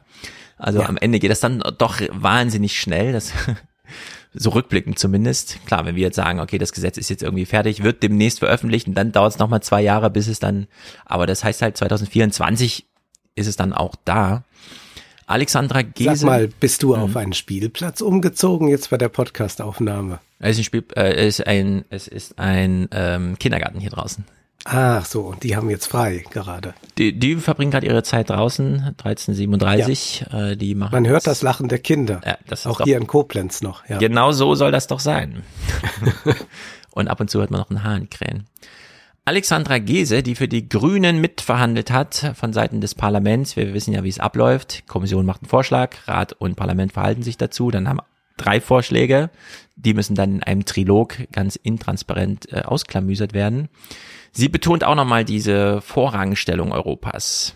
Aber eigentlich ähm, würde ich eben heute Abend gerne über den Digital Services Act äh, sprechen. Das heißt, das neue Grundgesetz für das Internet, wo wir in Europa der erste demokratische Kontinent sind, der wirklich ganz klare Regeln jetzt festlegt äh, für die großen Plattformen, für alle Plattformen, alle digitalen Plattformen, aber im Besonderen natürlich für die ganz großen. So, Europe Calling hat hier so einen kleinen Talk gemacht, der ist ganz interessant. Markus Beckedahl, Sven Giegold, jetzt mhm. Äh, Habecks Handlanger da, Staatssekretär, aber eben auch da im Europaparlament lange zuständig für solche Sachen. Und Shoshana Zuboff die wir ja nun kennen als die Autorin des Überwachungskapitalismus Buches, die also sich auch ganz erfreut zeigt. Wir beginnen aber bei Markus Beckedahl von netzpolitik.org, der eine etwas geruhsame Einschätzung macht im Vergleich zu dem, was wir gleich hören weil wie Alexandra schon sagte, bis das erstmal alles in Kraft getreten ist, bis wir mal die Auswirkungen sehen, bis wir mal mehr erforscht haben durch die neuen Möglichkeiten, die der DSA schaffen wird, werden wieder einige Jahre vergehen, wo die Plattformen sozusagen noch weiter weitgehendere Narrenfreiheit haben. Nichtsdestotrotz ist alles besser als der derzeitige Status quo, wo sie halt in den letzten, ja, sagen wir 10, 15 Jahren weitgehend Regulierungsferien und Narrenfreiheit im Rahmen der Selbstregulierung genossen haben und dadurch unvorstellbare Macht ausgebaut haben und ähm, ja, viel zu wenig demokratische Kontrollmöglichkeiten erlebt haben. Ja die größten Regulierungsferien ist ein ja. sehr schönes Wort, wie ich finde. Nun stellt sich da für mich gleich die Frage, man kann das natürlich so einordnen und auch da feststellen, dass es ja. Zwar jetzt auf den Weg kommt, aber nicht schnell genug ist oder man davon ausgehen kann, dass die Konzerne wieder sehr schnell sein werden, irgendwelche Grauzonen mhm. zu finden und diese auszunutzen. Da stellt sich ja grundsätzlich die Frage, das ist ja zunächst einmal notwendig so gegeben, dass die Gesetzgebung hinterherhinkt, weil ja. die Gesetzgebung auf etwas reagieren muss und wenn es noch nicht da ist, kann noch nicht alles eingehegt werden. Und so werden viele Tatsachen geschaffen und dann muss man im Nachhinein, auch wenn es dann Jahre dauert, wieder verhandeln, wie man da manches wieder mhm. einhegt. Die Frage ist aber dann doch bei einem Fortschritt, der so rasend geschieht, ob das ja noch zeitgemäß ist, dass es dann so viele Jahre dauert und gäbe es irgendeine Möglichkeit, diese Verfahren zu beschleunigen, ohne dabei die Demokratie aufzugeben. Ja. Denn die Antwort, die ja auf diese Frage immer dann äh, kommt, ist, ja klar, aber das Dumme ist halt die Demokratie. Mhm. Und das, glaube ich, wird schon die Frage des Jahrzehnts eigentlich sein. Ist es demokratisch möglich, sehr viel schneller zu regulieren? Oder ist das jetzt, wenn wir wieder etwas erkennen, auch eine Phase, die wir dann am Ende dieser 29er einläuten und sagen, gut, dass es jetzt auf den Weg gebracht ist? Mhm. Steht natürlich noch ein bisschen offen, aber dieses Gesetz, und wir hören erst nach den Einschätzungen, was drin steht, hat so ein paar, Me ein paar Mechanismen, wo die Unternehmen begleitet werden. Äh, wo man nicht einfach jetzt zum Pflock einschlägt und sagt, so ist die Sache, sondern ähm, ich habe ja häufiger dieses von Thomas Klebe, dem Justizialer IG Metall, die, IG Metall dieses Argument äh, aufgeworfen, dass man ja ein Gefahrguttransporter in dem Moment, wo er auf der Autobahn fährt und brennt, einfach stilllegen kann. Weil nämlich jemand ruft die Polizei, die Polizei fährt auf die Autobahn und legt ihn einfach still. Fährt einfach vorhin und sagt, hör mal zu, muss jetzt mal raus, bist zu gefährlich. Diese Mechanismen gab es ja bisher nicht. Und die könnte man aber nachbauen. Also dass äh, sozusagen eine Polizei auf der Datenautobahn mitfährt und sagt, also das müssen wir jetzt aber mal stilllegen hier. Und da warten wir nicht erst die nächste große äh, Entscheidung des Europaparlaments ab, weil es für ein neues Gesetz braucht, sondern wir haben dann schon eine Gesetzesgrundlage, um einfach in den laufenden Betrieb der Dinge eingreifen zu können, entsprechend demokratisch legitimiert. Aber vorher die Einschätzung von Jojana Zuboff. Also wir haben jetzt Markus Becker da gehört, hm, ja, ist besser als der Status quo. Die Unternehmen sind unglaublich mächtig geworden, haben Regulierungsferien gehabt und haben sich im Schatten äh, dieser Narrenfreiheit da ausgebreitet zumindest das zu beenden oder ein bisschen zu begrenzen, ist schon mal gut. Shoshana Zuboff äh, zündet hier ein ganz anderes äh, Feuerwerk. Dieser Gesetz. Und wir hören sie übersetzt auf Deutsch. Äh, der YouTube-Stream hatte das nur so in einer Tonspur. DSA ist nicht nur ein weiteres Brüsseler Gesetzesstück, das äh, wieder unheimlich viel Papier produzieren wird, sondern das ist wirklich ein mutiger Beginn eines neuen Zeitalters. Es ist die erste umfassende Erklärung einer demokratischen digitalen Zukunft, die sich auf legitime Autorität der demokratischen Rechte stützt und auf die Rechtsstaatlichkeit. Und um äh, nur noch mal das als Fußnote zu sagen, ich habe auf 40 Jahre damit verbracht, auf so etwas zu warten. Und es ist für mich eine wirklich enorme Freude. Das ist für mich eine Rieseninspiration und ich bin auch unglaublich dankbar dafür, dass das jetzt erreicht wurde. Ja, also sie ist da ganz außer sich über diese neue Machtbegrenzung für die Unternehmen. Dieses mhm. digitale Dienstegesetz ist genau das, was in der ersten Phase jetzt erreicht werden musste. Denn die Schallgrenze der Unvermeidlichkeit wird jetzt hier durchbrochen. Die Unternehmen sind selbstgefällig geworden. Sie haben sich einfach alles getraut, alles erlaubt. Und sie hatten auch die Möglichkeit, einfach das zu tun, was sie wollten, sich das zu nehmen, was sie wollten. So, und jetzt hören wir von ihr nochmal so ein kleines Snippet.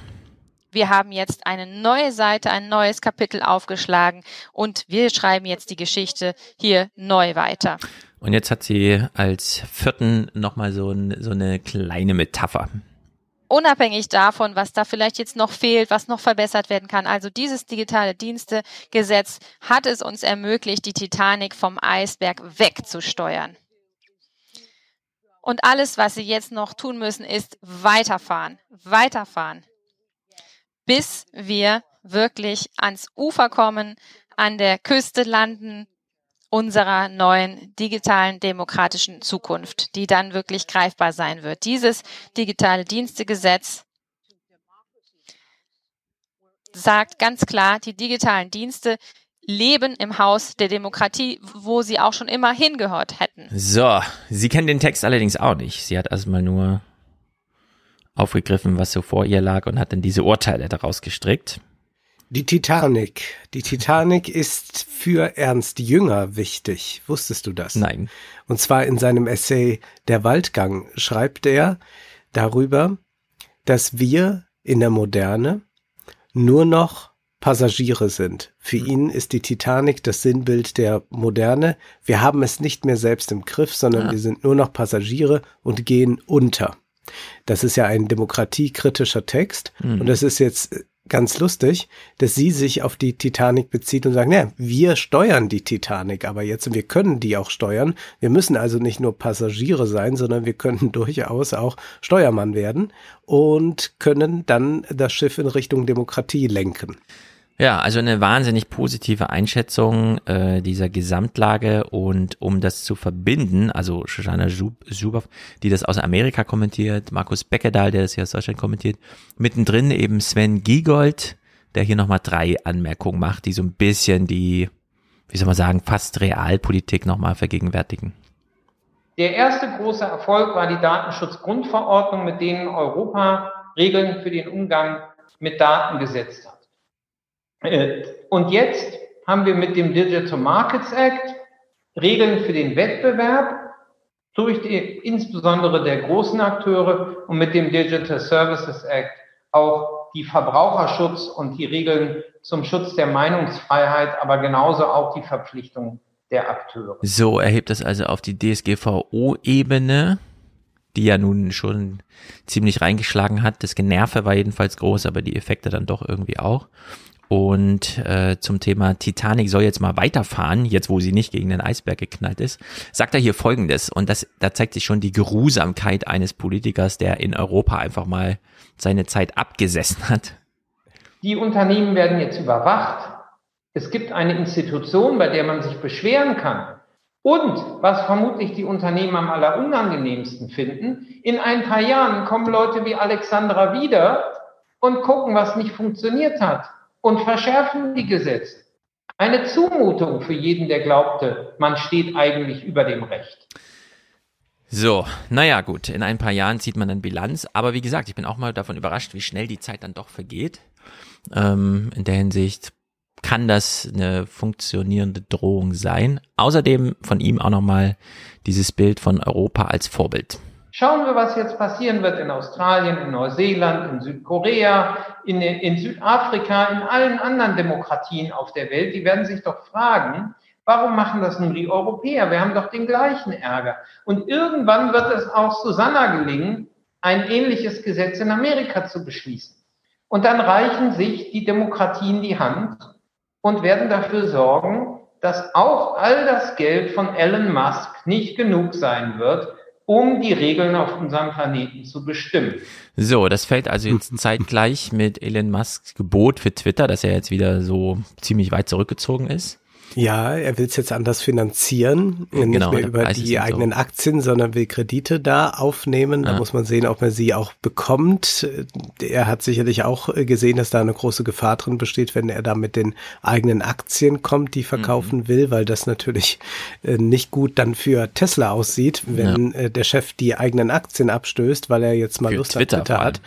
Aber was sicherlich der Effekt sein wird, ist, dass Unternehmen äh, von Anfang an äh, es mit der Angst zu tun bekommen haben werden. Da hat Giegold recht. Und deshalb vielleicht manche Dinge erstmal nicht tun oder versuchen äh, gleich ähm, zu, zu schauen, ob es doch noch andere Geschäftsfelder gibt als äh, die, die Shoshana Zuboff in ihrem Buch beschrieben hat. Ich bin nicht so optimistisch, äh, weil natürlich wir noch nicht wissen genau, äh, was da tatsächlich dann am Ende drin steht.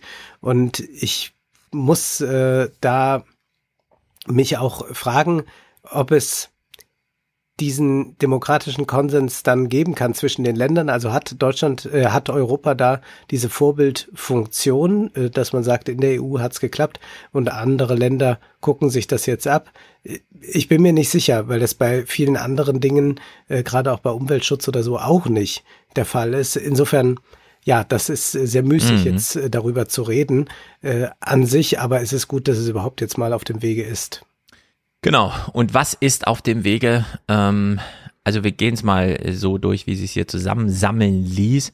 In diesem Lawfare Podcast haben sie mal eins äh, hervorgestellt, wo dann auch Markus Beckedahl gleich betont, das ist für ihn so das Highlight. There is a provision for researcher access or regulator access to internally held data at the company, which I think is one of the most exciting pieces for a lot of researchers and, and academics because there's an idea that the regulator can approve certain researchers to get access to internally held data. So, es gibt also einen Researcher Access. Äh, wir haben also jetzt die Möglichkeit, dass Unterne äh, dass äh, Universitäten sich darauf bewerben, Zugang zu Facebook oder wo auch immer hin zu bekommen. Es bleibt dabei, Geschäftsgeheimnisse müssen gewahrt bleiben und man kriegt auch nicht direkten Zugriff auf den Algorithmus, aber so ein bisschen näher ran rückt man doch. Markus Beckedahl kommentiert es so. Sehr gefreut hat es mich, dass ähm, Wissenschaftlerinnen und äh, Nichtregierungsorganisationen einen verbesserten Datenzugang bekommen können, äh, wie der genau ausgestaltet sein wird und welche Verbesserungen dadurch möglich sein werden. Das wird sich halt in der Realität und nach Ausgestaltung ähm, der Texte nochmal genau zeigen. Aber im Moment ist es, gibt es halt ein Damoklesschwert für alle Wissenschaftlerinnen und alle Nichtregierungsorganisationen, die versuchen zu verstehen, wie beispielsweise die Empfehlungsalgorithmen funktionieren, indem sie ja halt quasi die allgemeinen Geschäftsbedingungen verletzen und deswegen auch damit mit der rechtlichen Keule daran gehindert werden können, im Interesse der Allgemeinheit hier mehr Licht ins Dunkle zu bringen. Das ist sicherlich einer, ja, wie gesagt, der Highlights. Also mal gucken. Man kriegt relativ viel äh, über die Funktionsweise raus, wenn man sich äh, die Effekte der Arbeit der Algorithmus anguckt. Man braucht gar nicht so den Zugriff auf die Algorithmen. Auf der anderen Seite hat ja Elon Musk wieder angedeutet, er möchte dann auch, dass Twitter-Algorithmen, wenn sie dann mal ihm gehören, äh, veröffentlicht werden. Das ist natürlich auch nochmal eine andere Qualität von Zugang, die man da hat. Also mal gucken, ob hier Transparenz reinkommt. Als zweites, ähm, das deine Frage von vorhin. Ja, es gibt jetzt so eine Art Polizei, die mitfährt und mitbeobachtet. Äh, das wird hier im Lawfare Podcast mal betont. You also have this much more evolving, ongoing relationship with a regulator. And every year you have to do a formal risk assessment, you know, what risks you see from your platform operations and a formal risk mitigation plan and be audited by an outside auditor and then submit the results of all three of those things uh, to the regulator, which will be the, the European Commission in this case. So, es gibt also eine laufende jährliche Risikoeinschätzung, die gemacht wird ähm, und da hm, gibt es eine ganz interessante Einschätzung von der Alexandra Gese, denn bisher Netzwerkdurchsetzungsgesetz äh, DSGVO, da guckt man ja so auf die Inhalte, welche Daten werden da verarbeitet und so weiter. Geht das denn auch? Und äh, das ist hier ein neues Paradigma, das eingezogen wird. Allgemeiner könnte man sagen, den negativen Einfluss, den soziale Netzwerke möglicherweise auf die Gesellschaft, auf die politische Meinungsbildung ausüben. Und dazu ist es im Durchbruch im DSA, dass endlich nicht mehr auch wirklich die Mechanismen der Plattform in den Blick genommen werden, die demokratischen Gesellschaften schaden und nicht nur immer einzelne Inhalte. Das halte ich wiederum für ein echtes Highlight, wenn man sich mhm. anschaut. Mhm. Ähm, einmal ist es passiert, dass irgendwie Trump da Unterstützung erfuhr und dann ne, durch irgendwelche ähm, Werbemaßnahmen und so weiter und dass man dann das zum Anlass nehmen kann, sich das System selbst mal anzuschauen und nicht nur die einzelnen Werbeanzeigen, die dann in irgendeinem Archiv weggespeichert werden, um das nachzuvollziehen, sondern äh, die ganze Funktionsweise selbst soll dann in den Blick genommen werden. Das ist gar nicht so schlecht. Das ist ja auch viel effektiver. Wir haben diese ganze Debatte über Hass im Netz jetzt seit Jahren, man kann es ja nicht mehr hören. Und dann geht es aber selten darum, dass man mal darüber nachdenkt, wie sind eigentlich diese Plattformen strukturiert, dass die ganze Zeit diese äh, Hassinhalte nach vorne gespült werden, sondern man spricht dann lieber über einzelne Posts und da müsste man mal den verklagen und da müsste die Polizei einschreiten ja. und so. Ich finde das äh, alles ein bisschen merkwürdig, wenngleich ich auch und äh, deswegen bin ich so froh, dass wir jetzt äh, nicht diese äh, Chat-Visite da bekommen, ähm, wenngleich ich das auch sehr, sehr schwierig finde, dass wir jetzt so eine ganz komische Disku Diskussion über Hass im Netz haben. Also mhm. es gibt natürlich Leute, die werden bedroht, äh, die bekommen Morddrogen und so weiter. Aber wir können jetzt auch nicht so tun, als müssten wir eine Gesellschaft haben, in der Hass keine Rolle mehr spielt, weil Hass auch wiederum etwas ist, was ganz schwer zu definieren ist. Also wann haben wir es dann mit Hass zu tun? Was mir jetzt zum Beispiel aufgefallen ist, ist, dass äh, sehr viele Influencer Kritik an sich einfach als Hass jetzt, als Hass im mhm. Netz deklarieren. Oder Sascha Lobo sagt, Influencer-Kritik ist dann äh, gleich Frauenhass. Und was man eigentlich jetzt versucht mit diesem Hassbegriff, ist sich vor jeglicher Kritik zu immunisieren. Und deswegen würde ich sagen, man muss gerade weggehen von diesen Inhalten. Und ich würde auch sagen, man muss äh, unterscheiden äh, zwischen Leuten, die in der Öffentlichkeit stehen, die was abbekommen, und Leuten, die nicht in der Öffentlichkeit stehen. Und das ist ja auch alles gesetzlich so festgeschrieben. Aber wir haben es diskursiv gerade damit zu tun, dass wann immer äh, jetzt Kritik laut wird und auch mal scharfe, polemische Kritik, dann mhm. kommt schon gleich jemand, der darunter schreibt, ah, Vorsicht, das ist aber jetzt Hass im Netz. Und wir waren uns ja immer mal wieder einig, äh, manchmal kann Hass im Netz auch gut sein. Genau, es ist eine nicht nur von den Inhalten abhängige Frage, wie man sich solchen Sachen umgeht, insbesondere wenn politische Entscheidungen folgen sollen. Patrick Breyer äh, für die Piratenpartei im Europaparlament war hier bei heise.de, also Holger Bleich und so weiter da. Äh, ähm, ich weiß nicht, ob es ein Podcast war oder einfach, dass sie zum Anlass des Gesetzes. Und er dimmt unsere Erwartungen auch nochmal ein bisschen klein, aber wir haben ja dieses Sven Giegold-Paradigma, über die Zeit kann sich das ja auch noch bessern. Neu eingeführt wurde auch die Pflicht, ähm, für sehr große Plattformen systemischen Risiken zu begegnen. Und damit gemeint sind nicht nur die, die Verbreitung illegaler Inhalte, sondern eben auch die Verbreitung schädlicher Inhalte, die legal sind, die aber Menschen äh, schaden können. Stichwort ähm, Hate Speech, ähm, Stichwort Desinformation und so weiter.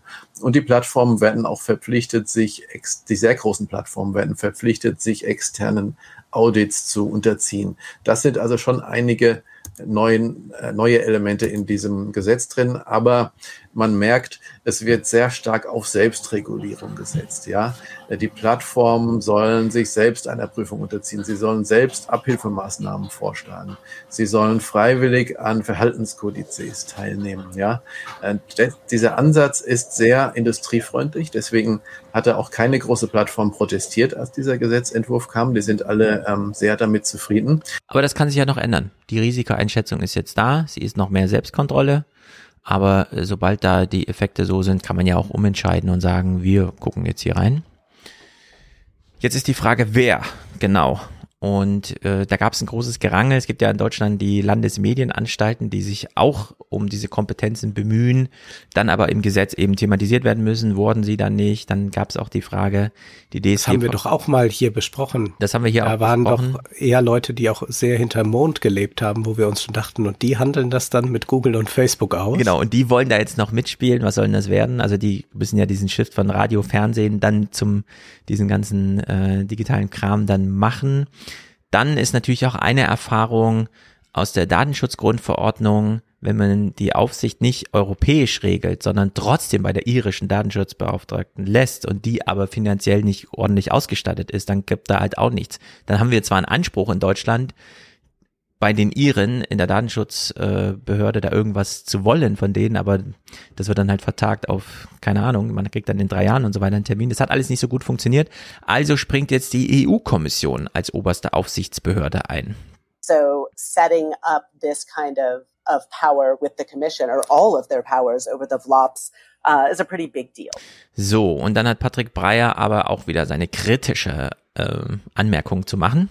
Wir sehen ja zum Beispiel bei den Vertragsverletzungsverfahren, also welche EU-Staaten verklagt die EU-Kommission, weil sie EU-Recht nicht beachten, sehen wir eine stark politische Auswahl. Ähm, die Urteile gegen Vorratsdatenspeicherung sind nie durchgesetzt worden. Kein EU-Mitgliedstaat wurde verklagt, weil er noch Gesetze zur Vorratsdatenspeicherung hat. Und das hat ganz klar politische Gründe. Deswegen ist es auch nicht nur gut, dass die EU-Kommission künftig für die Durchsetzung gegen die Großen zuständig ist, denn die Kommission ist ein politisches Gremium, keine unabhängige Regulierungsbehörde.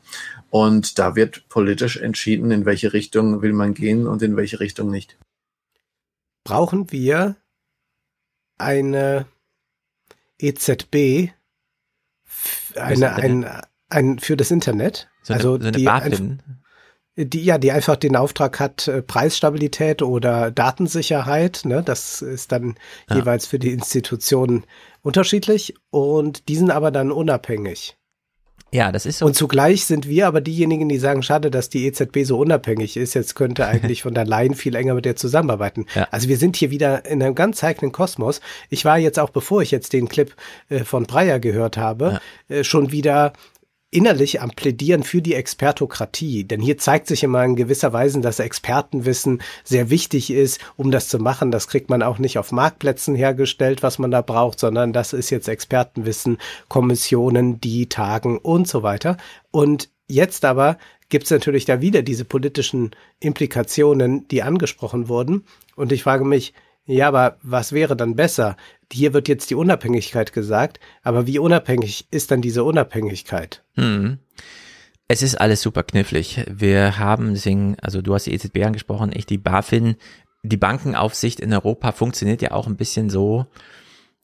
Wir haben uns ja sehr gewundert äh, bei Wirecard zum Beispiel. Ach so, die BaFin hat gar keine eigenen inhaltlichen Kompetenzen, sondern die beauftragt da nur, wenn sie selber den Verdacht hat, hier muss mal was gearbeitet werden, wir müssen mal was tun. Die beauftragt dann auch nur Wirtschaftsprüfungsgesellschaften, die ihrerseits aber schon die Unternehmen und so weiter. Also die Verstrickungen sind da so ein bisschen groß. Jetzt will man in der EU-Kommission eine sozusagen Unterbehörde mit eigener Kompetenz schaffen, weiß aber noch nicht genau, wo man sie so ansiedeln soll. Im Digitalkommissariat bei Vestager oder dann doch mehr bei Thierry Breton äh, und so, ne, in der so Wirtschaftsregion.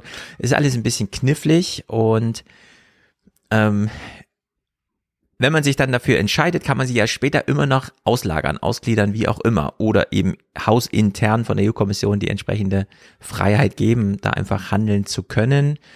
Patrick Breyer äh, findet es auf der einen Seite blöde, dass wir eine politische Agentur da jetzt haben, die zum Beispiel das Vorratsdatenspeicherung, also wenn der EUGH sagt, Vorratsdatenspeicherung ist nicht, dann ist der EU-Kommission das egal. Dann lässt sie einfach alle Länder trotzdem weiter Gesetze zum Thema schreiben.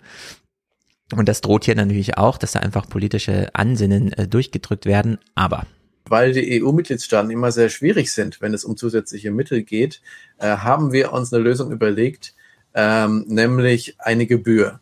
Die sehr großen Plattformen sollen künftig also eine Gebühr leisten müssen, an die EU zahlen müssen, äh, mit denen dann eben das nötige Personal auch hoffentlich ähm, dann finanziert werden kann. Ich weiß nicht, wo es angesiedelt wird. Ich denke, beim Digitalkommissar wäre es äh, vielleicht noch besser aufgehoben als bei der Innenkommissarin. Ähm, aber die sind einerseits doch schon sehr industriefreundlich, aber sie verstehen wenigstens. Sie verstehen, worum es geht. Und das ist schon mal eine ganz wichtige Voraussetzung. Ja, also immerhin zwei Pluspunkte. In der EU-Kommission gibt's Leute, die sich auskennen, denen könnte man das auch überlassen und da wäre auch er mit zufrieden. Und wenn man ähm, so einen Mehrbedarf oder so sieht, das sagt dann auch, äh, können wir uns hier von Sven Giegold nochmal anhören, wenn man einen Mehrbedarf sieht, kann man auch einfach von denen, die betroffen sind, da kontrolliert zu werden, eine höhere Gebühr einsammeln, so wie die Banken ja auch für die Bankenaufsicht bezahlen. Es ist also eine allgemeine Aufgabe, die aber nicht von allen bezahlt wird, sondern dann nur von den Banken. Und das droht hier dann den Unternehmen auch. Wir haben jetzt eine europäische gemeinsame Aufsichtsstruktur. Und das Gemeinste an dem Ganzen ist, dass dadurch, dass äh, die Selbstfinanzierung da ist, man nicht mal sagen kann, wir haben kein Geld dafür. Ähm, das wird nämlich dazu führen, dass wenn dort Bedarfe sind, die real sind, die entsprechenden Bedarfe auch finanziert werden. So, wir können also hier so eine Zwischenbilanz ziehen. Wir haben jetzt ein Gesetz, das wir noch nicht kennen, aber das es zumindest so gibt. Und so wie die hier darüber reden, gibt es da so eine Aufsichtsbehörde und die darf natürlich dann auch Ende strafen. Da kommen wir noch drauf, welche Beträge, das ist so wie bei DSGVO ordentlich. Ähm, also so sechs Prozent des Umsatzes weltweit und so weiter kann er äh, an Sanktionen ziehen. Es gibt diese Begleitung, Unternehmen kriegen den festen Ansprechpartner, ähm, man muss eine Risikoeinschätzung machen und so weiter und so fort. Daher können wir diesen Lawfare-Beitrag hier äh, vielleicht sogar noch ein bisschen locker sehen. If people are expecting clarity about what platforms should and should not take down or consensus about that. The DSA is not going to deliver that. Ja, wir wissen inhaltlich nicht genau, was wir dann bekommen. Erstmal sind es mhm. diese Wünsche, aber es ist jetzt zumindest so eine Titanic da, die man jetzt anschieben kann irgendwie, ne? Also, um mal in diesem Bild zu bleiben. Was ist noch drin und was ist auch schwierig? Zum einen, es gibt einen Christchurch-Paragraphen. They have special obligations to honor so-called crisis protocols. These are things like the protocol developed in, in the wake of, of the tragedy in, in Christchurch, uh, that are mechanisms to, in emergency situations, send out the word rapidly to platforms saying, hey, there's something bad, it's urgent, take it down. Also, wenn der nächste Attentäter versucht, live zu streamen, sollen nicht nur die Unternehmen selbst, wir haben gehört, wie das bei Twitch und Facebook war, man hat dann einfach nur das Wort, also wirklich nur die Buchstabenfolge Christchurch einfach mal gesperrt, weil man es nicht mehr einfahren konnte, wo das alles auftaucht. Also das, äh, da ist auch Scott, Scott Galloway ganz ähm, wird kaum funktionieren oder was, äh, also einer von diesen Kommentatoren, äh, kann auch Jeff Jarvis gewesen sein. Es ist schwierig, diesen Live-Charakter, diesen Echtzeit-Charakter wieder einzufangen. Im Gesetz ist es erstmal angelegt. Na, mal sehen, ob dieses Ineinandergreifen von irgendwelche Polizeibehörden sehen irgendwas und dann soll sofort reagiert werden. Was auf jeden Fall kommt, und da bin ich auch mal sehr gespannt, wie es dann technisch aussieht, ist die Interoperabilität äh, für die Messenger, die Patrick Breyer hier nochmal hervorhebt. Wir haben einen Teilerfolg erreichen können. Das ist großer Erfolg auch äh, für, für uns Piraten, dass im Digital Markets Act Interoperabilität verpflichtend eingeführt wurde für Messenger-Dienste. Wir hätten es uns auch gewünscht für die äh, sozialen Netzwerke. Das ist uns nicht gelungen, aber ähm, die ähm, marktbeherrschenden Messenger-Anbieter, also insbesondere WhatsApp, die müssen künftig Interoperabilitätsschnittstellen anbieten. Und das bedeutet konkret, ich kann von WhatsApp wechseln und trotzdem den Kontakt mit meinen äh, Kommunikationspartnern halten. Also da bin ich mal gespannt, was den Unternehmen noch einfällt, um das den Usern so schwer wie möglich zu machen. Und jetzt Shoshana Zuboff, riesiges Buch über den Überwachungskapitalismus, und diejenigen, die sich hier auskennen, weil sie mitverhandelt haben, also Alexandra Gese und Patrick Bayer, müssen sich da leider ganz ernüchtert zeigen, was das Werbetracking angeht. Das war für mich eins der wirklich großen Ziele, was wir im DSA erreichen wollten, diese Art von Überwachungswerbung ganz stark einzudämmen. Der Deal ist mittelmäßig. Ähm, wir haben ein Verbot Werbung auszuspielen, die auf Profilbildung basiert, welche sich auf sensible Daten stützt. Sensible Daten sind zum Beispiel politische und sexuelle Orientierung, Gewerkschaftsgehörigkeit und Religion.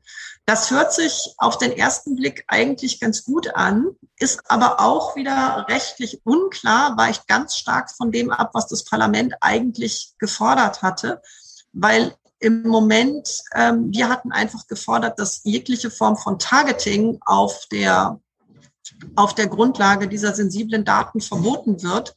Und diese komplizierte, komplexe Formulierung ist ein Kompromiss, der in die richtige Richtung geht, bei dem aber im Moment nicht klar wird, was für konkrete Auswirkungen auf die wirklichen Praktiken der Plattform in diesem Bereich haben wird. Ja, ist natürlich ein bisschen blöde. Das war ja eigentlich das große Ziel dieses Gesetzes genau das zu unterbinden und jetzt nur die Gewerkschaftszugehörigkeit und die sexuelle Orientierung.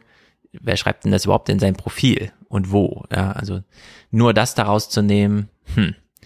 Patrick Breyer fast mit der gleichen Einschätzung tatsächlich ist äh, ein Großteil des Übels im Internet äh, darauf zurückzuführen, auf dieses Geschäftsmodell des Überwachungskapitalismus, dass man sein Geld damit verdient, Nutzer total zu überwachen, ihre Daten zu verkaufen und sie dann mit Werbebotschaften oder auch mit politischer Werbung ähm, manipulieren zu können.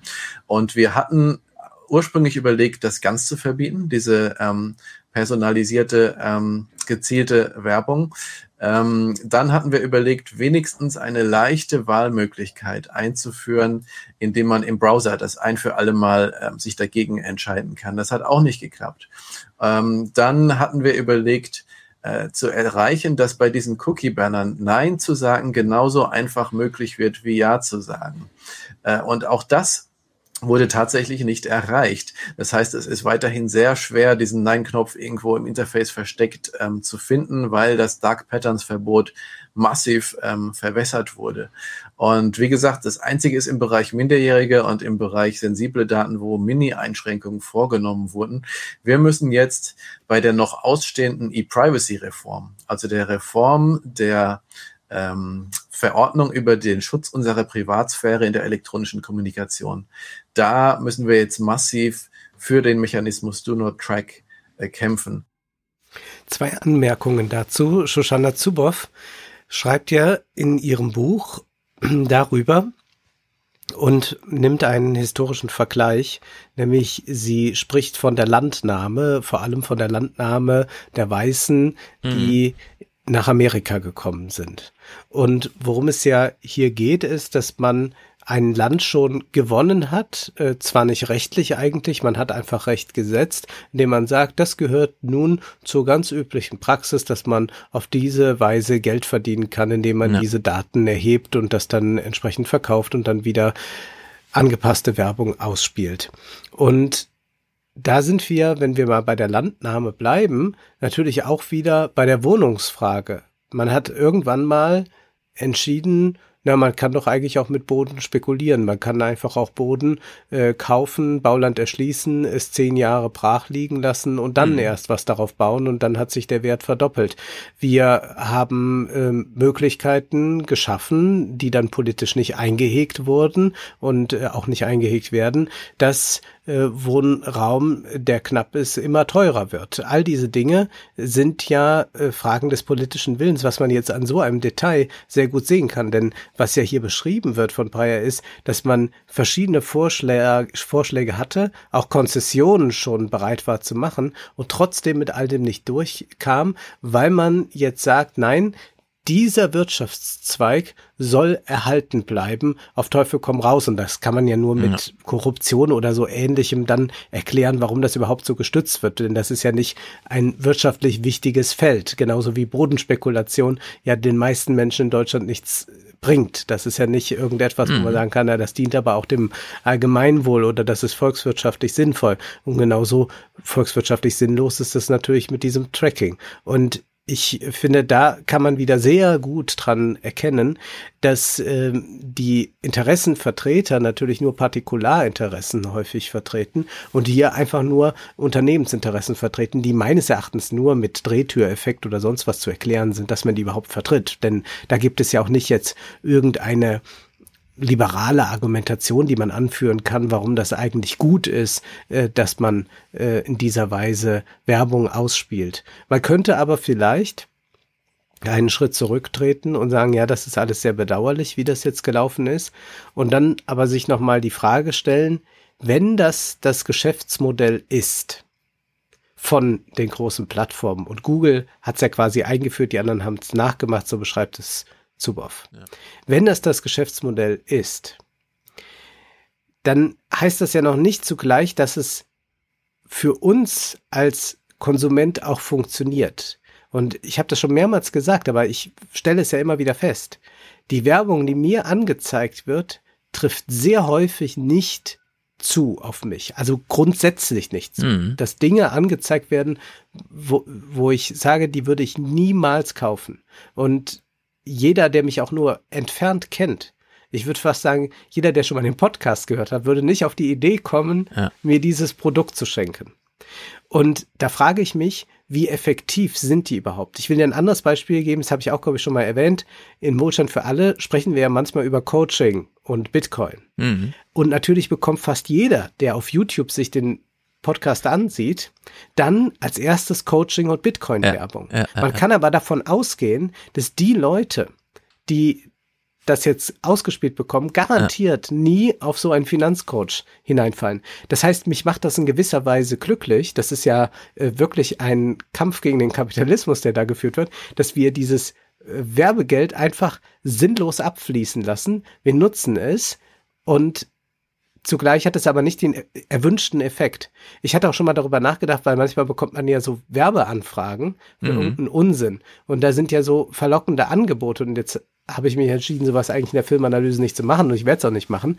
Aber ich hatte irgendwann schon mal drüber nachgedacht, eigentlich müsste man so ein Video mal drehen, wo man sich ja die Community richtet und sagt, so, ihr wisst, man muss ja auch das Ganze irgendwie finanzieren und Werbung, so eine Produktplatzierung hier, wäre eine Möglichkeit.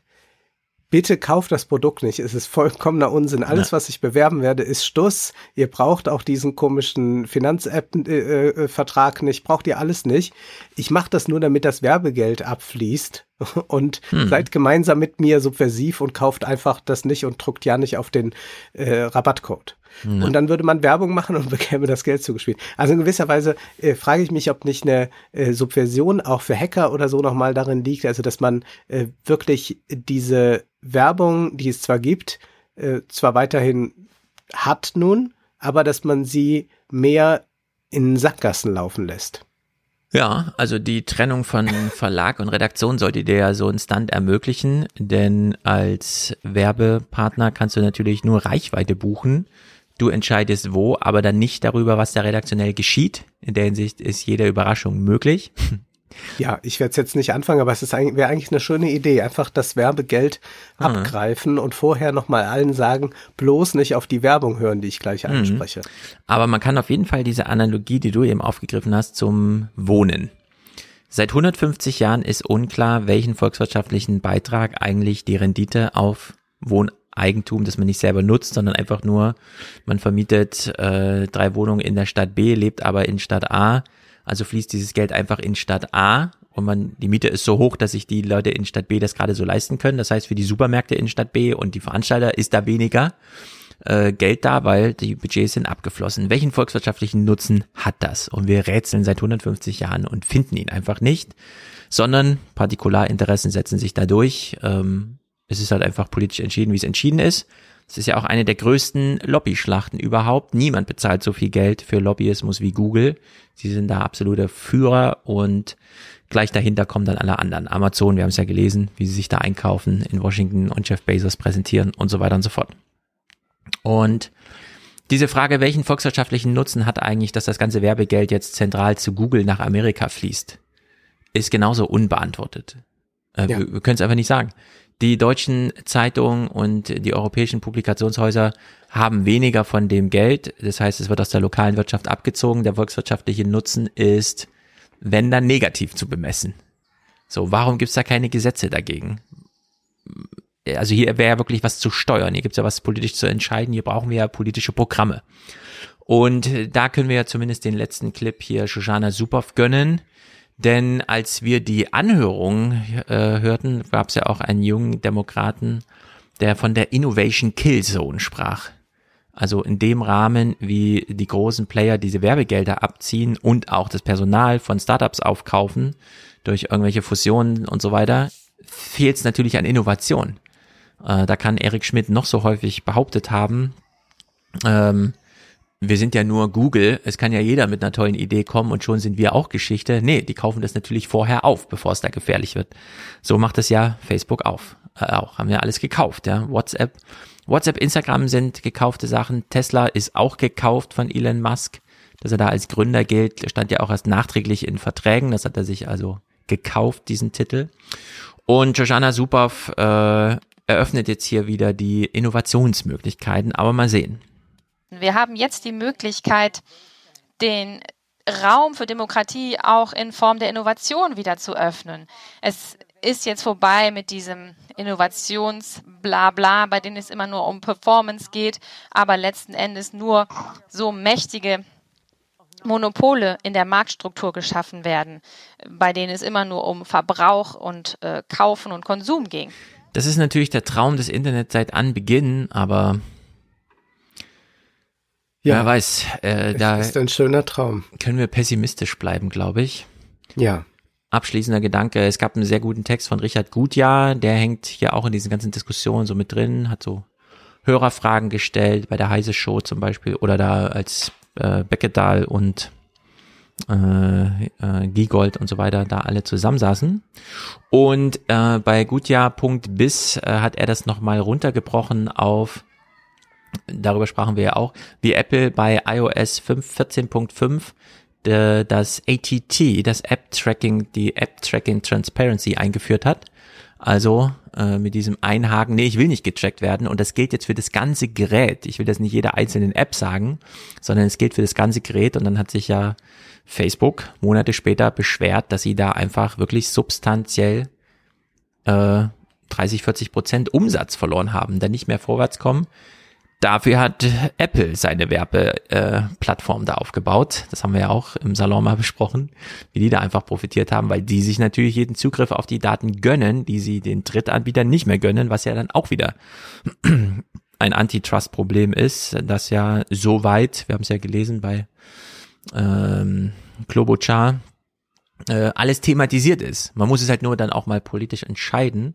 Jetzt hat man in Europa was entschieden und naja, man kann mal abwarten, was daraus dann folgt. Ich würde sagen, die Sven Giegold-Logik in ein paar Jahren oder so wird dann da mal ein bisschen Bilanz gezogen und nachgesteuert. Mal schauen. China. Äh, wir wollen noch kurz über China reden. Was heißt kurz? China ist ja wirklich ein Megathema. Ähm, ja. Hier in Deutschland war das jetzt Doppelthema im Mai. Zum einen, weil die Xinjiang Police Files veröffentlicht wurden. Man kann das jetzt an vielen Orten, zum Beispiel bei Spiegel Online nachlesen. Es ist das größte Leak über staatliche Umerziehungslager in Xinjiang, die es je in die Öffentlichkeit äh, gelangt sind. Darin befinden sich Informationen über rund 300.000 Einwohner Xinjiangs. Äh, zum größten Teil gehören sie der muslimischen äh, Volksgruppe der Uiguren an. Der Datensatz landet bei dem deutschen Anthropologen und China-Experten Adrian Zenz, der Senior Fellow an der Victims of Communism Memorial Foundation in Washington DC ist. Zenz war schon in der Vergangenheit der wichtigste Aufdecker der Zustände in den Lagern von Xinjiang. Also, äh, die Dinger sind veröffentlicht, bestätigen im Grunde, was vorher schon immer geahnt wurde ähm, und auch aus Zeugenberichten zur Verfügung stand. Spiegel Online hat sich sehr viel Mühe gegeben, den Artikel ordentlich aufzubereiten, finde ich, denn man scrollt da so ein bisschen durch. Das ist einer dieser etwas kunstvollen Scroll-Dinger, wo man dann auch zwischendurch Bilder und hier und Satelliten und insbesondere interessant, weil es eben nicht nur um die inhaltliche Aufarbeitung geht, sondern sie auch die ganze Forensik mal mit erklären. Also es tauchen Bilder auf innerhalb der Gebäude und dann versucht man herauszufinden, wie breit sind denn die Gänge, die man da sieht, von innen fotografiert, dann nimmt man sich Satellitenbilder, guckt, wo man in dieser Breite Gänge findet, steckt so einen Toleranzbereich ab und schlussfolgert dann, ah ja, das ist dieses und jenes Gebäude. Und dann ordnet man hunderte von Orten, wo man solche Lager vermutet, einfach mal zu und sieht dann eben, was da drin passiert. Also dieses Matching ist sehr aufwendig gewesen. Mehr als 30 Journalisten haben da weltweit dran gearbeitet. Das ist nicht schlecht. Und der Deutschlandfunk hat die China Science, äh, China Science Investigation gemacht Mhm. oder beziehungsweise hier veröffentlicht. Es sind mehrere europäische Medienhäuser, Follow the Money, Korrektiv, SZ, Deutsche Welle, Deutschlandfunk und so weiter. Das chinesische Militär arbeitet sehr eng mit deutschen Forschungseinrichtungen zusammen. Also man hat mehr als 3000 Forschungskooperationen sich angeschaut. Ähm, auf der einen Seite geht es um, was weiß ich, simple Sachen wie irgendeine Optik oder so. Man ja, Physiker tauschen sich auf und dann stellt sich raus, ach so, damit bauen die Chinesen dann in ihrer Universität, die Military im Namen trägt, und das ist hier keinem aufgefallen, dass man mit denen zusammenarbeitet, äh, bauen die dann irgendwelche Überwachungstechnologie, wo sie nochmal gucken wollen, ob hier sich irgendwer irgendwo versteckt auf einem Platz, den man mit einem Video überwacht. Und lauter solche Sachen, Zielerkennung und so, alles mögliche ist da möglich. Ähm, es hat irgendwie keine große Aufruhr in Deutschland gebracht. Die wäre aber nötig, denn es ist die Frage, wo ist denn das eigentlich angesiedelt? Äh, Bettina Stark-Watzinger, unsere neue Bildungsministerin, sagt so, ja, Forschung ist doch, es ist doch freie Lehre, was die Unis machen, wissen wir doch nicht. Die Unis so, naja, das sind ja die Professoren, keine Ahnung, da haben wir auch keinen Zugriff. Also niemand ist so richtig zuständig dafür, mal nachzuschauen, mit wem arbeitet man hier eigentlich und so, ja. Aber dafür ist diese Forschung Forschungskooperation relativ intensiv. Auf der anderen Seite wollen wir ja nicht diese große Trennung jetzt in dieser Forschungsinitiative haben. Also da gibt es nee, noch einige wir haben Fragen zu ein klären. System kreiert, das sehr stark auf Drittmittel ausgelegt ist und ja. da gilt natürlich das alte Gesetz, Geld stinkt nicht. Und genau. das nehmen dann auch Akademiker gern, wenn es auch aus Staaten wie China kommt. Zum Beispiel. Und das ja. ist ja etwas, was schon äh, seit Jahren immer mal wieder thematisiert wird, aber an die Öffentlichkeit gerät es dann mal durch solche Enthüllungen, aber niemand beschäftigt sich wirklich damit. Also man mhm. kann da auch noch mal den Einfluss der sozialen Medien ganz gut dran sehen. Es gab ja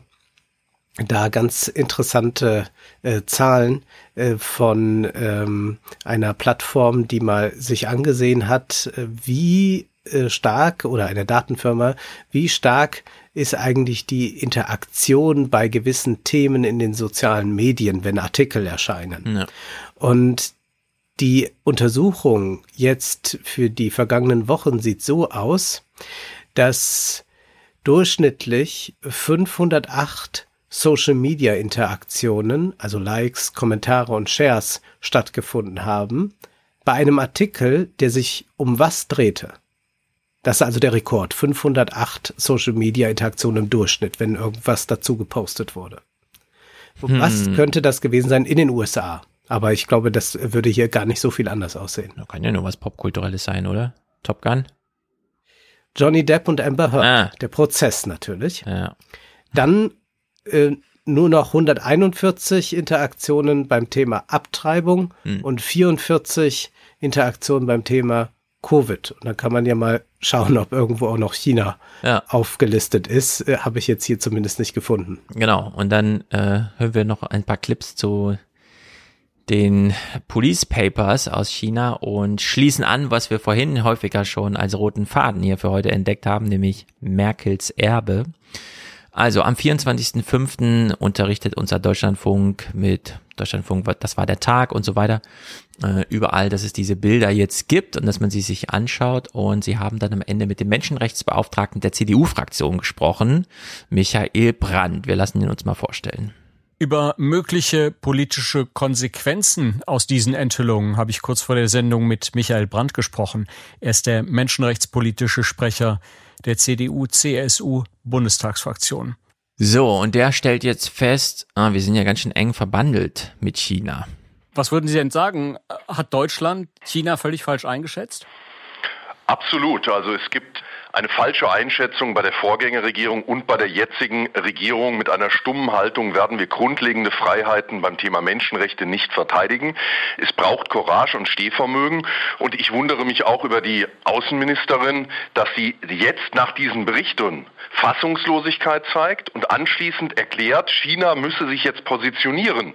Genau andersrum wird ein Schuh raus. Wir müssen uns endlich positionieren. So, er ist also im Verlauf des Gesprächs ganz froh, dass es jetzt Annalena Baerbock gibt, die sich, naja, so äußert, dass sie halt erstmal von China jetzt Erklärung haben will. Was hat's denn damit auf sich und re- gibt's von euch irgendwas oder sollen wir jetzt mit politischen Forderungen oder sowas kommen?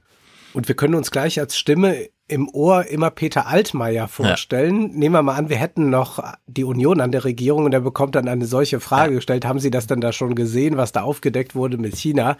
Und ich bin mir sehr bewusst, wird er dann sagen, genau. dass wir äh, über Werte äh, vermehrt sprechen müssen. Aber ich sage Ihnen auch, wir haben eine Verantwortung den Menschen vor Ort gegenüber. Und damit müssen wir auch versuchen, dass wir über den Weg des Handels einen Wandel erzielen. Ja, also VW hat ja auch äh, Produktionsstätten dort und die Ja. selbst hat jetzt schon gesagt, es ist besser, wenn wir dort sind, als wenn wir nicht da wären. Das hilft den Uiguren.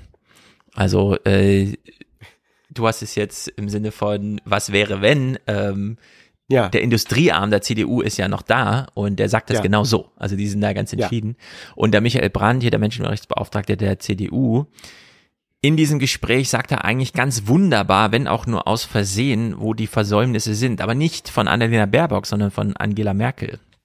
Falls China nicht Ja sagt und, und nachgibt und Einsehen zeigt, würden Sie sagen, dann auch Exportstopps und Schließung deutscher Unternehmen? Ja, natürlich müssen wir auch Konsequenzen ziehen, indem wir bestimmte Deals dann nicht machen. Was ist denn die Alternative? Dass wir sagen, weil unsere Wirtschaft brummt, nehmen wir in Kauf, dass eine Million Menschen interniert werden und die Uiguren und andere ausgelöscht werden? Wir reden auch über die Tibeter. Derjenige, der in Xinjiang verantwortlich ist, war vorher in Tibet. Wir haben über 80 Millionen Christen in China, die unterdrückt werden. Das sind mehr Menschen, als bei uns in unserem Land in Deutschland leben. Ja, schön. Interessantes Fazit. Herr jetzt Roswurm ist dann nicht so begeistert vom BDI. Der hat schon gesagt, Ja. also so einfach geht das nicht. Und das äh, bedeutet auch ganz klar Wohlstandseinbußen hier für uns, Hm. wenn das gemacht wird. Also da äh, muss man nochmal auf Thomas Fischer verweisen. Äh, für wie viel Opfer äh, ist man bereit zu bringen? Ja, was Mhm. geht und was geht nicht? Und Deswegen würde ich da sagen, es ist genau der richtige Weg, das jetzt zu thematisieren. Aber mein äh, Problem bei der ganzen Sache ist, äh, es ist unglaublich schnell wieder vergessen.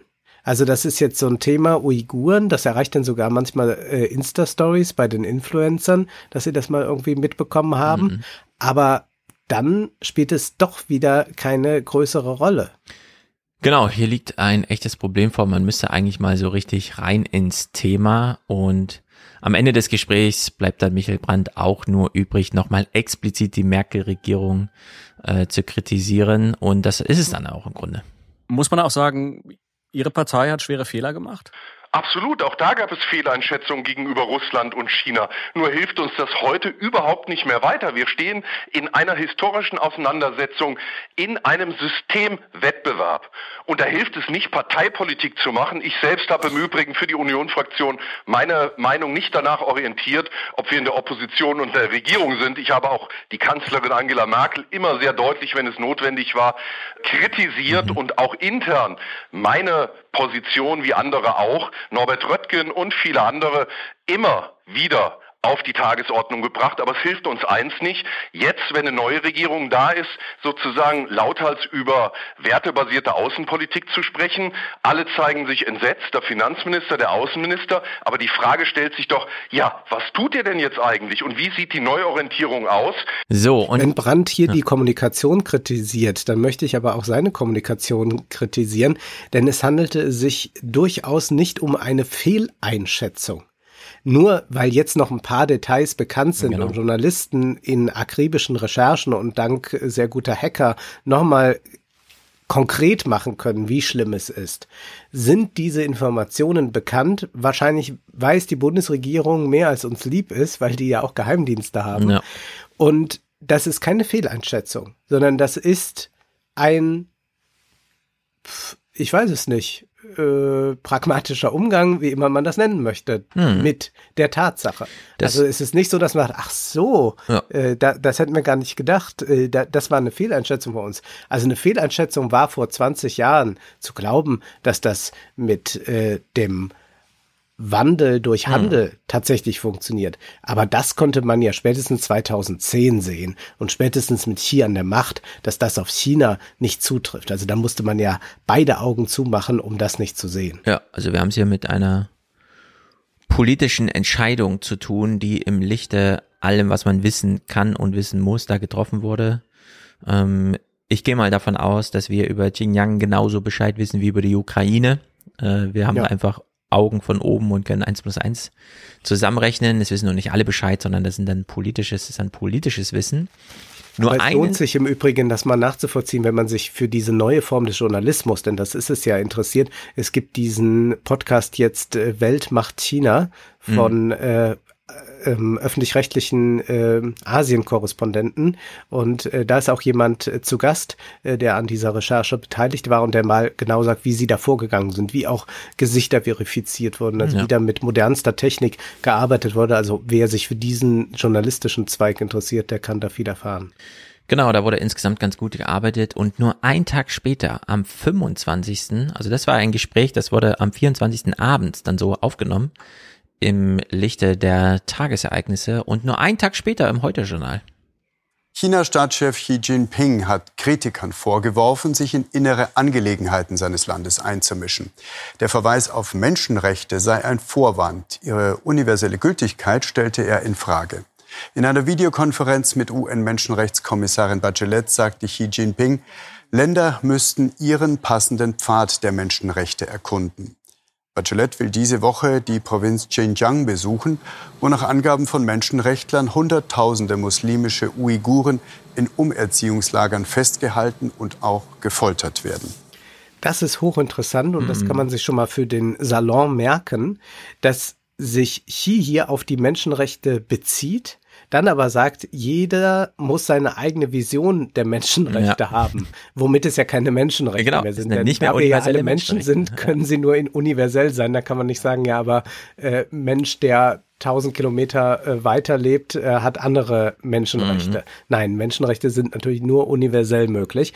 Und das ist etwas, was äh, Slavoj Žižek in seinem Text auch richtig herausarbeitet, dass es also mit äh, den neuen Blöcken, die sich da bilden, äh, gerade mit äh, China und Russland darum geht, dass man sagt, wir relativieren äh, alles, wir lassen den Universalismus nicht mehr zu und dann findet jeder seinen Umgang damit und wir lassen uns vom Westen nichts mehr sagen. Ja. Und da ist wirklich Obacht angesagt, denn es gibt ja diese Kritik am westlichen Blick, am Eurozentrismus und oft darüber hinweg gefegt wird dann auch, wenn es um die Menschenrechte geht, dass man sagt, ah, die wickeln wir auch noch gleich mit ab. Das ist ja so eine europäische Erfindung, weil die ja von europäischem Boden sind. Das äh, mhm. wurde ja mal im 18. Jahrhundert. Und wenn man das anfängt zu machen, also wenn man den Universalismus dann auch glaubt, mal schnell historisieren zu müssen und damit über Bord zu werfen, ja.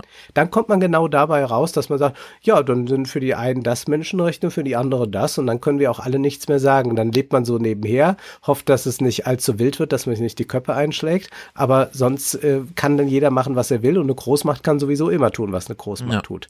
Und da sind wir in einem ganz, ganz heiklen Gefilde angekommen. Deswegen, äh, wer äh, postkolonial äh, äh, argumentieren will, äh, darf nicht den Universalismus aufgeben. Hm. Genau. Oder guter Lehrer werden, mein Sozialkundelehrer, ich erinnere daran, wenn es nicht für alle ist, dann ist es nichts. Also dann haben wir es mit anderer Politik zu tun. Die Michelle Bachelet war also als UN-Hochkommissarin für Menschenrechte auf Tour in China, da oben in Xinjiang. Und zwei Tage später ist das hier die Berichterstattung. Sechs Tage war Michelle Bachelet in China unterwegs, unter anderem in der Region Xinjiang, der Heimat der Uiguren. Doch Medienvertreter durften sie dabei nicht begleiten. Auf der heutigen Abschlusspressekonferenz hielt sie sich mit direkter Kritik an China zurück. Während meines Besuchs versicherte mir die Regierung, dass das Lagersystem aufgelöst worden sei. Ich habe die Regierung ermutigt, alle Maßnahmen zur Terrorismusbekämpfung und Deradikalisierung zu überprüfen, damit sie Menschenrechtsstandards entsprechen und nicht willkürlich und diskriminierend sind. Vertreter der Uiguren zeigten sich enttäuscht von den Worten der UN-Hochkommissarin. Journalistische Recherchen hatten gerade erst das Ausmaß der Menschenrechtsverletzungen erneut belegt. Ja, ich guck mal, ob ich in diesem Clip, es gab da noch eine Szene, die war so abenteuerlich. Ach so, Ulf Röller hat diese Berichterstattung gemacht. Hier in dem Clip ist es drin. Sie ließ sich noch ein Buch schenken. Als junge Frau hat Michelle Bachelet selbst Folter erlebt. Ihre Familie fiel in Ungnade während der Pinochet-Diktatur in Chile. Sie und ihr Vater wurden eingesperrt. Nun ist sie die Menschenrechtskommissarin der UN und in China unterwegs. Man hätte sie gerne zu ihrer Vergangenheit befragt, aber die Chinesen schirmten sie ab. Bachelet ließ sich ein Buch zu Menschenrechten schenken, das Präsident Xi selbst geschrieben hat. Also Chi hat ein Buch über Menschenrechte geschrieben und hat es dann ihr, während sie auf der Tour war, um sich das dann nochmal vor Ort anzuschauen, noch äh, geschenkt hat. Das ist natürlich eine Art von Demütigung, die einem wirklich auch ein bisschen traurig macht. Auf der anderen Seite, was sollen die Wenn Vereinten Nationen ich dieses jetzt machen? Buch gerne lesen würde, man, da muss man mal gucken, ob das ja. ins Englische übersetzt ist, denn das ist ja, interessant, ja, ne? wenn man da äh, mal eine Auskunft von Xi hat, was er so denkt. Man hat ja, diese drei Bände mit seinen Reden das ist schon ganz erhellend. Aber wenn es dieses Buch wirklich gibt, äh, auf, auf Englisch, dann wäre mhm. das äh, auf jeden Fall mal ein Salonkandidat. Ja. Äh, wir schauen mal. Genau, das haben sie im Sicherheitshalber Podcast auch nochmal betont. Diese Ski, also man hat wenig Zugang zu Chinesen gerade, äh, auch in der Forschung und so weiter, weil es gibt keine Konferenzen, China ist Covid-mäßig abgeriegelt, aber sie senden viel über diese Bücher, ja. über diese Texte, über diese Reden und die soll man auch alle lesen. Da steckt doch einiges drin. In der Hinsicht würde ich auch sagen, dieses Buch von Chi, was hier da noch feierlich überreicht wurde, scheint eins zu sein, dass man sich dann mal anschauen kann. Naja, ein Clip hätte ich noch, bevor du uns, äh, das ist auch so eine Art Brückenschlag. Das waren jetzt so Themen, die nicht den großen Krieg oder so befassen, ja. sondern so dieses Klein-Klein, diese ideologischen Scharmützel, die Und wir haben China noch gar nicht überall über, macht die Lockdowns äh, gesprochen in China, über den Lockdown da in Shanghai. Das sind ja ungeheure Bilder, die man dort sehen kann.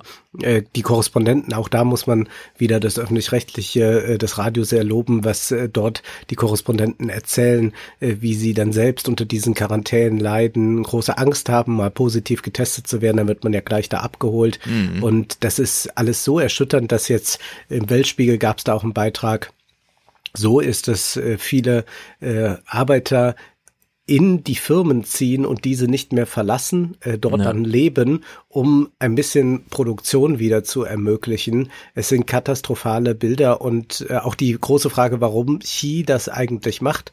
Äh, es gibt ja verschiedene Thesen. Für mich ist die einzige momentan wirklich interessante These, ob es um, wenn man, also es scheint ihm ja irgendwie wichtig zu sein, so die Systeme mhm. sind anders, Menschenrechte und so.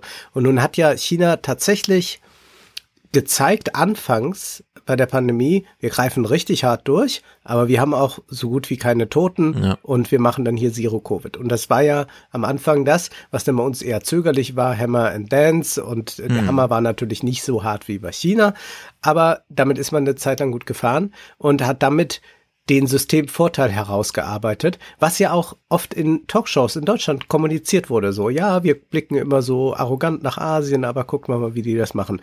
Und dies wäre dann nun natürlich jetzt ein ungeheures Zugeständnis. Nein, das äh, liberal-demokratische System ist doch besser mhm. und es hat die besseren Impfstoffe. Ja. Die Ganz wollten ja selbst mRNA-Impfstoffe produzieren, haben das bis heute nicht geschafft. Kann sein, dass ja. mal jetzt bald irgendwann was zugelassen wird, aber haben es bis heute nicht geschafft, sind aber zu fein sich jetzt die Impfstoffe von uns geben zu lassen und jetzt muss man eigentlich diese Linie weiter durchpeitschen, damit man beweisen kann, dass man das bessere System ist und auch die besseren Menschenrechte und was weiß ich hat. Ja. Und ich glaube, dass es wirklich nur noch diese ideologische Frage äh, gibt, die so vehement ist, dass man damit auch bereit ist, eine Volkswirtschaft zu ruinieren, was ja verwunderlich ist, während wir ja hier dann doch, zum Beispiel in Deutschland, immer noch die Politiker haben, die sagen, gut, aber am wichtigsten ist uns das BIP. Äh, mhm. Du hast es ja auch bei der NRW-Wahl gesehen, es geht äh, am Ende darum, dass äh, sich der Unionskandidat an das gerade anpasst, was so ja. im äh, in der Schwebe ist, wonach man gerade gut greifen kann und ja. was ankommt und dann wird das irgendwie gemacht. Aber das ist ja keine ideologische Ausrichtung mehr. Der wird ein paar rote Linien irgendwo haben, wenn man länger sucht, aber eigentlich ist es auch egal. Ja, das ist die Söderisierung der Politik, dass man einfach alles vom Asyltourismus und einen Tag später rettet man plötzlich die Bienen. Hauptsache, ja. man trifft irgendwie gerade so den, den Wind, der weht. Ja, das, das ist scheint hier nicht der Fall crazy. zu sein. Nee, genau, das ist wirklich eine ideologische Falle, in der China da sitzt. Sie haben sich da selber reinmanövriert. Und jetzt schlagen sie so ein bisschen um sich und der Reinhard Bütikofer, der ja seit einer Weile für die Grünen da im Europaparlament arbeitet, ähm, hat hier eine interessante Verwendung des Wortes Gewalt. Er breite den Begriff mal so ein bisschen aus, ist so mein Eindruck am 24.05. in den Tagesthemen gehabt. Ich teile die Befürchtung, dass dieses äh, Regime in Peking keineswegs ein friedliebendes ist. Es ist auch schon Gewalt angewendet worden nach außen.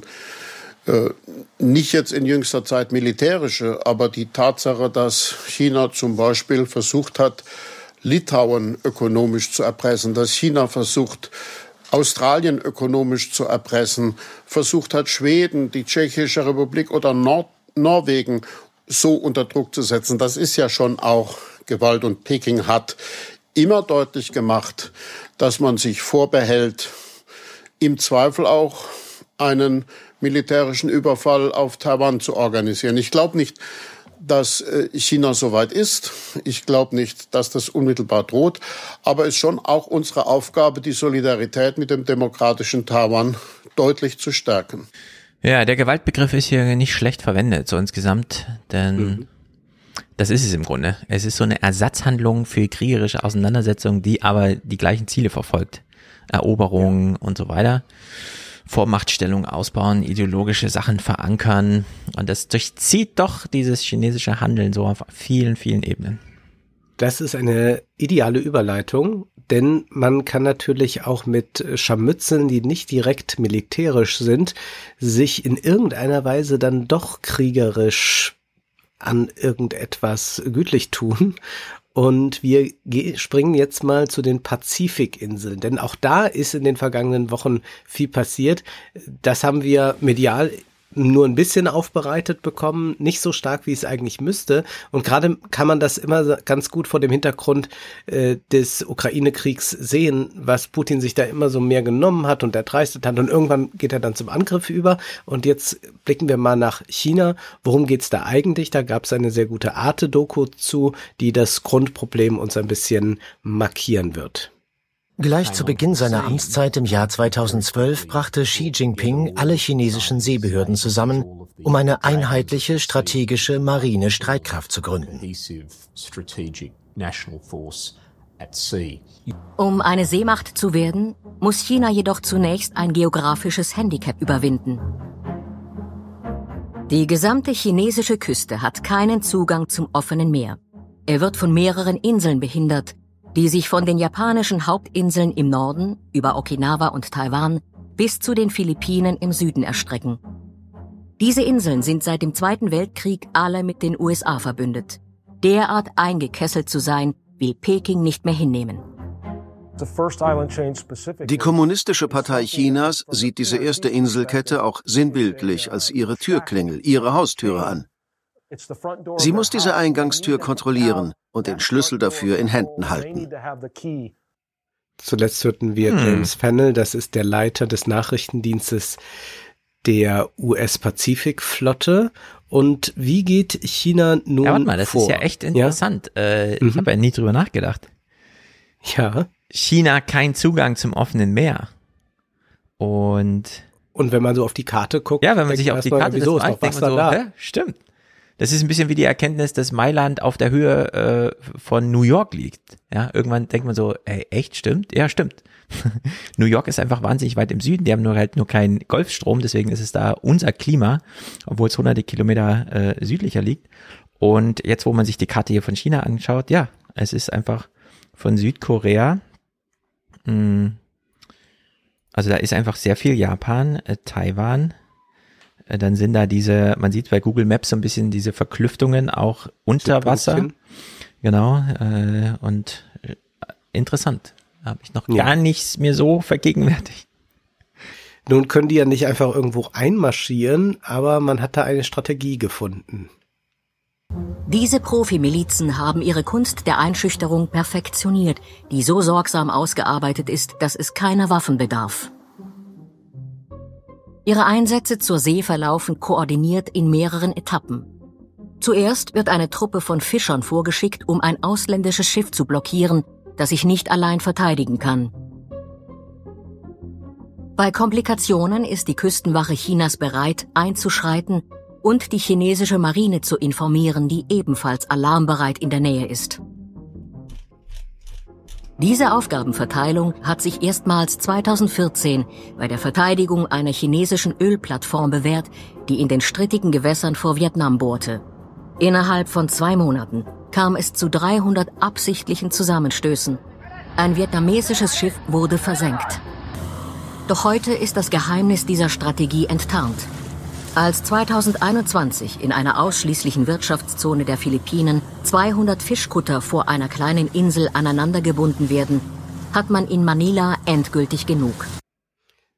Das heißt, da werden die ganze Zeit schon Konflikte ausgetragen. Mhm. Äh, Minimalkonflikte, auch dann nicht uniformiert, sondern wir machen das mal über Fischer und dann werden wir jetzt im Folgenden sehen, dass man auch mit äh, den Inseln im Pazifik versucht, ähnlich umzugehen. Äh, wir haben Ende April schon mitbekommen, wir haben es nur nicht hier thematisiert, äh, dass die Salomonen für China wichtiger werden, dass man da so einen Pakt geschlossen hat, um besser zusammenzuarbeiten, wirtschaftlich zu fördern. Es geht da sehr viel um Ökologie, Nachhaltigkeit, Klimawandel auf den Salomonen leben 700.000 Menschen, die im Übrigen gar nicht so begeistert davon sind.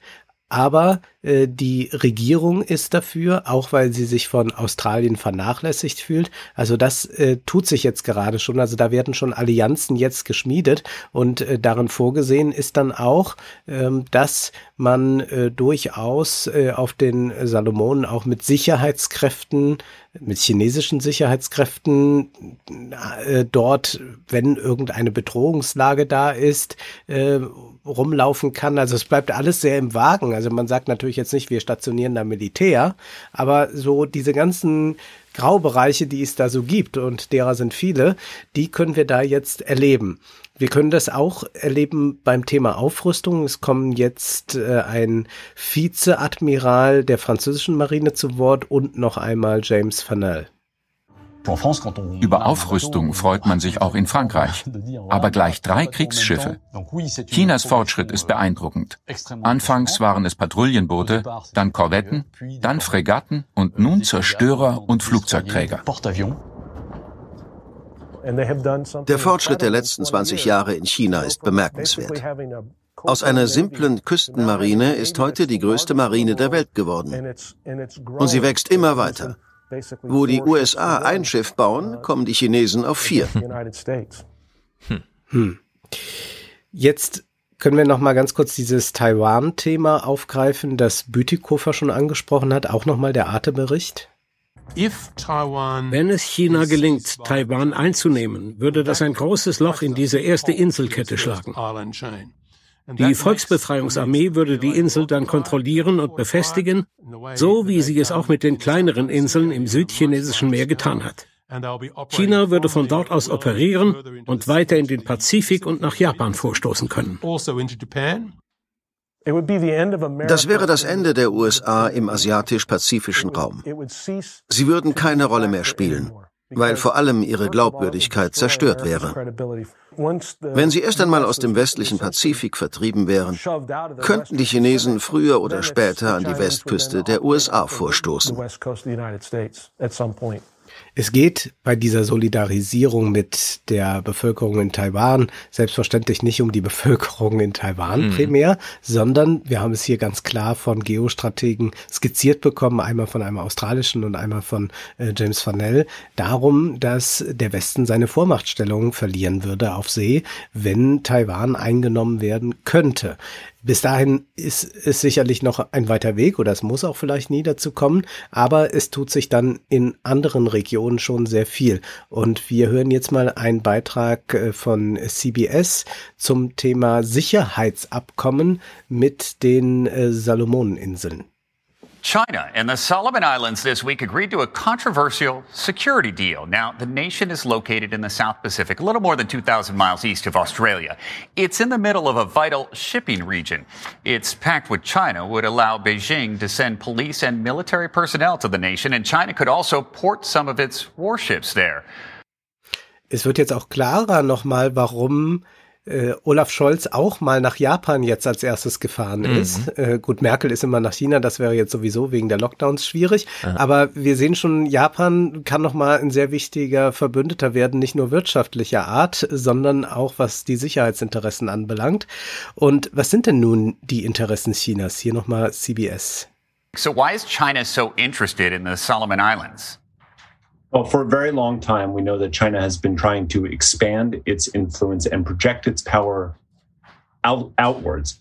So, what's important is that the Solomon Islands is between Australia and the United States. Uh, what's also important to note is that while the Solomon Islands might seem like a small isolated point, it's part of a larger pattern where we see China expanding its presence and ramping up its military infrastructure in the South Pacific, in the South China Sea, in the Indian Ocean region and all the way over to East Africa. Hm. Ja, es ist echt, ähm, vielleicht darf man auch nicht unterschätzen, wie viel BIP Plus es bringt, so Aufrüstungsprogramme zu fahren.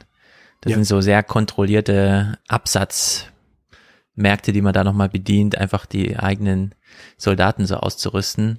So wie auch diese, als er eben meinte, diese Vormachtstellung, wenn man dann auf Taiwan ist, ist man auch ganz schnell an der Westküste der USA ich würde sagen, wenn man auf Taiwan ist, hat man erstmal diese ganze Chip-Produktion in der Hand und hat so ein richtiges Erpresserpotenzial der Welt ja. gegenüber und so weiter. Also schon allein, weil man dann so Ausfuhrbestimmungen regeln kann, was die ja. Insel Taiwan betrifft. Ja. Wir springen ein bisschen zu Cyrus Jansen. Das ist ein Pro-China-Influencer, so würde ich ihn mal beschreiben. Er macht so einen YouTube-Kanal und wir hören uns mal an, was er zu sagen hat. But ultimately, the real reason that the Solomon Islands chose China is very simple. China is willing to listen to the real concerns of countries and respond accordingly. In this Guardian article entitled, Is Australia the partner for the Pacific it thinks it is? author Kate Keon shares, There is one area in which Australia consistently falls down as a partner climate change, which Pacific leaders have repeatedly said is the gravest security threat it faces. Das würde mich ja schon interessieren, wie es zu dieser Influencer-Zuarbeitung kommt, wie man ihn motiviert, ja. da so rumzustöbern ja. und dann sich so an Guardian-Texten abzuarbeiten, um nochmal zu betonen, dass die Chinesen aber immer sehr darauf achten, dass es auch in der, im Interesse der Länder ist, äh, was da passiert.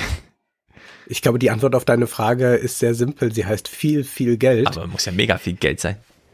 Jedoch Krass. spricht er hier einen Punkt an, der nicht von der Hand zu weisen ist, den Australien auch zugibt. Denn Penny Wong, die Außenministerin, die neue von Australien, mhm. hat sich gesagt, oh, jetzt ist gerade der Außenminister von China da unterwegs äh, äh, und macht, dir macht ja so eine fröhliche Tour zu den Pazifikinseln. Der ist ja äh, äh, Kiribati, den Salomonen, Samoa, Fidschi, Tonga, äh, Vanuata, Papua, Papua Neuguinea und Timor-Leste. Mhm. Ich habe es mir natürlich aufgeschrieben, mhm. nicht auswendig gelernt. Äh, da ist er gerade und sie macht jetzt quasi so die Gegentour und äh, äh war dann auch ähm, äh, auf den Fidschi-Inseln und ist da weiter unterwegs, um quasi so ein Gegenprogramm Programm zu machen, zu sagen, bitte, ja, wir haben euch zu lange vernachlässigt und wir sind wieder bei unserem großen Überthema. Mhm. Es geht natürlich um den Klimawandel, dass Australien sich nicht darum geschert hat, was mit diesen kleinen Inseln, die natürlich sofort vom Klimawandel bedroht sind, eigentlich geschieht. Und wir hören jetzt die Pressekonferenz von Penny Wong. I acknowledge that and I understand that under past governments Australia has neglected its responsibility to act on climate. Ignoring the calls of our Pacific family to act, disrespecting Pacific nations in their struggle to adapt to what is an existential threat. The triple challenges of climate, COVID, and strategic contests will challenge us in new ways. We understand that the security of any one Pacific family member rests on the security of all. And we have a collective responsibility as we face these challenges to secure our region's interests today and in the future. Ja, diese collective responsibility, von der sie spricht, vielleicht schlummert darin ja nochmal ein Potenzial. So wie wir das eben mhm. auch mit Europa und Afrika und so betont haben. Denn es ist ja die gleiche Art der Vernachlässigung, immer nochmal diesen kleinen partikularen Vorteil da rausziehen, aber dieses große Bild einfach nicht sehen wollen, bis es dann mit einem Mal einfach da liegt und man sieht, Mist, das haben wir echt blöd gemacht. Äh. Und auch Biden ist unterwegs. Er ist in Südkorea und sagt Folgendes. So much of the future of the world is going to be written here in the Indo-Pacific over the next several decades. We're standing at an inflection point in history where the decisions we make today will have far-reaching impacts on the world we leave to our children tomorrow. This vibrant democracy has become a powerhouse of global innovation by investing in educating its people. And companies like Samsung that are driven by responsible development of technology and innovation will be critical to shaping the future in the direction of our two countries, the direction we both want to go. Was genau in diesem Sicherheitsdeal ausgehandelt ist, ist noch unklar. Es wurden aber Teile geleakt und darüber spricht man jetzt in einem Podcast von South China Morning Post. Äh, die wurde gekauft von Alibaba, ist also auch nicht ganz unabhängig, aber ja. dennoch hört man mitunter dort äh, Stimmen, die interessant sind. Um, because in this controversial draft document, which was leaked on social media, um, China will be allowed to send police um, as well as armed forces to the Solomon Islands in order to maintain social order. It will also allow Beijing to deploy forces to protect the safety of Chinese personnel and major projects in the country. And this, as we know, is due to the anxieties and concerns uh, following the riots last year in the Solomons, um, and which also led to the attack, um, arson, looting, and so on of Chinese businesses, shops, and interests in the country. Um, but what is more alarming to other powers in the region about the security deal is the concern that Solomon Islands will allow China um, to build a military base in the country, um, as well as allowing Chinese warships um, to be sent to the country, which means that these warships will essentially be located just 2,000 kilometers from the coastline of Australia. No. Wir springen ein bisschen und zwar sprechen wir mal über diese Sicherheitsbedenken, die schon angedeutet wurden. Was ist eigentlich das, was die Pazifikinseln interessiert? I'm very interested that you raised that point about Fiji and Pacific nations and climate change. It is the one issue that the Australian government refuses to discuss with the United Nations, let alone their neighbours in the Pacific. Do you feel this really brings out the contrast? Whereas, you know, the Australian government idea of security is missiles, aircraft, people in khaki. But for Pacific nations, their idea of security is much more existential. Well, absolutely. And we have to remember, too, that the Pacific Islands Forum regional uh, Boy Declaration on Regional Security, which was signed in 2018, Australia is a signatory to that declaration. And it does state that climate change is the existential threat to the Pacific. Wird es zu heiß oder saufen wir bald ab? Das ist die mhm. entscheidende mhm. Frage und nicht, äh, wie viele in Camouflage laufen hier eigentlich rum. Ja, genau. Indonesien und so, das ist ja auch alles nicht weit und von da ist es ja echt gut dokumentiert wie sehr die da betroffen sind. Es gab diese Einschätzung des German Dingsterbums Fund, der mal diese, wo geht eigentlich viel kaputt? Und es ist Deutschland, Japan und dann Indonesien. Ja. Äh, weil da einfach äh, entweder viele Werte sind oder diese kleinen Inseln besonders flach, wo einfach viel kaputt geht. Und da das ja wahrscheinlich allgemein für alle Inselregionen da irgendwie zutritt, äh, ist in Australien selbst die Hitze, der steigende Meeresspiegel drumherum. Das ist wirklich eine krasse Region. Irgendwann werden wir uns wieder, nachdem wir jetzt immer uns selber so ein bisschen wegmarginalisierten, wir sind ja nur fünf Prozent der Weltbevölkerung und so, irgendwann werden wir uns wahrscheinlich wieder freuen, dass wir in Europa sitzen, wenn wir dann die richtigen Nachrichten aus dieser Region mal hören. Mhm. Nun ist unklar, warum man wirklich diesen Deal eingegangen ist. Vielleicht wollte man damit aber auch nur mal aufschrecken und das ist jedenfalls äh, Präsident Sugaware gelungen, dass er sagte, naja, ihr habt euch für die Salomonen nicht interessiert, äh, dann richte ich mich mal an China. I mean, he he successfully managed to get two top Australian intelligence chiefs, a minister and a US uh, leading statesman, uh, to and then senior Japanese ministers to fly to Honiara in fairly quick succession uh, with a number of, of deals on the table and regardless of how you know, successful those those deals necessarily are, he has demonstrated very acutely the ability for Pacific leaders to leverage uh, geopolitical issues into their favor. Jetzt hören wir noch in den Spectator Podcast rein. Da ist der Historiker Rana Mitter unter anderem zu Gast und der will jetzt aber nochmal deutlich machen, wo die Unterschiede liegen zwischen China und Russland. That there's a real difference in the UN tactics of Russia, which is, of course, another P5 Security Council member, and China. China's behavior is pretty much exactly as UGS put it, that it looks to occupy and fill the spaces that exist in the UN and the structures there and make sure that they try and conform to interests that China has, just as to be fair, the United States does on, on its side. Russia's interest seems to be much more in terms of really breaking the system down. It's much more nihilistic in a sense because Russia perceives itself essentially as a country that's really, you know, at the end of its tether in terms of the international system, whereas China still sees plenty of opportunities to actually grow and expand its status in the UN as a means of boosting its own strength at home. So Russia and China's goals are really quite different when they're in that organization. Ja, das ist ja mal ein bisschen Hoffnungsstiftend, ne? Ein bisschen hoffnungsstiftend, würde ich sagen. Ja, oder ist es vielleicht genauso schlimm, nur anders? Das frage ich mich gerade. Ja. Er sagt ja, Russland ist nihilistisch. Mhm. Die sagen, wir wollen das eigentlich alles zerschlagen. Ja. Und die würden sagen, Menschenrechte, was soll das sein? Jetzt kommt Xi und bezieht sich zwar auf die Menschenrechte, sagt aber, naja, wir sind für die Menschenrechte, aber unsere Menschenrechte sind so. Und ob nicht dieser Einfluss auf die UN dann am Ende so aussieht, dass die einfach ihre Art der Menschenrechte dort mhm. festschreiben wollen. Also man weiß gar nicht, mit welchem Gegner ist leichter umzugehen oder gibt's wirklich da nochmal die Grundlage einer Partnerschaft. Aber die kann natürlich dann nicht so sein, dass man die Menschenrechte so akzeptiert, wie China sie sich vorstellt. Ja, es ist so ein bisschen, wir Europäer haben ja die UN ziemlich marginalisiert. Es gäbe ja tausend ja. Möglichkeiten, diesen französischen Atomwaffen tragenden Sicherheits, also permanenten Sicherheitsratssitz irgendwie zu europäisieren. Macron hat es ja angedeutet, Deutschland ist nicht drauf eingegangen. Also da ist einfach eine Möglichkeit verstrichen. Auf der anderen Seite haben wir jetzt gesehen, wie China die Hochkommissarin für Menschenrechte da einfach vorführt aber als Gremium sozusagen noch ernst nimmt, ja, ja, du kannst hier gerne herkommen und wir machen dann auch einen großen Termin und äh, der Regierungschef selbst kümmert sich dann darum, dass auch das Foto stimmt und so.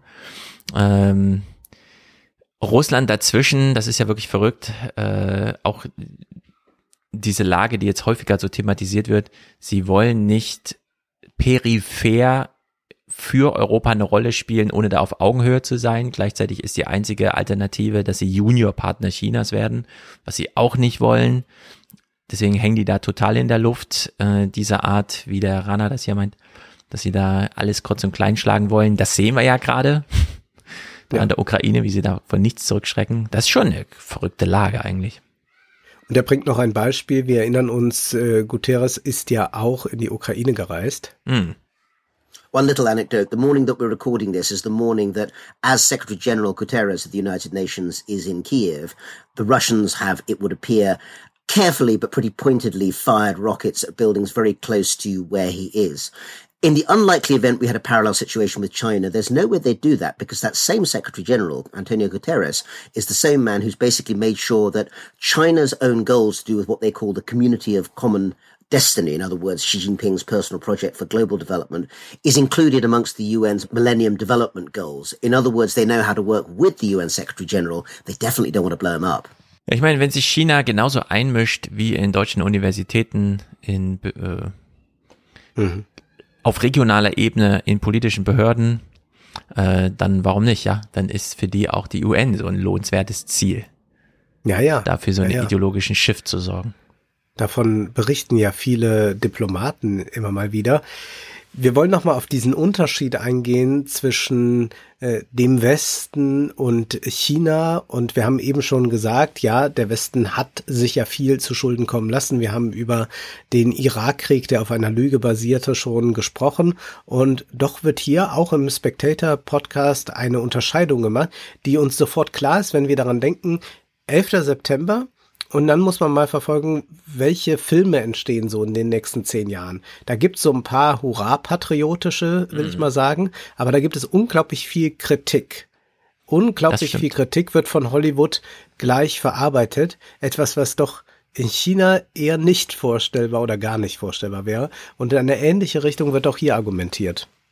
China doesn't really have satisfactory mechanisms to allow that to happen because the domestic sphere of China is so heavily controlled. In other words, if you wanted to say the United States committed war crimes in Iraq, you know, you may get attacked by some people, but you're free to do that, basically. If you want to say the United States did nothing wrong in Iraq, as some of the lawyers in the Bush administration, number two Bush administration said, you're obviously free to do that too and debate it. In China, you can certainly make a very strong argument that China should take, you know, the whole of the South China Sea it's much harder in the Chinese public sphere to make a negative statement that actually China shouldn't have that control over the South China Sea within the Chinese domestic sphere. And that means in think tanks, it means in international relations discussions, it means in government as a whole. It doesn't mean the discussions never happen, and sometimes they happen behind closed doors.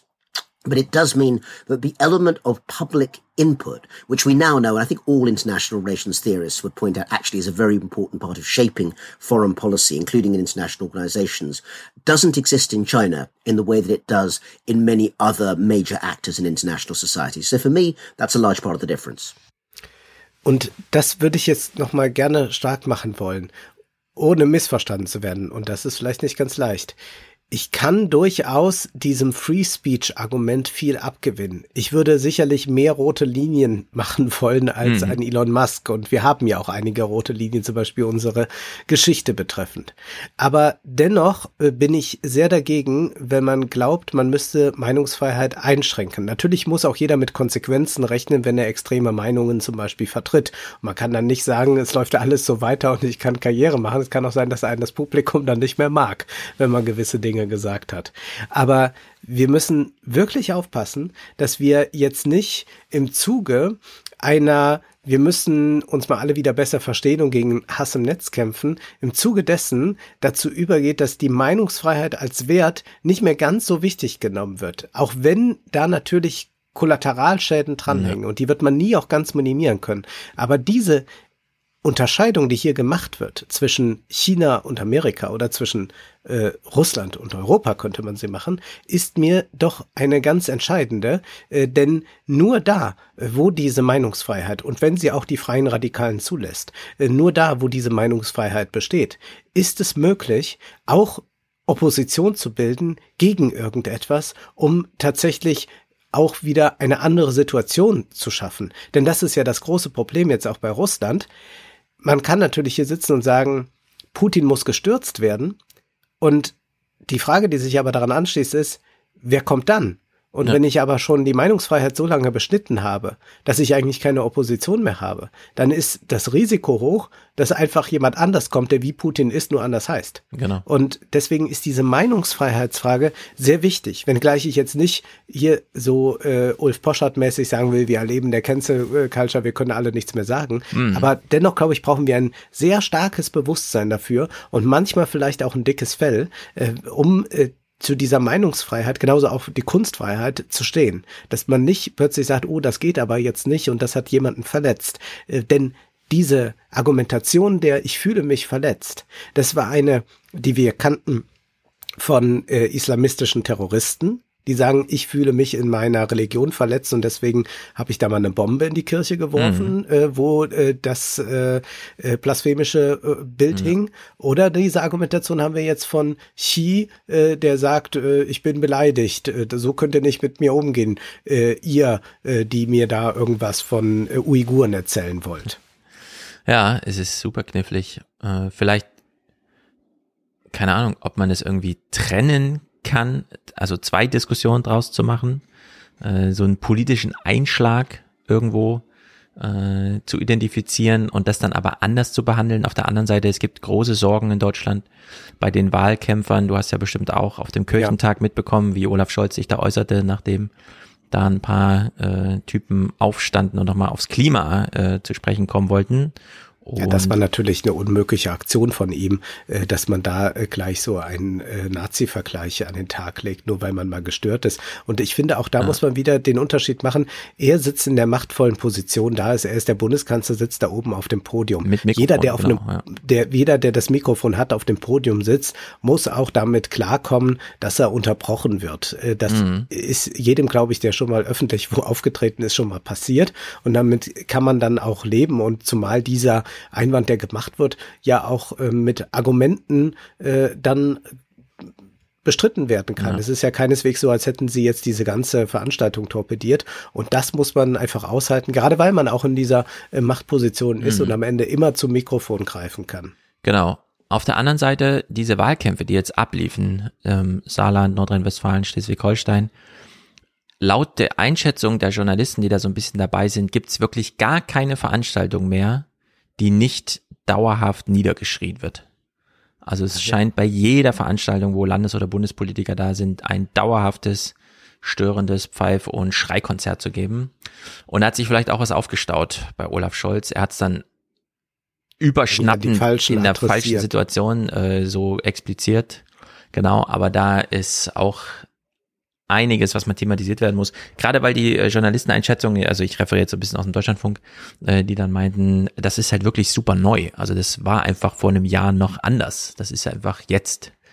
Hm, wer weiß. Aber es werden ja auch schon Torten auf die Mona Lisa geworfen, ja. Also äh, derzeit äh, gerät ja alles so ein bisschen in die Schieflage. Ja, ja, es ist da eine, eine eigenartige Verrohung da und das wird auch sehr aggressiv geführt und das äh, sehe ich auf jeden Fall und äh, das wiederum ist ein Problem, das uns wieder zu sozialen Medien und so weiter zurückführen würde. Also dass dann doch nicht nur äh, dieses Pöbeln in den Kommentarspalten stattfindet, sondern auch dann auf der Straße genauso gemacht wird. Meine Erfahrung ist generell, dass der öffentliche Raum, und da findet das ja statt, auch so ein Gespräch mit Olaf Scholz, nicht mal als der öffentliche Raum wahrgenommen wird. Und ich kann mhm. jetzt wieder meine alte konservative Kritik hier anführen, aber ich will euch das ersparen. Aber ich will nur sagen, wenn man den öffentlichen Raum irgendwann nur noch so versteht wie sein eigenes Wohnzimmer und im eigenen Wohnzimmer sich aber wie die Sau aufführt, dann darf man sich nicht wundern. Deswegen glaube ich, müssen wir mal wieder lernen, wie die öffentliche Sphäre funktioniert. Und das ist auch mein Anliegen äh, nochmal an alle Menschen, die Bahn fahren und hier zuhören. Wenn wir in einem Ruheabteil sitzen, dann ist Ruhe. Dafür äh, haben wir uns entschieden, da zu sitzen. Und es ist dann nicht wie daheim, wo man noch mal quasseln kann. Nein, dann ist einfach mal Ruhe. Das muss möglich sein. Und da fängt es eigentlich schon an. Und da ist äh, viel verrutscht. Und ich glaube, das, was wir da dann sehen, dass äh, keine Politikerveranstaltung mehr ohne Schreihälse stattfindet, das mhm. ist äh, nur so die extremste Auswirkung eines äh, ziemlich verrohten äh, Bürgertums, äh, das da unterwegs ist und einfach noch mal die Ellenbogen ausfährt und sagt, ich mache das jetzt hier, aber ich drehe auch äh, das Handy auf Lautsprecher und telefoniere damit im Zug. Also auch wenn man nicht im Ruheabteil sitzt, würde ich sagen, über Lautsprecher. Das kann doch alles, nee, ja, das, kann doch alles gar nicht sein. Ja. Ich hätte jetzt sonst reingerufen, Noise Cancelling, Wolfgang, aber das scheint ja dann. Ja, aber dann muss man ja irgendwann sich ganz abdichten äh, vor der Wirklichkeit. Das stimmt. Wir haben noch äh, drei Clips, äh, die, ich weiß nicht, ob sie hoffnungsfroh stimmen, aber wir wollen noch mhm. mal überlegen, ob dieser Konflikt Westen, China, kann man den so halten? Also ist China gar nicht westlich? Wird auch noch mal bei dem Spectator Podcast angesprochen. Western originated concepts in any case. I mean, international law, for example, comes from the notion of Westphalian and human rights. I don't think has a concept in Confucianism or any of the Chinese intellectual histories. Am, am I right in saying that? Could you give us some flesh on that? Well, I think there's two parts to the answer to that, really, Cindy. The first is that the idea that Western derived universalist systems are alien to China would come as a great surprise to President Xi Jinping, who likes to state frequently that he is, quotes, a 21st century Marxist. Because the last time I checked, Karl Marx's thought didn't really emerge from uh, the uh, depths of Shandong province either. In other words, perhaps it depends what kind of Western universalism that's actually on true. offer at that particular time. And it's the liberal sort that I think isn't currently in fashion at the moment. So, also ein Universalismus irgendwie schon, aber nicht äh, dieser liberale. Er bezieht mhm. sich auf Marx. Und jetzt nochmal, auf wen bezieht sich eigentlich da Xi oder der chinesische Diskurs?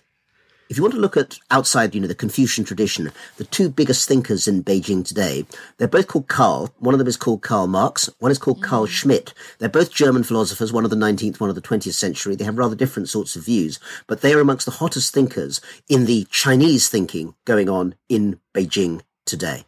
Well, not just that, and even given Beijing's this sense of obsession on national sovereignty and territorial integrity, we could really drive back to the 16th century by Thomas Hobbes. I mean, I do not recognize any single country in this world considering the concept of sovereignty as much as what China has adopted, really a Hobbesian view of national sovereignty. So I think it's actually a mixed bag and learning on both sides, really. It is not exactly a clear cut, is the Western or East. So, wie kriegen wir das jetzt noch auseinander? Was ist da eigentlich los? Mit Hobbes, das ist schon mal klar. Karl Schmidt bezieht sich auf Hobbes, beziehungsweise Karl Schmidt arbeitet sich in seinem Gesamtwerk an Hobbes ab. Es geht darum, den Bürgerkrieg zu vermeiden, Ordnung zu schaffen und eine Freund-Feind-Konstellation ja. äh, vielleicht nicht eskalieren zu lassen, aber diese doch als die Grundkonstellation von Politik zu begreifen. Für Karl Schmidt bedeutet aber äh, diese Ordnung im eigenen Reich oder im eigenen Land dann, dass es eine Homogenität äh, herrscht, also dass man nicht einen Parlamentarismus hat, also kein liberal-demokratisches System, sondern dass theoretisch auch einer allein bestimmen kann, was für alle gut ist. Es gibt diesen Karl-Schmidt-Aufsatz, wo er Hitler rechtfertigt, der Führerschutz des Recht. Äh, diese Idee ist bei Karl Schmidt sehr ausgeprägt und er hat noch etwas. Er sagt, dass Großmächte das tun, was Großmächte tun. Damit ist ganz klar das Recht des Stärkeren, mhm. das geht auf Hobbes zurück, äh, etabliert.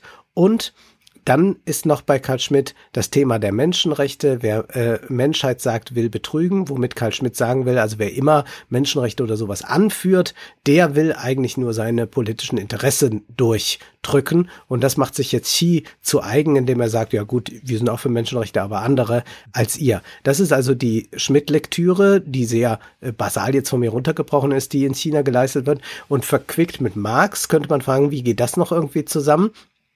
Nun gibt es auch so einen äh, Links-Schmidtianer. Äh, das geht hier aber, glaube ich, äh, darum geht's hier, glaube ich, nicht, sondern was hier äh, viel stärker wichtig ist, dass man eigentlich eine Idee äh, einer äh, sozialistischen Gesellschaft äh, bei Karl Marx äh, zwar äh, ausbuchstabiert hat, aber sich Xi gar nicht mehr darauf bezieht. Also ich habe ja diese Reden auch mal äh, gelesen, nicht alle, aber doch sehr viele. Und da wird Marx immer nur so aufgerufen. Worum es vielmehr geht, ist, glaube ich, diese äh, marxistische Idee, dass man äh, von einem Entwicklungsland natürlich erst einmal in ein kapitalistisches Land sich umwandeln muss, um vom Kapitalismus zu einem Sozialismus zu kommen. Und das geht nur mit einer starken Parteilinie, weshalb es auch eine stark marxistisch-leninistische äh, Rezeption ist, die da erfolgt. Was aber überhaupt nicht heißt, dass China äh, auf dem Wege zu einem sozialistischen Staat ist. Im Gegenteil wird da ja eigentlich ähm, bis auf diese äh, Ketten, die Konzerne oder so angelegt wird, eigentlich ein äh, sehr kapitalistisches System gepflegt. Mhm. Aber diese beiden Blöcke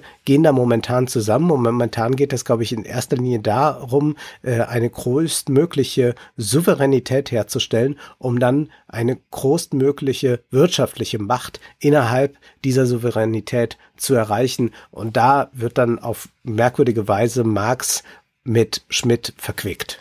Ja, sehr gutes Referat und ich will noch anfügen, äh, wir sind ja aus diesem politischen Denken dann auch herausgewachsen.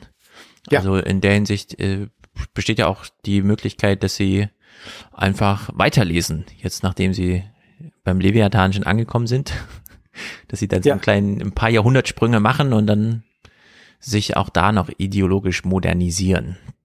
Dabei gibt es ja auch bei den Menschenrechten tatsächlich chinesische Wurzeln, auch darauf wird noch hingewiesen. What we also now know, and I think really should not underestimate, is how fully all of those systems were shaped by actors outside the European sphere, the global south, to use the phrase that we were using earlier in the conversation. Just a very few examples, particularly in the mid 20th century, that deal with the issues we've been talking about. It's become well known, but I think it's just worth saying again. The Universal Declaration of Human Rights, the UDHR from 1948, was the product of the input of an awful lot of people. Eleanor Roosevelt mm. has become pretty famous. But at least two of the most distinguished were the Chinese philosopher P.H. Zhang and uh, Zhang Punjin and Chun, and also the Lebanese and certainly not Western lawyer and philosopher Charles Malik. Hm. Ja, hast du noch was Schönes für uns jetzt? Ja, wir haben China hiermit abgeschlossen und ich dachte mir, wir haben ja angefangen mit ABBA. Ja.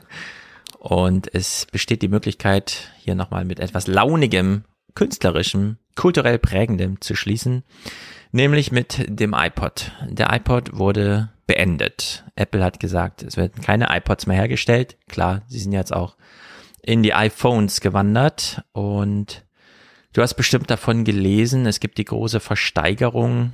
Ja, ich wollte gerade drauf zu sprechen kommen. Karl Lagerfeld hatte 600 iPods.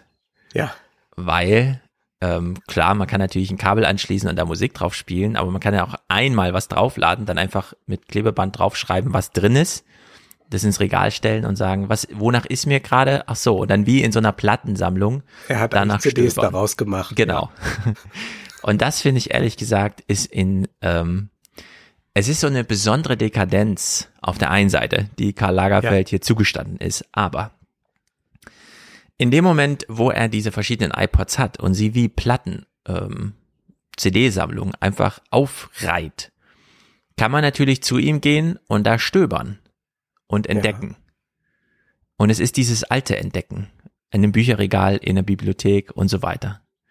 So, und vor Jahren, 15 Jahren vielleicht, keine Ahnung, hat Johnny Häusler, der ja heute nicht mehr so viel Spreeblick schreibt, sondern mehr so Republika und sowas organisiert, einen Text geschrieben bei Spreeblick über seine Erfahrung. Er als Kind konnte in der Plattensammlung seine Eltern stöbern. Seine Kinder können das nicht mehr, weil keine Magazine mehr auf dem äh, Küchentisch liegen, in dem man stöbern kann und auch die Plattensammlung eben in die Geräte gewandert ist. Und erstaunlicherweise jetzt so 10, 15 Jahre später, wo der iPod äh, in Rente geschickt wird, reden die bei The Vergecast so darüber, über den iPod, wie Johnny Häusler über seine Plattensammlung gesprochen hat. Mhm. Und da habe ich so gedacht, das ist ja krass. Also wie kann das denn passieren? Das ist einfach 15 Jahre später unter eigentlich anderen Voraussetzungen und wir dachten, der Bogen ist schon geschlagen, es ist schon alles ins Gerät gewandert, dass jetzt nochmal gemacht werden kann, das Argument. Also es ist ganz verrückt. Wir hören uns mal diese eine Minute an. One of the actually um, the things I thought about the iPod a lot this week was so much iPod usage was communal. Like you mm. think about it as like a mm-hmm. headphones device. Like you're alone, you're like having your moment, but you were not worried about people seeing your photos. Yeah. Like iPods weren't locked, right? Like you they were- had the switch on the top to prevent like butt plays. but like you could just like you would just like hand your iPod to other people or you like plug it into their dock or like whatever. And like that was the ad campaign. It's like what a, it was just such a shared device and very few of our devices are designed to be shared in that way anymore because they contain the past, present, and future of our personalities. And now you're like, no, you don't even look at my phone. How dare you? But also that feeling when you hand somebody your iPod and they start scrolling through your artists and judging your music taste was like that was a, that was a real moment. It was it, it was, was like maybe moment. not as high stakes as you can now scroll through all my photos, but it, it felt as someone with like deeply deeply terrible music taste, uh, it was it was it was a tough moment. It's a lot that of people who are like, wow, you have a lot of Britney Spears on your iPad. Yeah. also die reden so darüber, ich kann mein iPhone äh, händig ungern aus, mein iPod habe ich gerne Leuten in die Hand gegeben, da konnten die einfach mal stöbern. Äh, während wir in diesem Podcast, in diesem Monat, wo wir das thematisieren, dass der iPod jetzt nicht fortgesetzt wird, gleichzeitig darüber reden, äh, dass wir für 100 Milliarden einfach unsere Persönlichkeit verkaufen, weil natürlich in unsere Geräte reingeschaut wird. Ja. Und sich dann nicht dafür interessiert wird, was wir für Musik, sondern genau das, was wir ja für uns behalten wollen, weshalb wir die Geräte nicht mehr rausgeben, dadurch unser kulturelles Ich nicht mehr nach außen tragen und präsentieren. Ähm, also es ist total verdreht und verrückt, ja. Ja. Was für ein Zustand der Welt das hier so insgesamt ist und welchen Platz wir in der Welt haben und wer sich hier so alles an uns vertut und Man wie kann dann nur Spotify-Listen oder sowas anlegen oder wenn genau, bei Filmen ist, ist es so ja dann so, Ausweg, dass viele ja. bei Letterbox sind. Das ja. ist dann die Möglichkeit, aber tatsächlich hat man nicht das dann so in der Hand. Äh, wir kooperieren allerdings weiter mit Apple, auch ohne iPod. Das heißt, man kann unseren Podcast, also den Podcast darüber sowieso hören und auch den Salon buchen. Das haben jetzt auch schon einige getan. Vielen Dank dafür und weiterhin ist der Salon natürlich buchbar über Steady nach wie vor unsere präferierte mhm. Variante. Da kann man also buchen und ich verspreche mal, es wird ein Hammer-Salon. Erstmal wird, werde ich wieder besser bei Stimme sein, aber ich glaube, wir haben unglaublich interessante Texte. Und zwar werden wir zusammen zwei Bücher besprechen, weil mhm. wir uns gedacht haben, die beiden Bücher sind kurz, also dann nehmen wir doch gleich zwei. Und zwar einmal von Catherine Leo, Virtue Hoarders, The Case Against the Professional Managerial Class und äh, PMC abgekürzt, das haben wir schon bei Ruchuli und den anderen so gefunden. Es geht darum, dass da eine Elite entstanden ist von Arbeitern, von Angestellten, die ja tugendhaft ist, die Tugend ja. geradezu hamstert und die in so einem merkwürdigen progressiven Heroismus gefangen ist, damit aber den eigentlichen Arbeitskampf überlagert. Das ist, äh, glaube ich, hochinteressant. Sie ist äh, Professorin an der Universität von Kalifornien und ich bin sehr gespannt auf diesen sehr schmalen Band. Äh, das sind ja nur 80 Seiten, aber ich glaube, die werden es in sich haben. Es wurde uns empfohlen als die klügere Version der Selbstgerechten von Wagenknecht. So, so, dann werden wir das auch unter wir diesem Gesichtspunkt das, wahrnehmen. Ja. Und dann schauen wir uns an, was hier schon äh, aufgeschrieben wurde, was du dann in der Alten Republik nicht nochmal aufschreiben musst. Äh, hm. Und zwar von Johannes Müller-Salo. Offene Rechnungen, der kalte Konflikt der Generationen. Er ist wissenschaftlicher Mitarbeiter am Institut für Philosophie der Leibniz-Universität und er fragt sich, der Konflikt zwischen den Generationen ist längst da, wo aber bleibt der offene, engagierte und aufrichtige Streit? Also das werden wir uns ansehen und äh, das debattieren. Und dann werde ich die schon vier genannten Autoren vorstellen. Paul Mason antwortet auf Habermas, Zizek antwortet auch auf Habermas, ohne ihn direkt zu erwähnen. Adam Tooze setzt sich mit Habermas auseinander und äh, Fukuyama. Und dann habe ich ein Buch gelesen, das sensationell ist. Äh, da möchte ich viel von berichten. Ich hoffe, es wird alles nicht zu lang. Amanda D. Lotz ist Professorin für digitale Medien und hat mhm. ein Buch geschrieben, das heißt Netflix and Streaming Video, The Business of Subscriber Funded Video on Demand. Und man denkt, muss man 180 Seiten einfach nur darüber schreiben, dass man jetzt Video on Demand hat wie Netflix und da gibt es so viel zu, zu sagen, was das eigentlich bedeutet. Und ich war sehr skeptisch. Ich wollte es eigentlich nur so professionell zur Kenntnis nehmen, ja. habe mich aber dann da festgelesen und es sind ganz erstaunliche Überlegungen, die sie da hat. Und wir erleben also auch den Untergang des klassischen Hollywood-Systems, aber in ganz anderer Weise. Hier geht es auch gar nicht darum äh, zu sagen, ja, wir besprechen mal einzelne Produktionen von Netflix oder so. Hier steht auch einfach mal drin, ja, Squid Game ist für Netflix erfolgreich, aber ist auch gar nicht so wichtig, ob das erfolgreich jetzt bei Netflix war. Wichtig mhm. ist was anderes. Und das ist mhm. ein, ein Buch mit vielen kontraintuitiven Betrachtungen. Und das Tolle ist auch da, hat sich einfach mal jemand hingesetzt und mehr, sehr lange nachgedacht, was bedeutet das eigentlich? Und das ist so erstaunlich. Wir haben jetzt das Jahr 2022 und dass das jetzt erstmal so durchdacht wird, wo wir ja diese Anbieter schon länger haben, aber dass man mhm. wirklich mal die ganze Tragweite vermessen will und das tut sie in diesem Buch. Sehr, sehr, sehr gut. Wie du das alles raussammelst, während du gleichzeitig noch jeden Abend irgendwo anders in Deutschland bist, um Vorträge zu halten, ist beeindruckend. Die Bahnverspätungen machen es möglich, ah, da kann man viel lesen. genau, mein eigenes Altenrepublik-Buch ist erstmal vom Tisch. Äh, am Mittwoch ist es in die Korrektur gegangen. Das Lektorat ist absolviert. Im Verlag sind alle zufrieden. Ich auch. Und daher kämpfe ich mich gerade wieder raus in diese Freiheit, Sachen zu lesen. Mir ist sehr daran gelegen, äh, nachdem, also wir lesen zwei Bücher gemeinsam. Ich, äh, da du ein großes Programm hast, belasse ich es dann mal bei drei weiteren Texten. Und ich werde mich mal drauf konzentrieren, was da im Silicon Valley mit den Werten, also mit den Börsenwerten gerade los ist. Mhm. Äh, ich suche noch Texte dazu, aber das würde mich mal interessieren, denn die Einbrüche sind ja wirklich gigantisch. Also wir haben es ja wirklich mit echter Wertvernichtung zu tun.